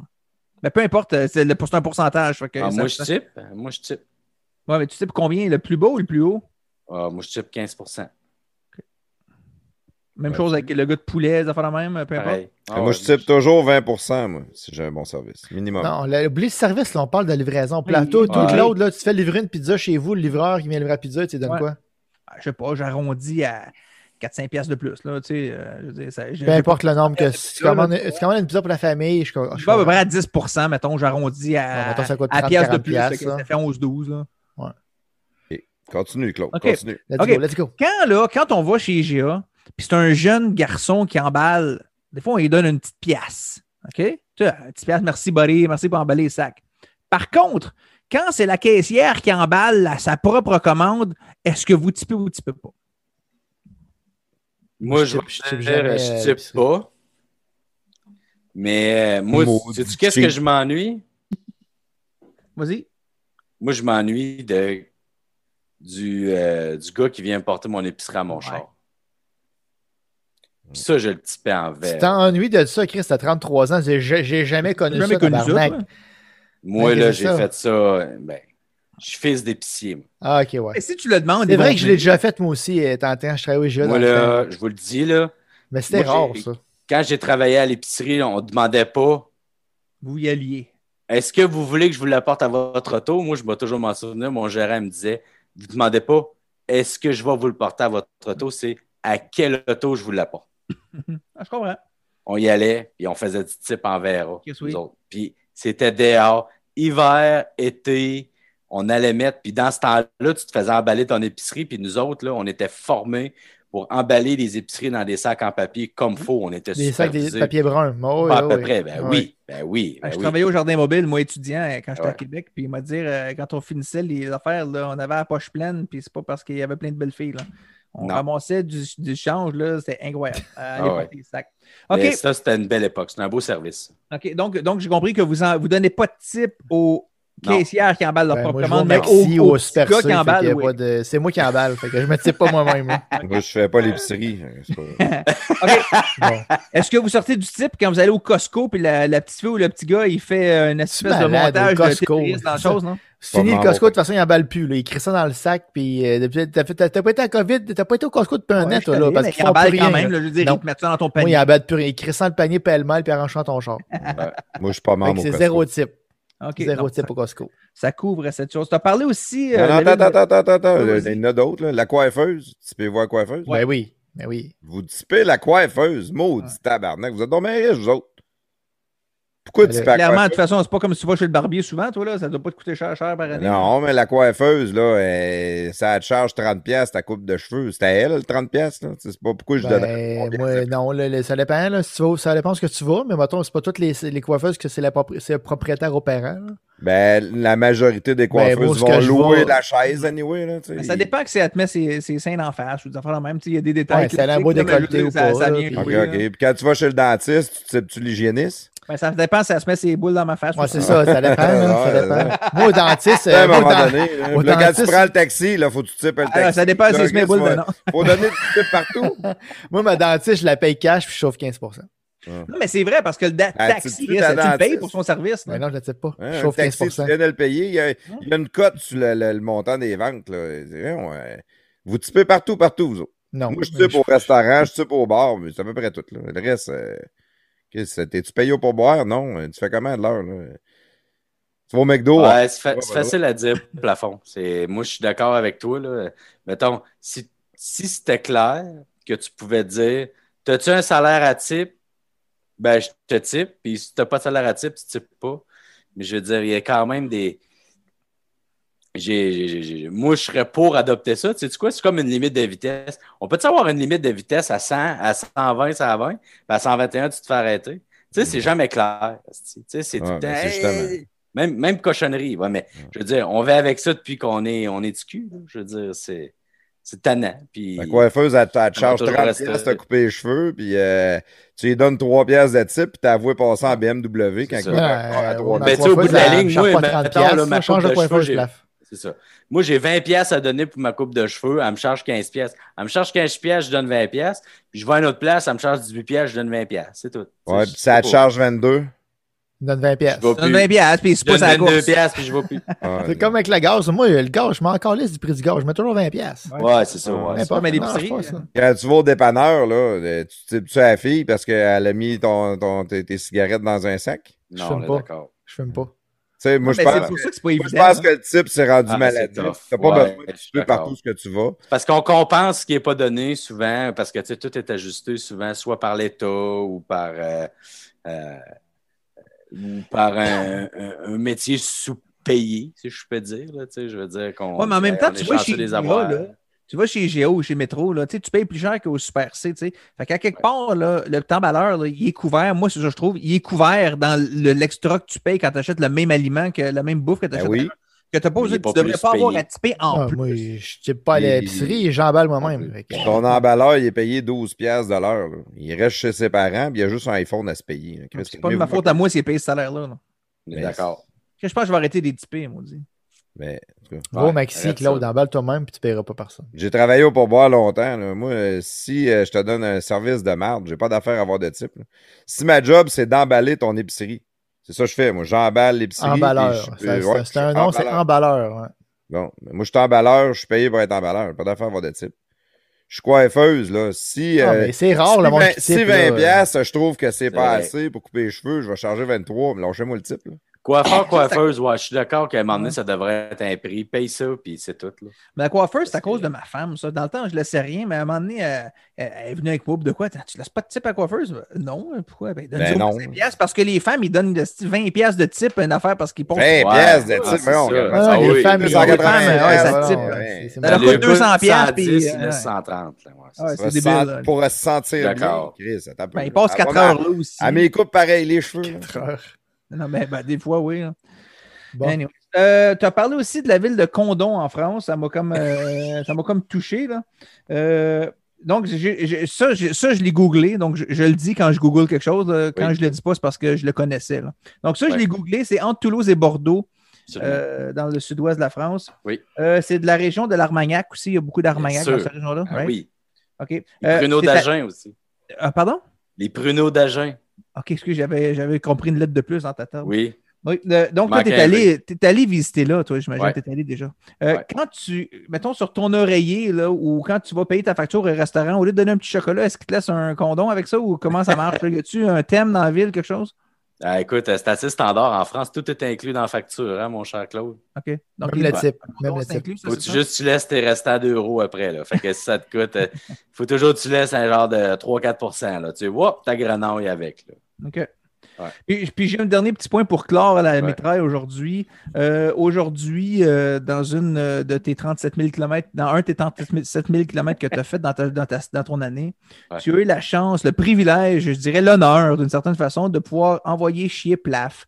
Euh, je comprends que ce pas à ton nom, mais c'était au nom de quelqu'un d'autre. Tu étais le messager un peu euh, malchanceux là-dedans. Mais pendant que tu es là, tu as du temps d'antenne, est-ce qu'il y a quelqu'un d'autre que tu aimerais envoyer, chier- euh, que envoyer chier live? C'est vraiment n'importe qui, là. euh. Tout à fait. C'est pas obligé d'être moi. Là. Non, non, tu peux laisser aller plafond, malgré que ça serait drôle que tu Ouais. refasses le message Si t'es live. mal pris, non. t'avais personne, tu peux renvoyer chez plafond, là. À mon nom, ça me fait plaisir. Écoute. Ce qui est important euh, à savoir, c'est que toi, tu sais où est-ce que plafond vit, mais lui, c'est pas ce que tu vis, fait que tu peux quand même t'en sortir quand même bien. là. Ouais, non, je suis d'accord, mais non, non, c'est pas le point. Écoute, euh, eh, mon Dieu, il y, a- il y a beaucoup de personnes qui, en présentement qui, me font chier. Euh, Puis souvent, en, tout cas. Ah, Tu peux dire je passe ou Ça- j'utilise ça- mon ça- mémoire. Non, non, je mais je je- manque, je vais, manque je vais- de je mots. vais le formuler d'une autre façon. Ils peuvent-tu rouvrir la business? OK. Ah, oui, oui, oui, oui, tu parles d'eux autres. Là. On peut-tu rouvrir la business? Tu parles des. Ouais, Faudrait, Ah, faudrait. Rouvrir les restaurants, là. Je veux dire, c'est frustrant. C'est... Baisser les taxes. Puis, euh, Ben, je suis même pas là, là. Tu sais, je veux dire, après ça, on, on focusera là-dessus, mais je veux dire, ouvrez notre business, s'il vous plaît. Là. Je dire, les frontières. Je pense qu'on a donné, là. Mais Puis, c'est que tout pour mitraille. on l'a eu quand même facile. là. Je veux dire, les restaurateurs, imagine, eux autres, il y a zéro qui rentre. Fuck off. Puis en plus, ils vont dépenser de l'argent pour mettre leur euh, restaurant au standard que le gouvernement leur avait demandé pour rester ouvert, puis Ben finalement, oui. ils ferment pareil. Ouais. Ah oui. Alors, c'était tout pour ma mitraille aujourd'hui, tout le monde. Euh, merci. Merci d'être prêté au jeu, PL. Et puis, euh, ben, that's it. Ben, Yeah. fais, fais- fais ton hommage en même temps, Mr. Jingle. Là, euh, t'as- moi, j'aimerais ça faire un hommage à Claude. là. C'est le micro de 25 minutes. Là. Fait que c'est un record. euh, Ah ouais, un record. C'est sûr qu'on a à peu près 4 minutes de, de jingle au début, mais quand même, euh, c'était quand même 22 minutes intense. Euh, mais euh, ben, je te remercier d'être venu, PL, aujourd'hui. Euh, je t'apprécie parce qu'au-delà de Jeff Fillion qui a toujours choqué de le faire, toi, au moins, tu m'as invité sincèrement à jouer à la tempête. Donc, euh, Jeff, tiens-toi là pour dire, euh, tu viens de tomber numéro 2. Alors, euh, là-dessus, je te remercie d'être venu aujourd'hui. On a appris plein de choses sur le vin. Moi qui pensais en savoir beaucoup. Fait que euh, merci beaucoup, puis euh, à une prochaine fois. Ça me fait plaisir. Merci à vous Yeah. autres. Hey, Bon merci. PL, vraiment le fun. Le, le- le- le- quand on s'est jasé tantôt, avant que je te demande d'envoyer chez plafond euh, dans le parking à mon bureau, on a, on a eu une belle discussion sur euh, ton métier, puis je trouvais que c'était vraiment super intéressant parce que des importateurs de vin, euh, moi, j'en connais pas. là. Je pense que personne connaît com- comment ça marche. On a un peu démystifié ça aujourd'hui, comment c'était fait. Fait que euh, c'est super le fun. Je pense que tu vas avoir des clients euh, avec nous trois, certainement. Peut-être pas plafond, là, à moins qu'ils fassent encore du whisky là, ou euh, la Labatt 50 en importation privée.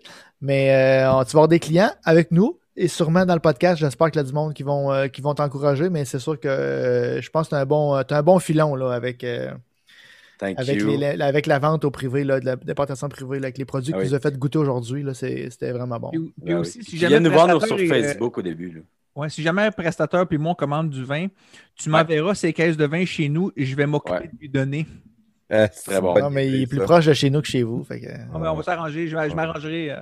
C'est encore drôle, t'es loin en crise prestateur. Ah, ben, je, Dans travaille, un je, travaille, je travaille pas trop loin. Là, si ouais, vais, je euh, comprends. Il reste à Shannon! Ah! Je voulais pas le dire, mais c'est loin pareil. J'ai un bon Ouais. chum là-bas, par exemple. Je riais. bon. Écoute, euh, tu as fait un peu tes plugs, mais je vais te laisser les refaire une dernière fois, euh, PL, ton, ton Facebook puis ton site web, c'est ça le plus important.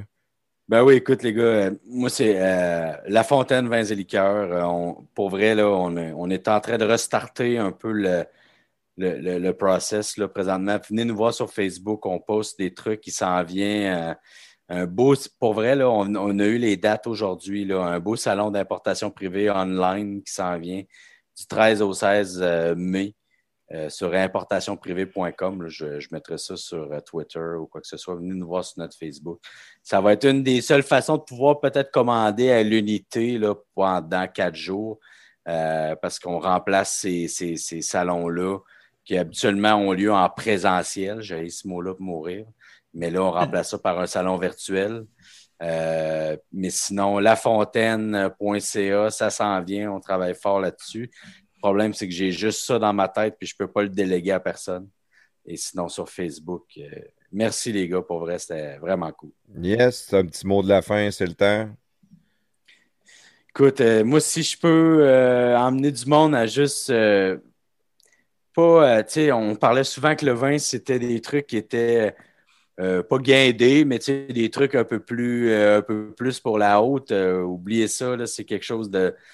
Vous m'entendez parler, c'est, les gens qu'on représente, c'est des agriculteurs, c'est des, des gens un peu comme, comme de mon coin, si je peux dire. C'est des gens qui veulent ça très simple et qui ont un produit noble qu'on, veut respecter, mais ça n'a pas besoin d'être. euh, et de loin, être prétentieux comme produit. Puis faites-vous confiance quand vous dégustez, là, pour vrai. Au bout de la ligne, il faut juste se dire le produit, il est-tu bon? Ou il est pas bon? Tu n'as pas besoin d'écrire une page, euh, une page complète là-dessus. Il faut, faut que ça te plaise, il faut que tu aies du plaisir. Ben, merci beaucoup. Ça a été super apprécié. J'ai eu du fun, moi aussi, euh, faire un podcast avec toi, PL. Merci, prestateur. Merci, Claude, Mr. Jingle, Google, euh, Wiki, euh, Claude. Backslash. Backslash. Euh, pour euh, juste terminer avec qu'est-ce que prestateur nous racontait au début, Patreon, venez nous encourager, on a besoin de votre aide. Notre paye, nous autres, la vraie, la meilleure, c'est partager notre podcast avec les gens que vous aimez. Euh, si vous aimez ce qu'on fait, parlez-en autour de vous. Sinon, Facebook, Twitter, YouTube, Instagram, on est partout. Merci tout le monde, merci les gars, merci PL. Sir. Et à la prochaine! Oh yeah! Yes!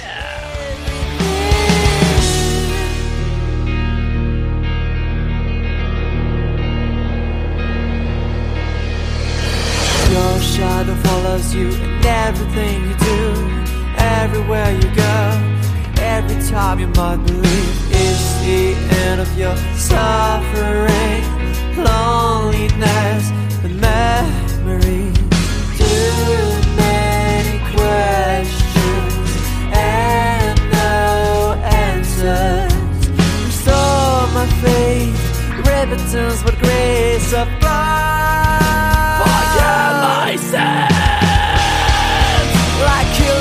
child. So I smile like you want me to. So I like you used to do when you would close your eyes forget everything. Like a little child. So I smile like you want me to. So I like you used to do when you would close your eyes forget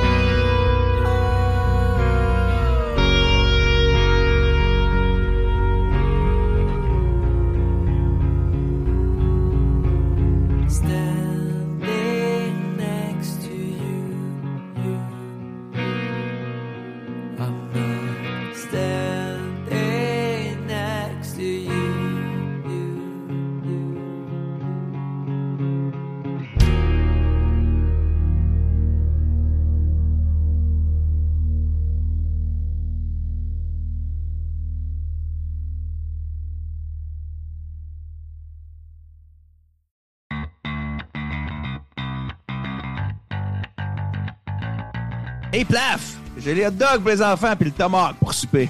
Excellent, on va faire les hot dogs sur mon Napoléon propane, ça va aller vite. Puis le tomahawk, on va le faire dans mon kettle Weber au charbon. Ça va être malade. Coudon, t'as combien de barbecue, toi? J'en ai cinq.